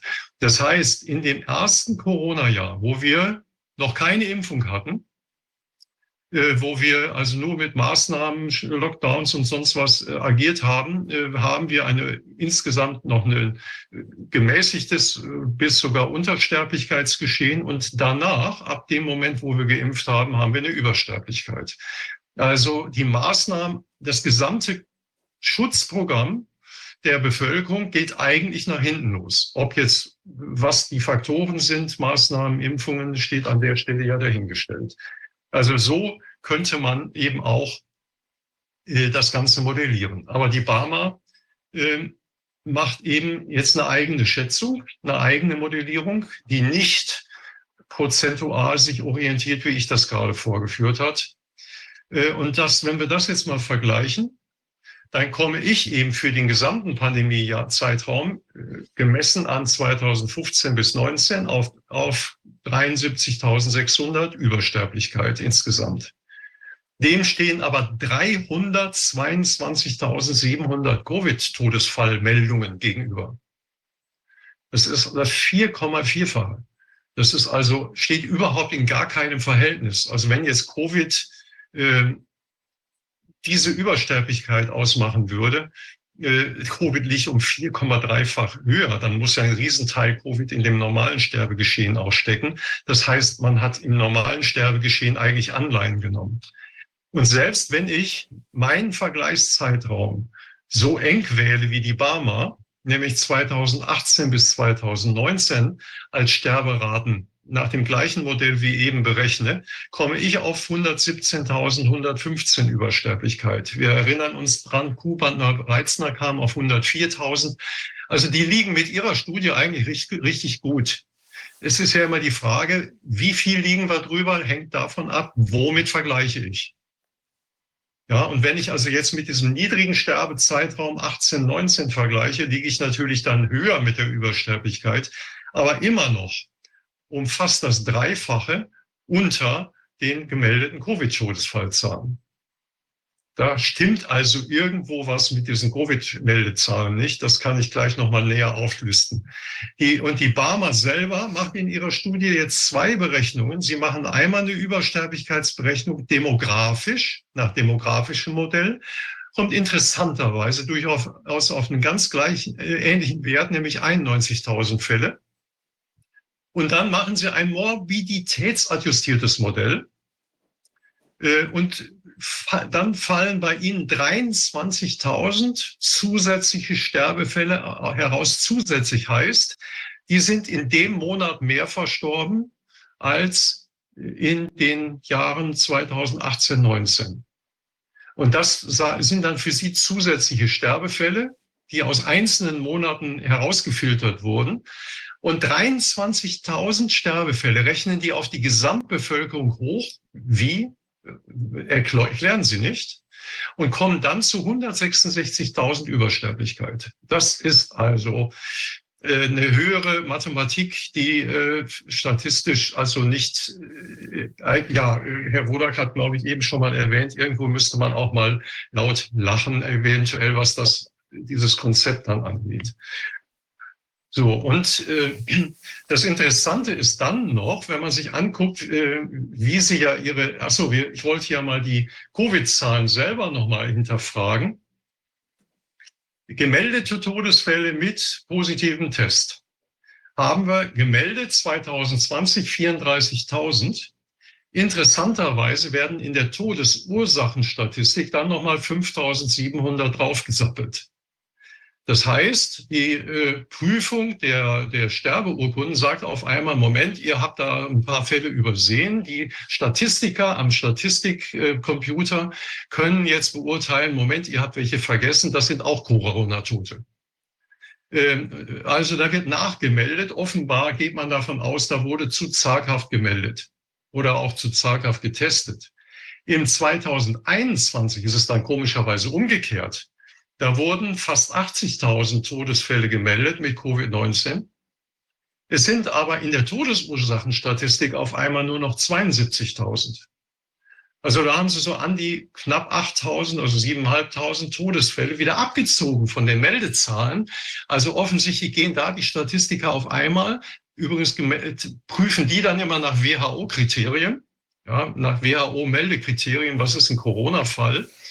Und äh, da haben sie auf einmal gesagt, Moment, ihr habt offenbar zu viel gemeldet. Die ziehen wir euch wieder ab. Das muss, das muss man sich einmal auf der Zunge zergehen lassen. Das Interessante ist, wenn man sich dann die, die Testzahlen anschaut und die Positivraten, äh, dass also von 2020 nach 2021 die Positivraten sich verdoppelt haben 2022 nochmal vervierfacht. Das heißt, wie hat man so viele positive Fälle hinbekommen? Ich glaube, Herr, Herr Wodak, da gebe ich Ihnen mal das Wort. Ich glaube, das, ja, das ist Spezialgebiet. Naja, es ist bekannt, dass erstmal, dass die Qualität der Tests sehr, sehr schlecht ist. Und äh, es gibt Anreize, diesen Test zu machen und auch positive Tests zu haben. Damit hat man ja Fälle geschaffen. Fälle werden honoriert. Also das ist die Motivationsseite. Aber auf der anderen Seite wissen wir auch, dass die durch die Spritze, die RNA-Spritze, dass da die Tests positiv werden.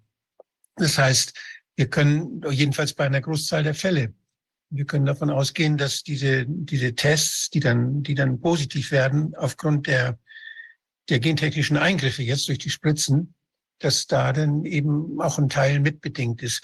Man muss dann immer genau gucken, was diese PCRs dann eigentlich messen. Ob, da das ja keine standardisierten Tests sind, kann man damit natürlich sehr leicht dann auch äh, ja das Bild schaffen, was wir jetzt hier gerade sehen, dass das alles Long-Covid ist, dass die alle positiv getestet sind.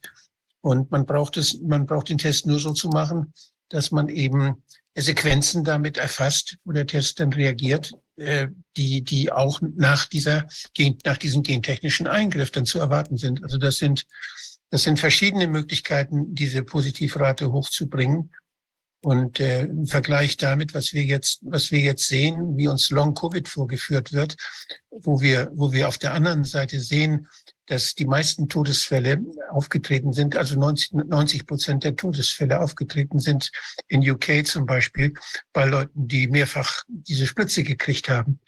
Und äh, wir sehen, dass bei Kindern zum Beispiel äh, sehr viele Todesfälle da sind, auch die und die vorher Kinder sind sonst nicht gestorben an, an solchen an solchen Erkrankungen.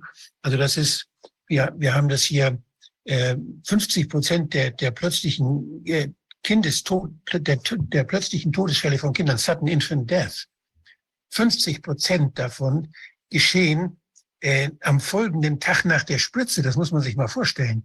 Und dann 43, 78 Prozent innerhalb von sieben Tagen nach dieser Spritze der, der plötzlichen Todesfälle bei Kindern. Das heißt, da ist was, da passiert was mit der, mit der Spritze was wir eben nicht immer wissen. Wir wissen ja, dass das die, die Inhaltsstoffe sehr unterschiedlich sind, dass wir da Plasmid, dass da Plasmide gefunden, dass da eben nicht nur die RNA drin ist, die da drin sein soll.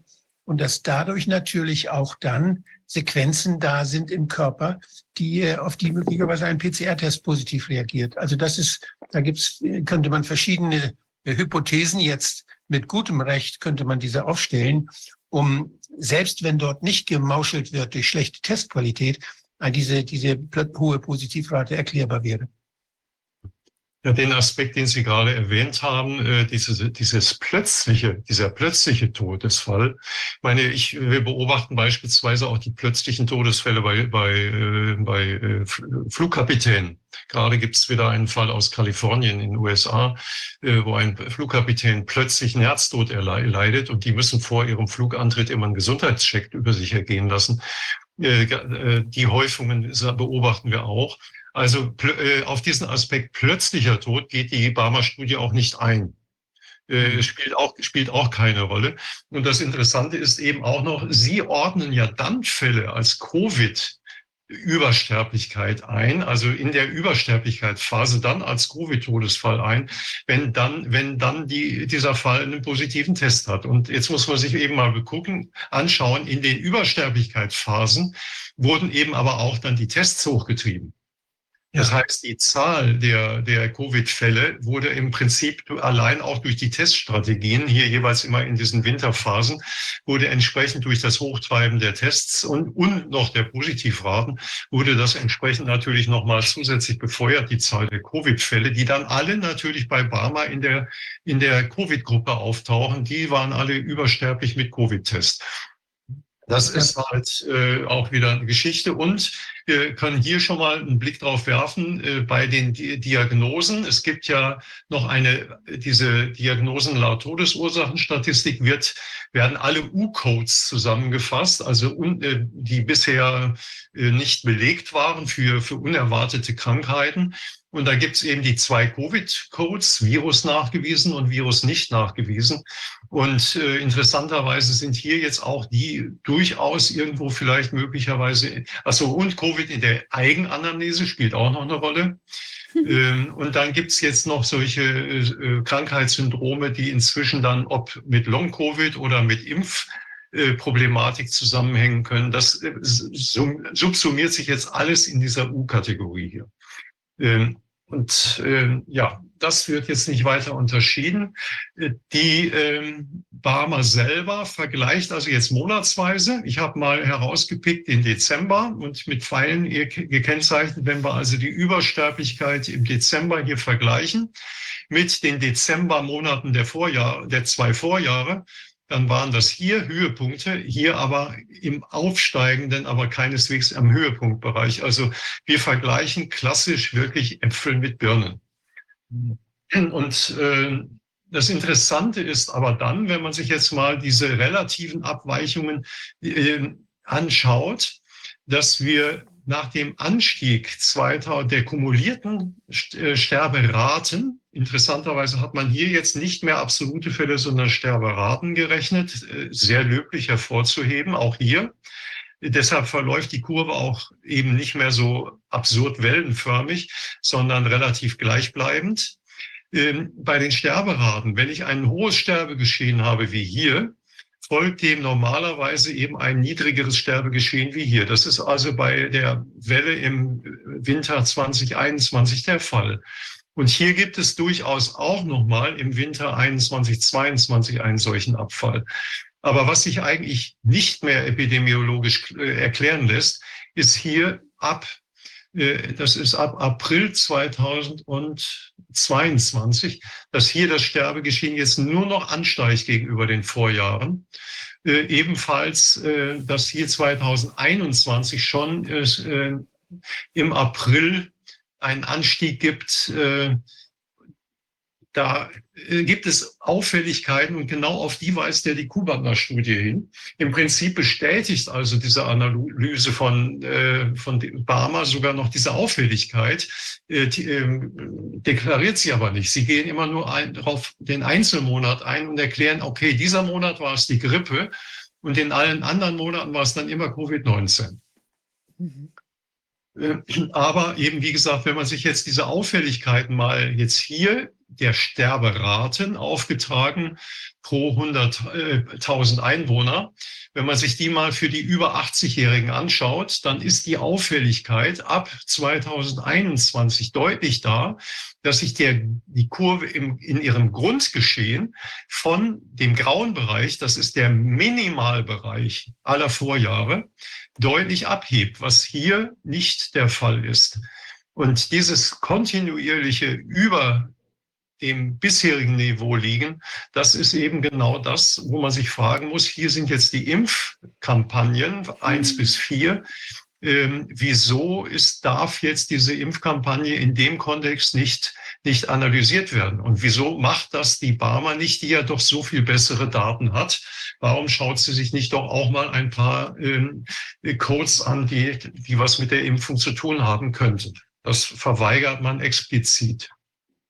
Ähm, Moment, jetzt muss ich hier gucken. So, äh, also Sie gehen von einer Monokausalität aus und die Studie hat einzig und allein das Ziel, diese Monokausalität nachzuweisen. Und das machen Sie jetzt in einer sehr abenteuerlichen Weise. Ich habe, äh, müsste das, ist ein bisschen Informationsüberfülle auf dieser Folie. Ich muss das schrittweise erklären. Also hier sind die sämtliche Erkrankungscodes, Abrechnungscodes, darunter eben auch diese U-Codes, die ich eben erwähnt habe für Covid-19. Und die haben also von den Abrechnungscodes der, der Ärzte nur zwei Gruppen gebildet, nämlich eine Ja- und eine Nein-Gruppe nämlich alle Codes, die nicht Covid-19 waren, Herzinfarkt bis hin zum Schlaganfall, hat man in die Nein-Gruppe gepackt. Und alle Covid-Codes, also mit oder ohne Erregernachweis, hat man in die Ja-Gruppe gepackt. Und dann kommt man also in der Nein-Gruppe auf Gesamtsterbefälle 350.000 hier und in der Ja-Gruppe auf 30.600 Sterbefälle. Das sind also acht Prozent der Sterbefälle haben irgendwie einen positiven Covid-Test. Und man hat dabei tatsächlich als Covid alles genommen mit Erregernachweis, ohne Erregernachweis, nicht nur die stationären, sondern auch die ambulanten, die irgendwann im Vorfeld ihrer stationären Behandlung einen positiven Test hatten, die sind alle in der Ja-Gruppe. Noch nicht mal positiven Test braucht man. Es gibt da auch einen, einen Code, der sagt, hatte Kontakt mit jemandem, der einen Richtig. positiven Test hat eine, eine beliebte Praxis in den, in den Pflegeheimen. Da ist einer auf der Pflegestation äh, äh, verstorben mit Covid-19, vier andere ebenfalls. Die hatten mit dem Kontakt, kriegen gar keinen Test und die sind dann alle Covid-positiv. Also das ist der eine Punkt. Man macht diese Covid-Gruppe künstlich groß. Äh, zudem haben ja die Teststrategien ohnehin dazu geführt, dass wir viele positive Fälle haben. So, und dann macht man also eines. Ähm, man deutet acht Prozent der Sterbefälle um zu 80 Prozent Übersterblichkeit. Wie kann das? Indem man sagt, indem man guckt, Moment, die sind ja, diese 30.600 sind ja alle in der Übersterblichkeit gestorben. Mhm. Und dann sind das alles Übersterblichkeitsfälle. Das, ist das sind dann 80 Prozent aller Übersterblichkeitsfälle, bei denen waren es ja 166.000. Davon sind 80 Prozent alle mit Covid infiziert, wobei ich, wobei ich noch, ja. Das ist Akrobatik, statistische Akrobatik schon höherer Klasse. Da kann ich kaum noch folgen. Ja, also das, aber das ist so ähnlich wie mit den, mit den Wirksamkeitsnachweisen ja der, der Impfungen, wo wir 95 Prozent Wirksamkeit haben. Ähm, bei, äh, bei, äh, das ist ja ein ähnlicher, ähnlicher statistischer Akrobatik. Ja. ja, das im Grunde genommen macht man dasselbe hier. Äh, und äh, meine Kritik, man vergleicht mit der Phase niedrigsten Sterbegeschehens, statistisch fragwürdig. Man äh, bestimmt die Übersterblichkeit im Monatsvergleich, ohne die zeitlichen Verschiebungen zu berücksichtigen. Man ähm, äh, nimmt Abrechnungscodes hinein, ohne dass die maßgebliche äh, Todesursache wirklich geklärt ist, weder pathologisch noch teilweise überhaupt mit Test. Und selbst eben ohne jeden Erregernachweis oder nur nach Mutmaßung, selbst die werden alle als Covid-Sterbefälle einbezogen. Das ist, ja, wie Sie schon sagen, das ist wirklich eine statistische Akrobatik höchsten Ausmaßes, die wirklich ja, die, äh, die, die seriöse Gubantner-Studie in den, in, den, äh, in den Abgrund ziehen soll äh, durch diese Gegenbehauptung, die da entsteht. Und wie gesagt, Impfung wird von uns nicht analysiert. Das ist halt die Strategie. Muss ganz klar ein Antrag aus den Reihen der versicherten Vertreter kommen, der sagt, diese Abteilung kann dicht gemacht werden, die führt uns in die Irre. Denn das kostet ja schließlich unsere Beiträge. Ja, das kostet Beiträge. Ohnehin müsste man sich ja mal mit, der, mit diesen vielen äh, Abrechnungscodes beschäftigen. Äh, das ist ja auch ein Kostenfaktor. Der, die müssten ja auch eine Kostenprüfung machen. Äh, und ich meine, es ist, ist äh, sozusagen ein autorisierter Abrechnungsmissbrauch. Die, die täuschen dort auf Kosten der Versicherten. Das ist Wahnsinn. Ja, ja. Die Folgen sagen auch wieder die Versicherten. Und das hier massiv getäuscht wurde, ich habe das ja eben an den Covid-Zahlen schon gezeigt, zeigt, zeigt sich aber eben auch in den Sterbestatistiken des Statistischen Bundesamtes, dass Covid-19 von Rang 7 im 2020 in 2021 auf den dritten Rang der Sterbe-Todesursachen gestiegen ist. Sie haben ja schon erwähnt, wenn ich also Todesfälle suchen will, dann gucke ich da, wo gestorben wird. Das haben Sie ja im Prinzip schon erläutert, das zeigt sich hier. Und äh, interessanterweise wird damit, werden, werden damit die Erkrankungen des Atemsystems auf den fünften Rang heruntergeschoben, die vorher auf dem dritten Rang äh, waren. Also sprich, hier findet eine Verschiebung statt äh, von A nach B. Im Prinzip tauschen hier zwei Krankheitssysteme, Atemwegserkrankungen hier einfach nur ihren Platz und kriegen einen anderen Namen. Also ich, hab, ich beobachte ja immer so die Veröffentlichungen in Bezug auf auf Long Covid und, und diese Dinge. Da wird ja doch immer wieder eine ganze Menge veröffentlicht. Und äh, da gibt es in Nature jetzt eine Veröffentlichung, die sagt was aus. Da hat man geguckt nach, nach Defiziten, kognitiven Defiziten sechs und zwölf Monate nach der Hospitalisierung wegen Covid-19. Und man hat dann geguckt nach, nach Blutbiomarkern, die, äh, die dann eventuell schon anzeigen können, dass mit so einer äh, kognitiven Leistungsminderung zu rechnen ist. Und da hat man doch tatsächlich, hat man gefunden, dass äh, D-Dimere, erhöhte D-Dimere äh, mit gleichzeitig erhöhten C-reaktiven Protein äh, dann ein guter Marker dafür ist. Das mhm. heißt, und auch der erhöhtes Fibrinogen auch. Das heißt, dass hier diese Gerinnungsindikatoren, dass da irgendwas was Herr Bakti uns ja auch immer erzählt, dass da kleine Trompen in den Mikrotrompen dann im Gehirn entstehen. Und das kann man ja in diesen Laborwerten dann erkennen, äh, dass äh, das dazu führt, dass die geistige Leistungsfähigkeit gemindert ist. Das hat auch ein bisschen was zu tun mit dem, was Herr, Herr Nils uns vorhin erzählt hat. Und äh, dann gucke ich mir diese Arbeit ja ganz genau an. Und was, was gucken die denn? Was, das, das ist ja eine prospektive Kohortenstudie gewesen. Also da hat man Leute beobachtet, prospektiv, also und, und hat dann äh, nachgeguckt, was haben die überall für Risikofaktoren. Und da wird auch in der, in der, bei den Confoundern, also die eventuell dort das sind Fehler, die eventuell einen Einfluss auf diese Ergebnisse haben könnten. Das sind Medikamenteneinnahmen und all. Es wird eine ganze Liste aufgeführt. Und da steht auch drin äh, Impfungen. Mhm. Das ertaucht aber in der ganzen Arbeit nicht mehr auf.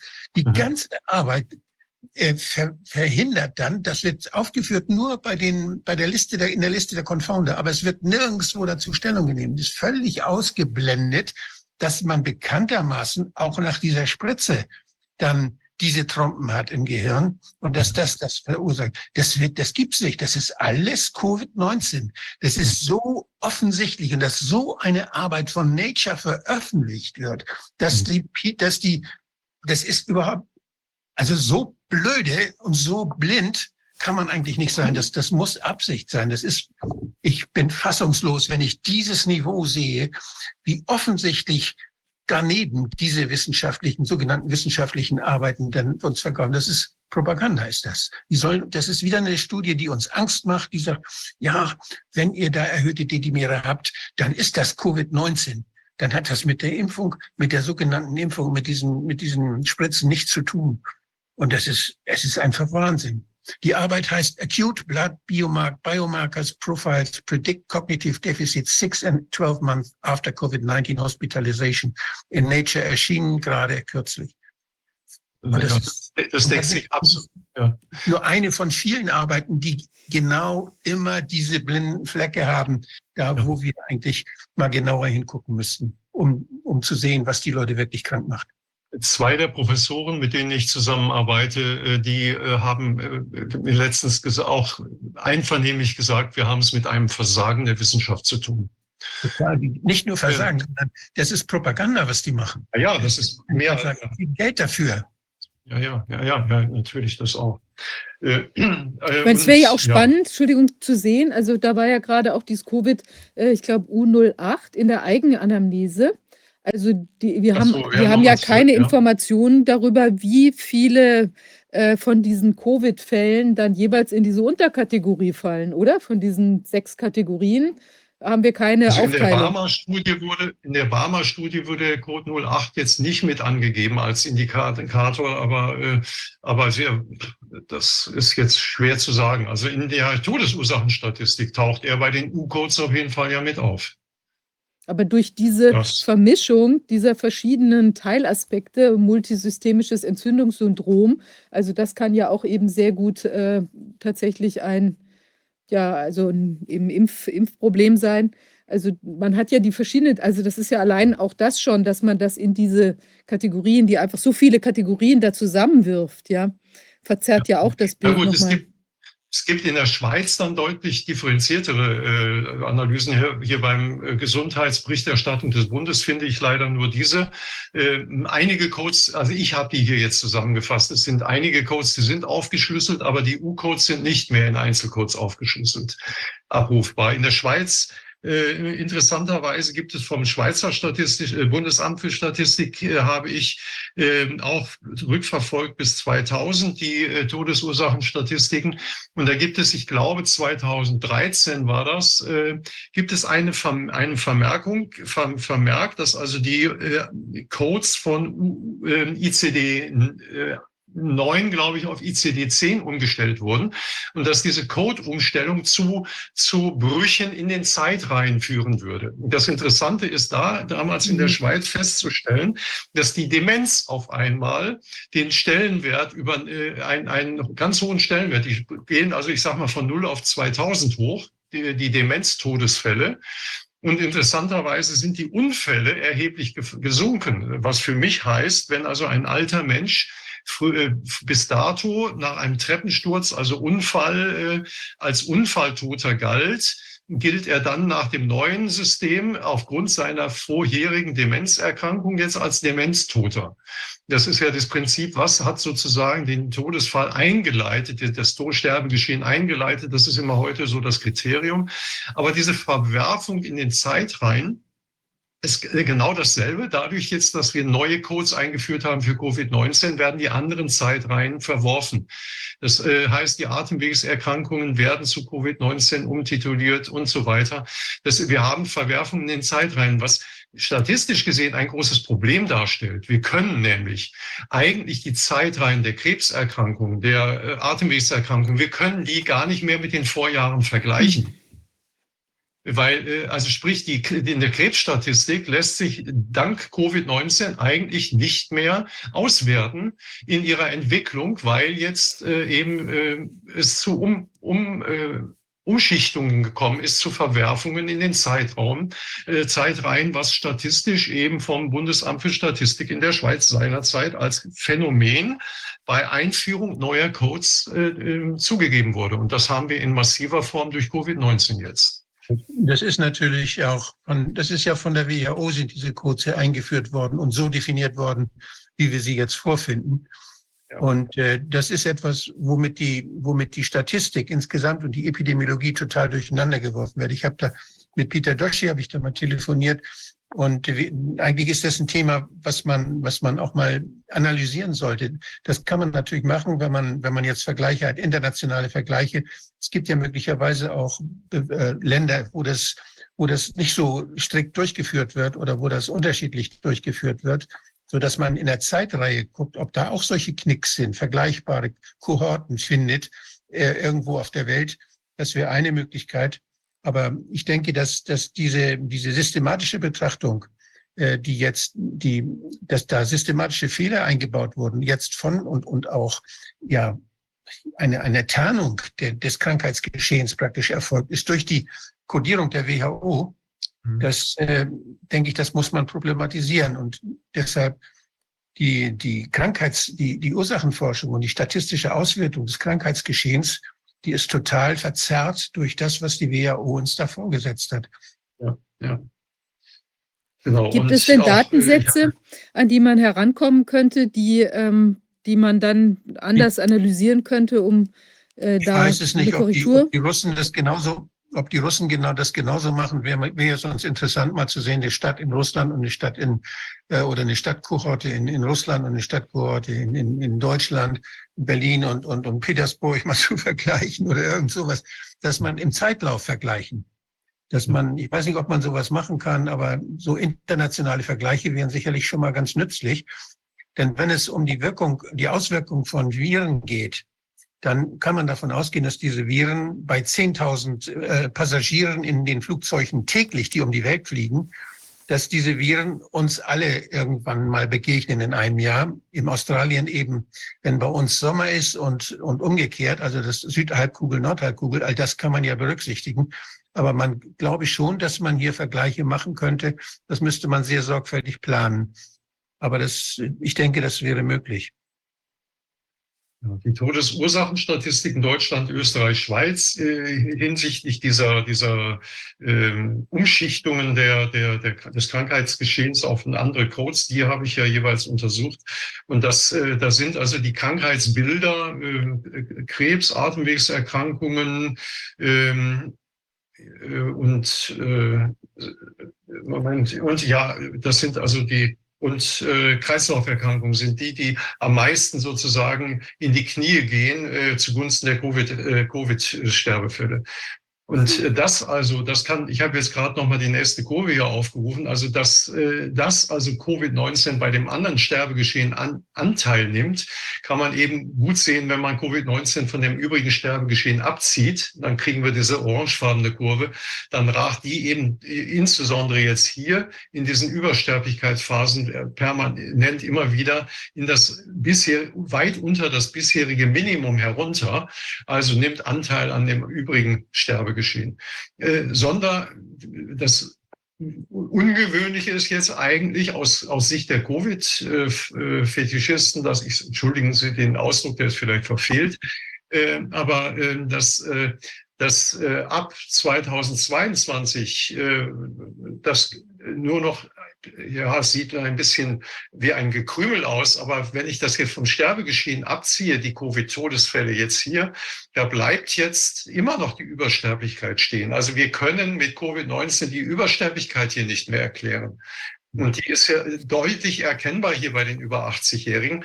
Äh, für, für, für dieses Wintergeschehen hier in 2022 liefert die Barmer ja jetzt tatsächlich selber eine klare Erklärung. Unsere Abrechnungscodes sagen, da war die Grippe stationär ganz massiv mit vertreten bei den Sterbefällen. Also da leisten sie eigentlich mal einer anderen äh, Sichtweise selber sogar einen, einen kleinen Bärendienst.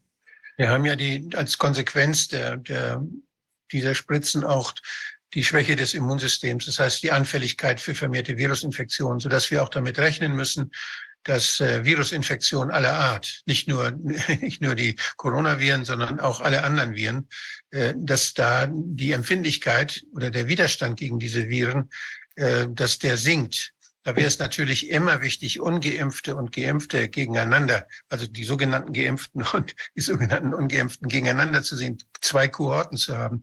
Deshalb ist das, was die Vergleichsgruppe macht, so wichtig. Und ich denke, das müsste man professionell unterstützen, dass man hier gleiche Kohorten beobachtet. Welche, die diese Spritzen gekriegt haben, die sie nicht gekriegt haben. Und die müssten ausreichend groß sein, und dann kann man sie über Jahre beobachten und sehen erstmal die Häufigkeit von Erkrankungen, von Auftreten von Erkrankungen bei der, in der einen Gruppe, in der anderen Gruppe und könnte dann auch die Entwicklung über die Zeit sehen und würde sich, würde dann wahrscheinlich dieser Zeit ein, ein wirklich ein, ja, ein Denkmal setzen. Ja, die, die Vergleichsgruppe, die Auswertung der Vergleichsgruppe ist in unserer Datenjournalistengruppe auch ver, vertreten, beziehungsweise äh, exponentiell vertreten sozusagen. Es ähm, ist wichtig, dass man das matcht, dass man gematchte ja. Gruppen hat.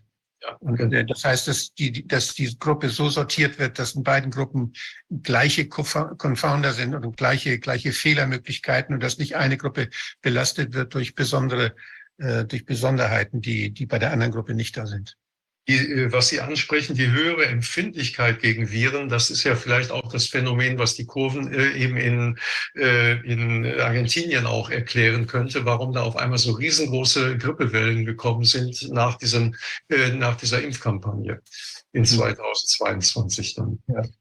Ja. Und Interessant ist eben, ich habe jetzt hier mal die ganzen Grippeverläufe, beziehungsweise man, ich habe mal hervorgehoben die besonders hohen Übersterblichkeiten äh, mit roter Farbe bei den über, äh, bei den 80 bis 84-Jährigen von 2000 bis 2023. Äh, ich habe das Ganze hier saisonal dadurch unter, äh, unterteilt. So sehen wir, wenn wir das saisonal betrachten, dann haben wir immer die Übersterblichkeit als ganzes Geschehen in einer Saison von Sommer bis Sommer betrachtet. Und das Interessante ist, ist, wenn man also jetzt betrachtet, dass dieses Sterbegeschehen hier am Ende, also jetzt der Grippe zugeordnet wird, warum sind dann diese beiden Übersterblichkeitsgeschehen nicht auch adäquat einer Grippe betrachtet worden und behandelt worden? Das ist meine Frage, die sich mir da stellt. Äh, denn äh, die, diese Übersterblichkeitspeaks hier äh, ähneln durchaus denen der früheren Jahre.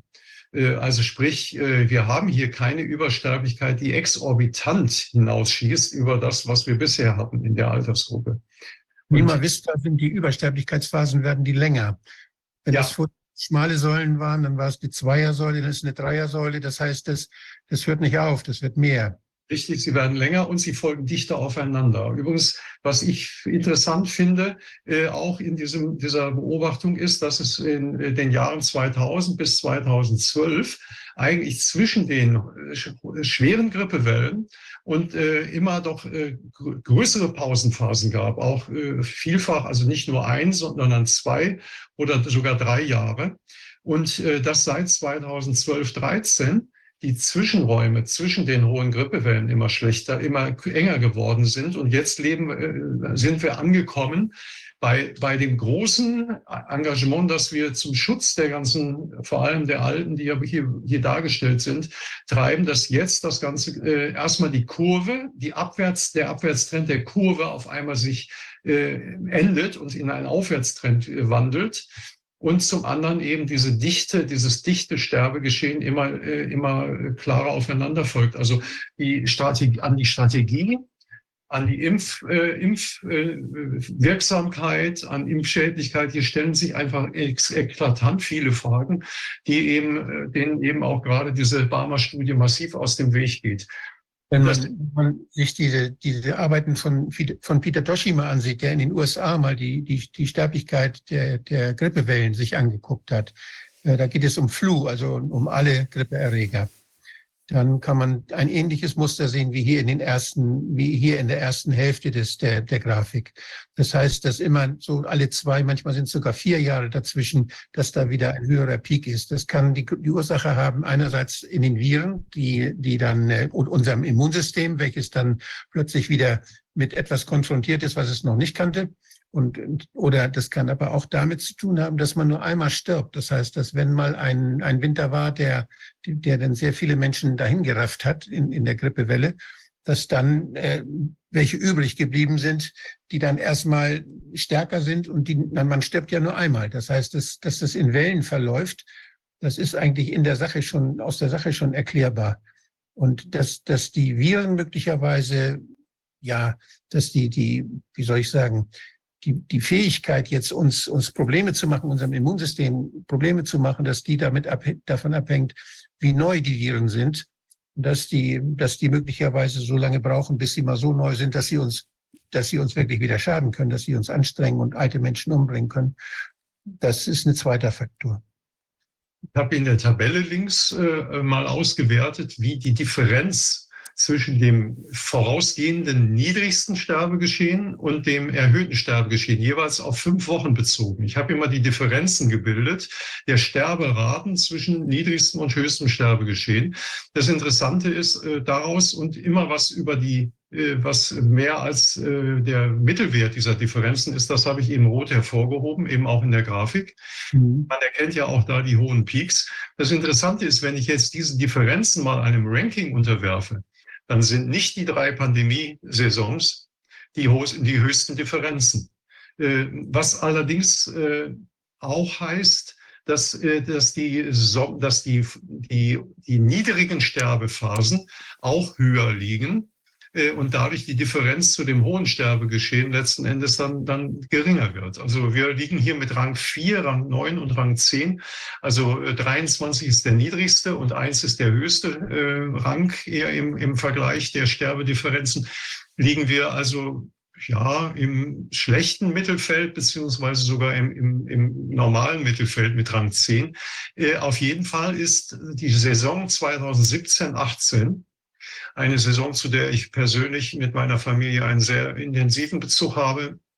Äh, will ich jetzt aber nicht weiter ausführen. In dieser Saison äh, war das Sterbegeschehen äh, äh, äh, diese Sterbe, diese Grippewelle 2017, 18 war also höher einzustufen und eine Phase, in der die Kliniken dicht waren. Das war übrigens auch die Zeit, wo in den italienischen, norditalienischen Zeitschriften ein Riesenalarm war, weil dort in Italien unheimlich viel gestorben wurde in den Krankenhäusern. Da war das viel, viel schlimmer als jetzt äh, 2020. Und da waren die Zeitungen voll davon, nicht nur in Norditalien, aber da, wo eben sehr viele alte Menschen wohnen und die wohnen da ja und die Luft schlecht ist und so, da macht sich sowas natürlich dann bedeutend sehr schnell bemerkbar. Ich habe hier noch eine Arbeit, wo, wo Peter Doshi dann auch äh, diese die Sterblichkeit nicht nur und was den Nachweis angeht von, von Influenza und sondern auch was den Nachweis von RSV angeht, äh, verglichen hat. Und da sieht man auch, dass äh, natürlich in einem Jahr äh, bestimmte Viren dominieren und im anderen Jahr andere Viren. Das heißt, wir haben das, was auch bei, bei Robert Koch in, der, in dem Monitoring immer wieder deutlich wird, dass wir unterschiedliche Zusammensetzungen in der, in der, in der, in der Virus, im Virusökosystem auf unseren Schleimhäuten haben, die wechseln so wie auf der Wiese manchmal äh, mehr von dem einen Kraut ist und mal von dem anderen Kraut, ist auf unser Schleimhaut auch eben. Je nachdem, wer jetzt immunologische Vorteile hat, welche Viren sich dort mehr verbreiten können und uns krank machen können, ändert sich das von Jahr zu Jahr. Und da kann es durchaus auch Rhythmen geben äh, oder, oder Interferenzen geben, die dann sich auf diese Weise dann ausdrücken. Also das sind alles Sachen, die man systemisch sehen muss und wer das am besten kann, das ist die Frau Nickbaksch in Glasgow. Die hat das am besten bisher erforscht. Mhm gehe noch mal einmal auf die äh, Ergebnisse der Barmer-Studie ein, die also mit ihren zwei Modellen demografisch äh, adjustiert und äh, morbiditätsadjustiertes Modell, die also ja die Differenzen zu den Vormonaten bilden, wo wir kumuliert ja sehen, also die erste, interessanterweise die erste Welle äh, wird durch die Untersterblichkeit anschließend eigentlich völlig ausgeglichen. Äh, das ist zu einem Teil bei dieser zweiten Welle im Winter 21, 22 noch der Fall, aber auch nur noch zu einem Teil. Und dann, ab dann gehen die auch in der Barmer-Darstellung die Sterberaten permanent nach oben. Und äh, das wird nicht äh, ausgewertet. Das wird gar, da wird eigentlich gar nicht drauf eingegangen. Ihr eigenes Modell signalisiert eigentlich genau das, was die Kuhbandner-Reizner-Studie sagt. Moment, ab und zwar, die sagen ab April 2021, das sehen wir hier an der grünen Kurve auch deutlich, das sind die 70 bis 79-Jährigen. Ab da geht's ab April 21 permanent bergauf. Und genau dieses Signal äh, äh, hebt ja die Kubatner reizende Studie hervor. Die sagt, Moment, das ist eine Auffälligkeit und die findet einfach keine Erklärung mehr mit Covid-19. Und äh, insofern, und genau diese Studie soll nun diskreditiert werden. Sie liefern aber eigentlich eine Grafik, die, die eigentlich den Beleg dafür gibt, für diese Sichtweise. Also ähm, das ist, hebt nur noch mal hervor, im Prinzip so eine schlechte Arbeit leisten Sie ja gar nicht mit Ihren Daten, aber die Auswertung ist rein Propaganda, äh, reine Propaganda, äh, um, um sozusagen Ihren Ruf als Corona-Wächter Coronas zu, zu wahren. Und äh, wo die Problempunkte liegen, äh, zeigt hier eigentlich nochmal meine klassische Auswertung, wo ich also äh, hier saisonal von 2011 bis 2023 äh, das Sterbegeschehen äh, prozentual für jede Altersgruppe erfasst habe. Äh, und wo ich dann farblich jetzt mit dieser Heatmap hervorhebe, wo also die Sterberaten am höchsten oder am niedrigsten liegen. Und wir sehen, äh, eigentlich von 2011 bis 2018, dass es immer mehr die grünen Farben überwiegen, also das Sterbegeschehen immer, immer, immer niedriger wird. Und jetzt aber nicht 2020, 2021, sondern erst 2021, 22 und 22, 23. Das geht also jetzt bis zum Juli 2023. Wir sind da also auch ziemlich aktuell, ähm, dass sich da die Sterberänge immer weiter verschlechtern. Und zwar insbesondere hier in diesen Altersgruppen. Das ist von 65 bis, äh, ja, bis ganz besonders bis 74 Jahren, äh, aber auch bei den über 90-Jährigen. Und aber auch hier unten äh, in den Altersgruppen äh, 35 äh, bis 39 Jahre tut sich was. Und selbst bei den 15 bis 29-Jährigen äh, verschlechtert sich das Bild. Also es gibt, äh, gibt nur vier Altersgruppen, die von 2021 in die Impfsaison hinein sich nicht verschlechtert haben. Wenn ich, wenn ich das jetzt so auf, auf einen Blick mir angucke, dann sehe ich, dass diese dunklen Felder, wo sich das verschlechtert hat, ungefähr in den Altersgruppen liegen, die ganz zu Anfang auf der linken Seite der Tabelle äh, verschont waren. Ja, das spricht jetzt wiederum für, dafür, Moment, die, die, die, die trifft es jetzt, die sind vorher verschont geblieben. Das ist ja ein bisschen so, auch ein bisschen dieser epidemiologische Aspekt dann. Das kann ich nicht erklären. Ich sehe das nur jetzt. Das ah. fällt auf, ja, ja. Ja, ja, Da, wo früher die Lücken waren, dass es da jetzt reinschlägt. Ja. Naja, aber ich meine, trotzdem ist es doch erstaunlich, hm. dass da jetzt auch ähm, Altersgruppen dabei sind, wo man ja vielleicht normalerweise das nicht so erwarten würde. Das scheint ja auch was Neues zu sein. Also bei diesen, bei diesen äh, Vorjahren der 1920 sind die ja gar nicht betroffen. Und das ist ja wahrscheinlich schon eine relativ ungewöhnliche Konstellation, dass wir hier jetzt diese äh, 30- bis 40-Jährigen äh, auch plötzlich irgendwie in der Steigerung mit dabei haben, oder? Das ist doch, da würde man das ja nicht das unbedingt ja erwarten. Und das sind ja auch Gruppen, die aus äh, Gründen der Arbeitsräson äh, äh, am Arbeitsplatz zur, äh, zur Impfung äh, äh, quasi genötigt wurden. Ich meine, unser mein ehemaliges Lehrerkollegium hat seinen Lehrerausflug kollektiv zum gemeinsamen Impfen gemacht. Die Schüler wurden mit einem schulfreien Tag belohnt und die Lehrer hatten also ihre gemeinschaftliche Impfung. Ich meine, das sind äh, Geschichten, wo aus den Altersgruppen viele halt in die Impfung letzten Endes ja auch gedrängt wurden, beziehungsweise sich solidarisch dazu dann äh, äh, verpflichtet sahen, doch dann immer mitzumachen. Äh, äh, und die Kinder und äh, jungen Erwachsenen waren von Covid-19 definitiv nicht betroffen bis dato. Ja, äh, jetzt äh, ein, das wäre eigentlich äh, als Resümee nochmal zu der, zu der, zu der Barmer-Studie fest, festzuhalten, dass es letzten Endes wirklich äh, eine, keine Studie ist, denn sie hat nur ein, einzigen, äh, ein einziges Ziel, was gleich im ersten Satz vorgegeben wird, wir wollen diese jüngeren Studien, die sich kritisch äußern, da könnte noch was anderes als Covid-19 eine Rolle äh, spielen. Wir wollen denen äh, da eine eine, äh, eine etwas entgegensetzen mit einem wissenschaftlichen äh, Pinselanstrich, und die Tagesschau springt ja auch voll auf dieses, äh, auf dieses Ross auf und gibt keinerlei Gegenwort, sondern zitiert einfach nur diese Aussagen, ähm, die, die, äh, ja, die durchaus den Charakter von Propaganda besitzen und, und die, ich denke, hier sehr differenziert sich widerlegen lassen, also jedenfalls die Aussagen sich widerlegen lassen. Ja, da passt auch dazu, dass hier überall die, die Techniken der Propaganda durchscheinen. Das äh, kann man kann man auch erkennen in dieser Formulierung zu Anfang gleich, also auf der ersten Folie, äh, denn äh, diese die die Begriffe, die die früher benutzt wurden, um um Irreführungen oder um um ja ich habe das am Beispiel Fearmongering glaube ich schon mal erzählt. Der Begriff Fearmongering, der wurde ja immer benutzt, dass die Arzneimittelfirmen äh, uns Angst machen, damit wir ihre Präparate kaufen.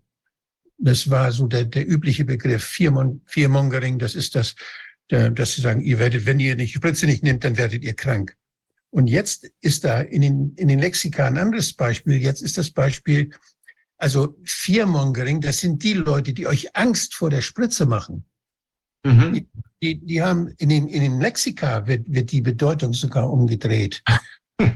Das ist, also das ist wirklich erstaunlich. Das ist alles Überall erkennt man die Spuren der Propagandatechnik wieder. Wir werden ja hoffentlich demnächst das Thema Propaganda noch mal ein bisschen genauer analysieren, wie das, wie man das macht und welche Tricks das da gibt, worauf man achten muss. Und Herr Niels hat das ja so ein bisschen, dieses Reprogrammieren der Begriffe im Hippocampus und in, in unserem Gehirn, das haben wir ja zu Anfang dieses, äh, des heutigen Tages, haben wir das ja besprochen. Aber das sieht man überall. Das ist ernst zu nehmen. Wir, wir verändern wir, die Assoziationen mit bestimmten Begriffen werden systematisch in unserem Kopf verändert. Und das ist schon ganz schön wichtig, dass wir darüber reden, damit wir es merken und damit wir es nicht glauben, damit wir kritisch bleiben. Ja. Gut, und äh, ja, äh, es gibt ja äh, neuer Aspekt, denke ich, aber der ist jetzt äh, aktuell. Man äh, beruft sich ja jetzt schon wieder auf neue äh, Mutationen des Coronavirus, die uns bedrohen und äh, uns, die offenbar die, das Immunsystem aus, austricksen sollen. Und da äh, hier jetzt das, ah, ich habe jetzt diese Grafik leider nicht aktualisiert, aber äh, der Trend geht in diese Richtung. Das ist jetzt dieses Eris-Virus, vor dem die Berliner Zeitung hier äh, berichtet, dass die WHO vor diesem Eris, dieser Eris-Variante warnt, weil sie offensichtlich äh, nicht wie die anderen Viren rückwärts äh, sich rückläufig entwickelt, sondern immer weiter verbreitet Und wir haben es hier ja bei GIS-8 einfach wirklich mit den Meldungen zu tun, dass sich welche dann spezialisieren und dieses Virus jetzt vehement melden. Das führt dann zu diesem, diesem, diesem Ausweiten. Das Interessante ist aber, dass wir uns in dieser Phase eigentlich befinden, wo die Gesamtzahl der Meldungen so deutlich rückläufig ist.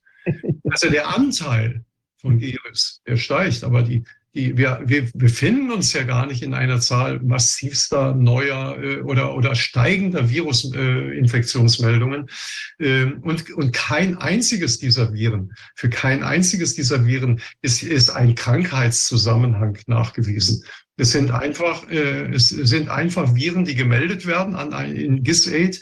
Diese Daten, ähm, das ist ja eine sogar als Verein wird das sogar unterstützt. Das ist auch GIS-8 ähm, will jetzt nicht Unterstützer. Da gibt es also bei denen einen Nachweis, wer das alles unterstützt. Das RKI unterstützt die also auch. Äh, und äh, die Meldungen von GIS-8 laufen in der Charité in Berlin bei Herrn Drosten ein. Das heißt, er hat auch als erster den Zugriff, äh, dann seine neuen Tests dann zu, zu, auf diese entsprechenden Varianten zu spezialisieren. Was ihm ja mit dem, dem Coronavirus auch äh, weltweit dann ruckzuck gelungen ist, dass das weltweit sein Test da entsprechend vertrieben werden konnte.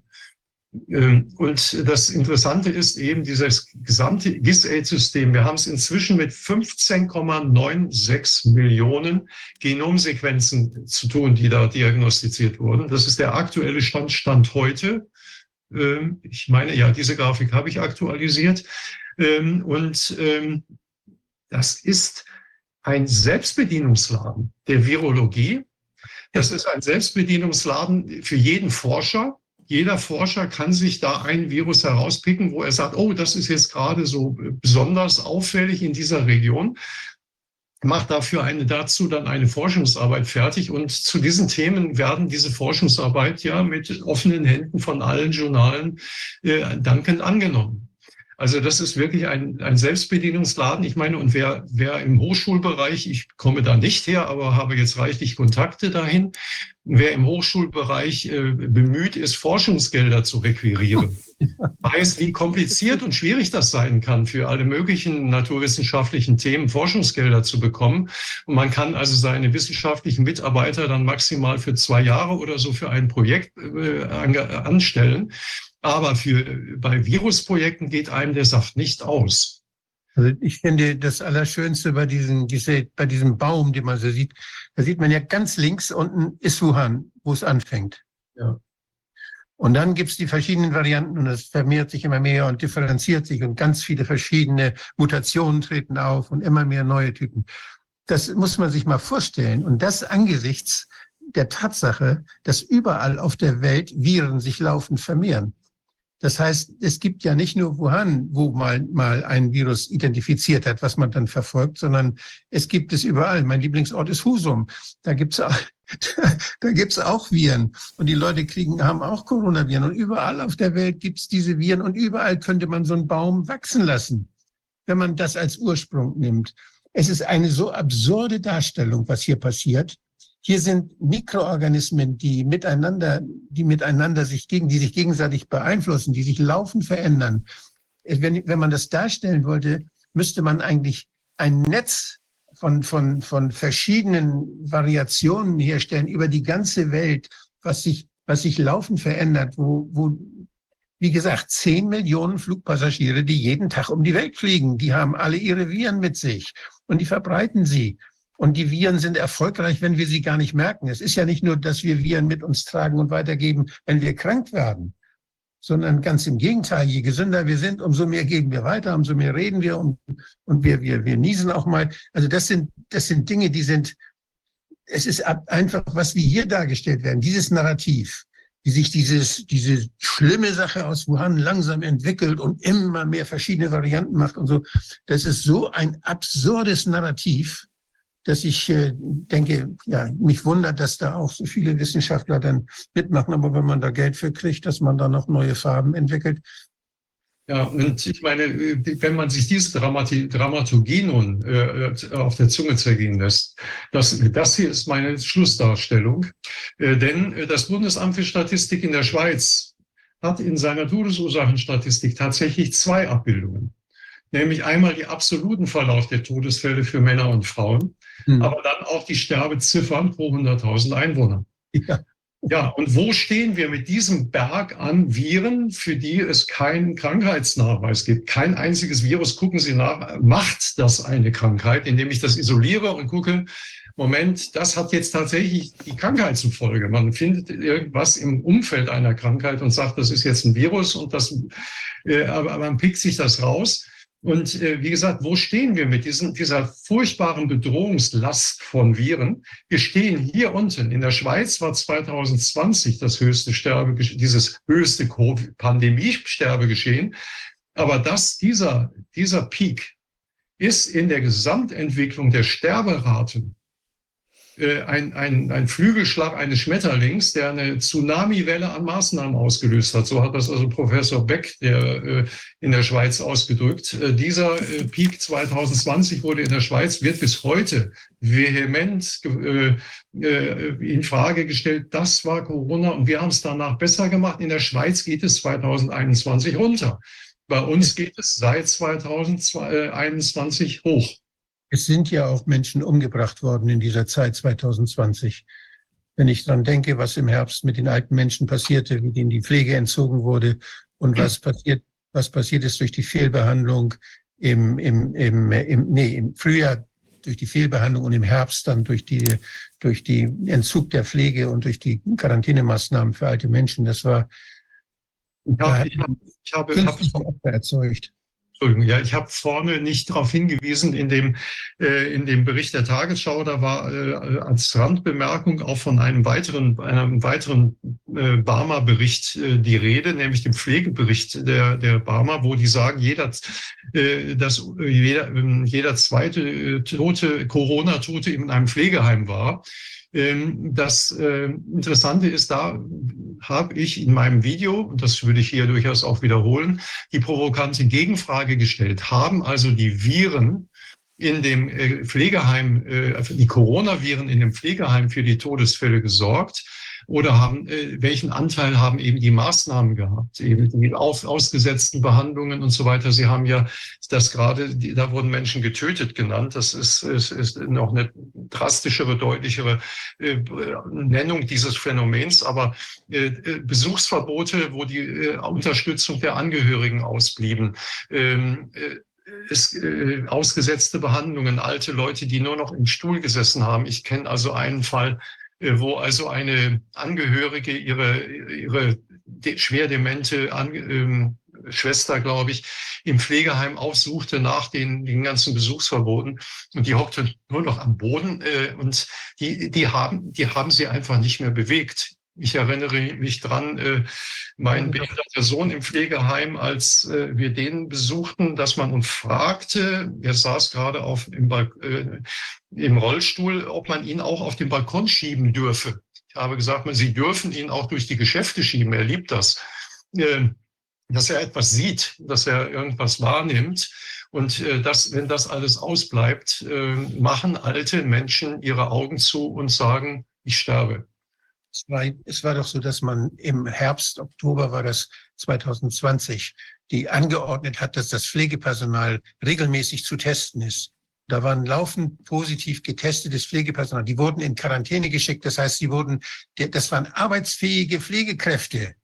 Die wurden nach Hause geschickt. Da waren kein Ersatz. Da waren Heime. Da war keine Pflegekraft mehr. Da ist denn, das haben sie dann gemerkt. Da haben sie dann die Feuerwehr hingeschickt und haben dann notdürftig den Alten was zu trinken gegeben. Oder die, oder an der Grenze Thüringen und Sachsen, wo, wo das billige tschechische Pflegepersonal plötzlich nicht mehr über die Grenze kam. Da ein Elend ist da gewesen. Und das war alles im Herbst, Winter 2020. Dass da alte Menschen vermehrt gestorben sind aufgrund des Entzugs notwendiger Pflege das ist nur allzu wahrscheinlich und allzu, ja. Dann nur insgesamt, hm, ja, Entschuldigung, nur insgesamt denke ich, muss man auch, ob, ob jetzt aus dieser Sicht, ich meine, auch das ist ja jetzt eine, eine gewisse Dramatisierung, die ich ähnlich sehe. weil ich eben mit diesem Behindertenbereich und so weiter sehr viel konfrontiert war äh, früher und eben auch jetzt diese Situation sehr lebhaft verfolgt habe, was sich da abspielte. Nur wir müssen eben sehen, auch wenn jetzt Menschen mehr gestorben sind als an dem Tiefpunkt 2018, äh, dann war das Sterbegeschehen 1990, 2000 und so weiter. Trotzdem waren, war, hatten wir da ein weit höheres Sterbegeschehen. Die Entwicklung insgesamt war positiv. Sie wird nun, geht nur nun in eine andere Richtung.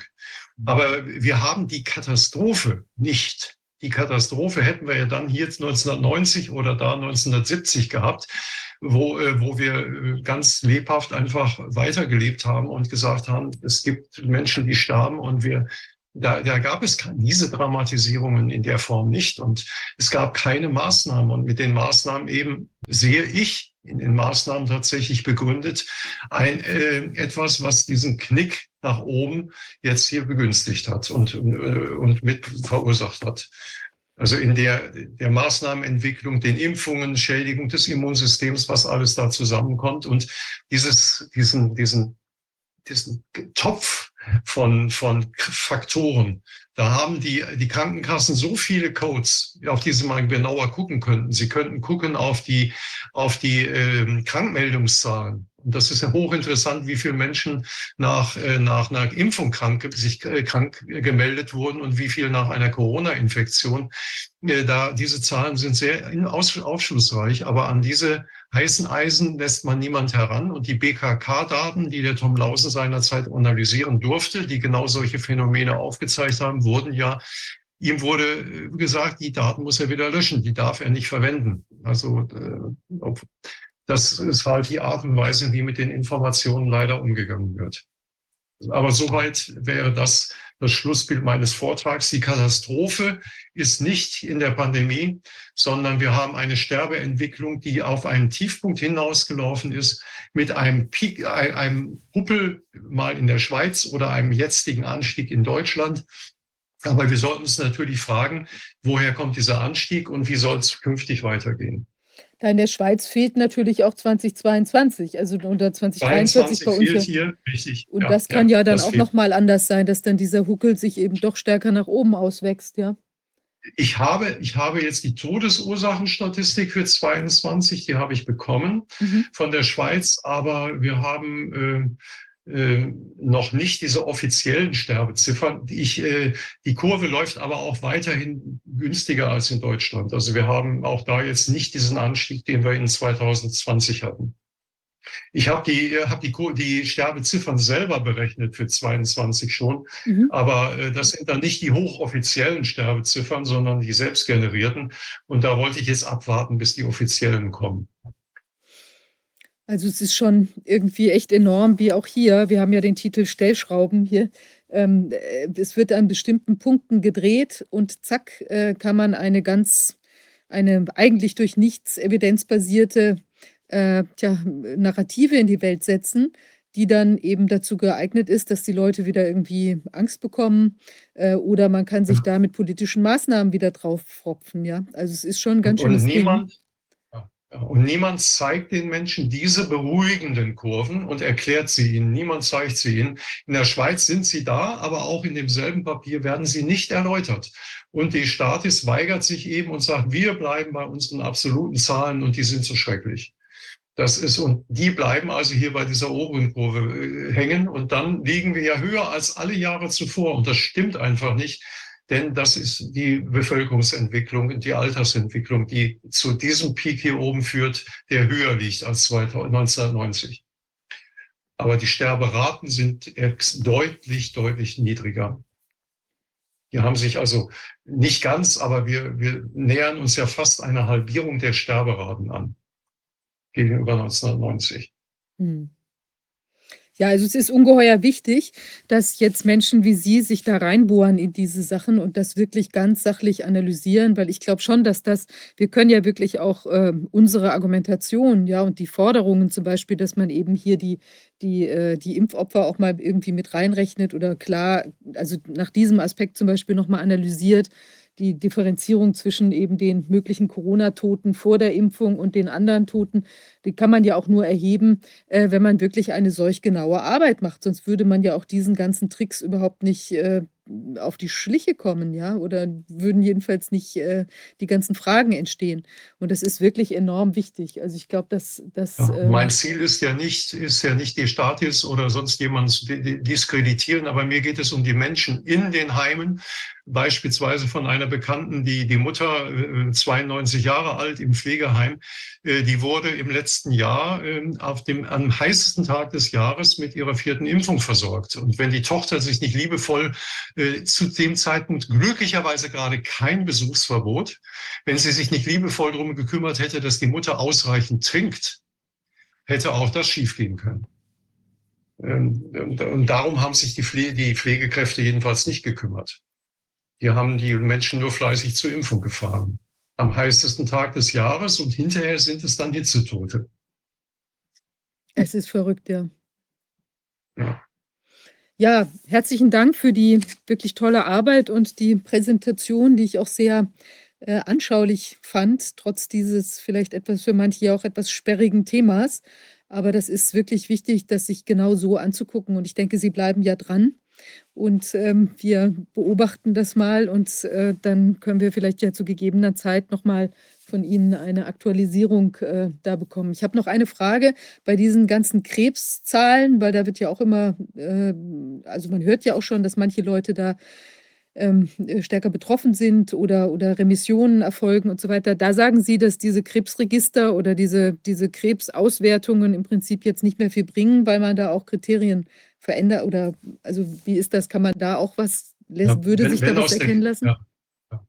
Ja, wenn aus der Krebsstatistik äh, Corona-bedingt Sterbefälle verschwunden sind, ähm, äh, die, und jetzt neue Fälle hinzukommen, äh, dann wird quasi dieses, dieses Corona-Fehl sich allmählich ausgleichen. Aber wir können einzelne Diagnosen eigentlich nicht mehr valide rückverfolgen, wie sie sich weiterentwickelt haben. Äh, das ist äh, eben ein Dilemma an der Geschichte. Und insofern, wir können beobachten, äh, das sind dann Einzelfalldokumentationen, oh, also jetzt Krebsstatistik, ein Bekannter sagte mir letztens in dem kleinen Nachbardorf hier, an unserem Stammtisch haben, ist fast die Hälfte der Menschen inzwischen an einem Schlaganfall oder Herzinfarkt erkrankt oder, oder sogar verstorben. Also die Hälfte an dem, an dem, an dem, an dem Stammtisch in dem Dorf. Ähm, ich meine, das ist dann so eine kleine Kohorte, von der Herr Bodak eben sprach, die auffällig ist, ähm, ja, wo, wo sich dann die Fragen stellen. Ähm, wenn die dann aber eventuell in der äh, Corona-Statistik und nicht in der Schlaganfallstatistik auftauchen, dann können wir die, die, diese Häufung hinterher nicht statistisch aufzeigen. Mhm. Gut, wir müssen gucken, vielleicht kriegen wir andere Mittel und Wege nochmal in die Hand, um da stärker ja, um noch andere Auswertungen zu fahren. Aber ähm, das ist auf jeden Fall, ja, wie gesagt, eine tolle, wichtige Arbeit und ähm, glaube für uns alle auch augenöffnend. Und ja, in diesem Sinn, bleiben Sie bitte dran. Ja, ich danke für die Möglichkeit, das hier vorstellen zu dürfen. Vielen Dank. Danke. Ja, damit sind wir jetzt am Ende der Sitzung angekommen. Wolfgang, ist das Gedicht angekommen bei dir inzwischen? Ja, ja. Ich möchte die Gelegenheit nutzen, erstmal jetzt äh, jemanden zum Geburtstag zu gratulieren, der, der den Corona-Ausschuss ja nicht unerheblich beeinflusst hat und der auch sein Entstehen mitgefördert hat. Und es handelt sich um Herrn Professor Martin Schwab. Er hat heute Geburtstag. Und ich glaube, das ist in unser aller, ja, wir, wir wollen ihm alle gratulieren und alles Gute wünschen. Und äh, ja, freuen uns, dass er da ist und freuen uns, dass er weiterhin kritisch arbeitet. Schönen Geburtstag, Martin. Alles Gute. Äh, ja, was mal, ich habe hier, hab hier ein Gedicht. Ist das von Martin? Das ist von Martin und wir haben auch die Erlaubnis, wow. es äh, zu teilen. Also in ja, dieser Form. Er hat es schon geteilt, ich glaube, bei sich auf dem, äh, also bei sich, aber dann, wir Dann lese ich das nochmal für ja. uns alle vor, weil das ist für uns alle. Und dann Martin ist ja ein, ein sehr positiver Mensch und äh, macht, Martin macht Mut. Ja? Und äh, er hat hier ein, ein Gedicht geschrieben, das heißt positiv, Positives aus der Krise. Das trage ich mal jetzt vor. Jene, die die Trübsal säten, uns mit Tests und Masken quälten uns zu Hause sperrten ein und uns nirgends ließen sein, haben eines nicht bedacht. Dass durch wachen Geistes Macht Menschen sich zusammenfanden, die sich vorher gar nicht kannten. Hätte es die Krise nicht gegeben, wären wir uns in diesem Leben höchstwahrscheinlich nie begegnet. So jedoch sind wir gesegnet mit der Gunst der Freundlichkeit, herzlicher Verbundenheit. Keine List könnt je ersinnen, nicht ein Feldherr könnt gewinnen, keine Bank jemals den Wert dessen, was uns ward beschert. Lass uns diese Gabe pflegen und auf allen unseren Wegen Zeichen jenes Friedens setzen, welchen jene, die nur hetzen, niemals werden spüren können. Menschen werden zu uns rennen, wenn sie sehen, dass wir streben nach dem lebenswerten Leben. Danke, Martin. Ja, das ist wirklich sehr schön. Und im Prinzip ist ja, gilt das ja auch für uns. Also auch wir haben uns erst im Zuge der, äh, der Krise kennengelernt, Wolfgang. Und äh, Herr jo, Hagemann stimmt. natürlich auch. Und das gilt für so viele andere. Ich finde, es sind äh, das ist wirklich ein, ein Vorteil dieser ganzen, äh, auch doch teilweise ja sehr belastenden Situation, dass da wirklich tolle Verbindungen entstanden sind und dass man auch ähm, ja so viel auch gelernt hat über das Leben und über die, die Dinge, die wirklich wichtig sind im Leben. Also das ist wirklich äh, auch, auch ganz toll. Da kann ich mich Martin mit seinen Worten wirklich nur anschließen. Ja, ja, haben, dann. Wir haben gelernt, wie wir vorher belogen worden sind, schon viele Jahre wir trauen uns das auszusprechen. Und das ist schon mal eine gute Voraussetzung dafür, dass wir auch trauen werden, was zu ändern in unserem Zusammenleben. Und äh, ja, Martin, du hast deinen Anteil. Herzlichen Glückwunsch zum Abs Geburtstag. Absolut, ja. War wirklich auch, Martin hat ja auch sehr viele juristische Einschätzungen ganz früh gemacht. Also ist schon toll. Also herzlichen Dank nochmal. Ja, wir sind damit am Ende der Sitzung. Ähm, wie Sie ja sicher alle oder sowieso schon wissen, wir sind ja für unsere Tätigkeit hier auf Ihre Unterstützung angewiesen. Und ich würde mich freuen, gerade auch jetzt in den nächsten Wochen und Monaten wird das wahrscheinlich doch äh, auch noch mal heißer werden mit den ganzen, wie wir sehen schon, propagandistischen äh, Bewegungen. Und da ist wichtig, dass wir wirklich weiter so eine gute Analyse, ähm, also auch solchen Analysen hier Raum geben können und eben damit zur weiteren Aufklärungsarbeit äh, beitragen. Also bitte denken Sie daran, dass wir diese Arbeit nur tun können, mit Ihrer Unterstützung und Ihrem Engagement. Vielen Dank dafür auch nochmal an dieser Stelle. Ja, ich hoffe, dass auch Sie äh, so viele auch, auch positive Erfahrungen gemacht haben, trotz dieser vielen schweren Stunden sicher auch in den letzten drei Jahren und dass es sich auch weiter in dieser Richtung entwickeln möge.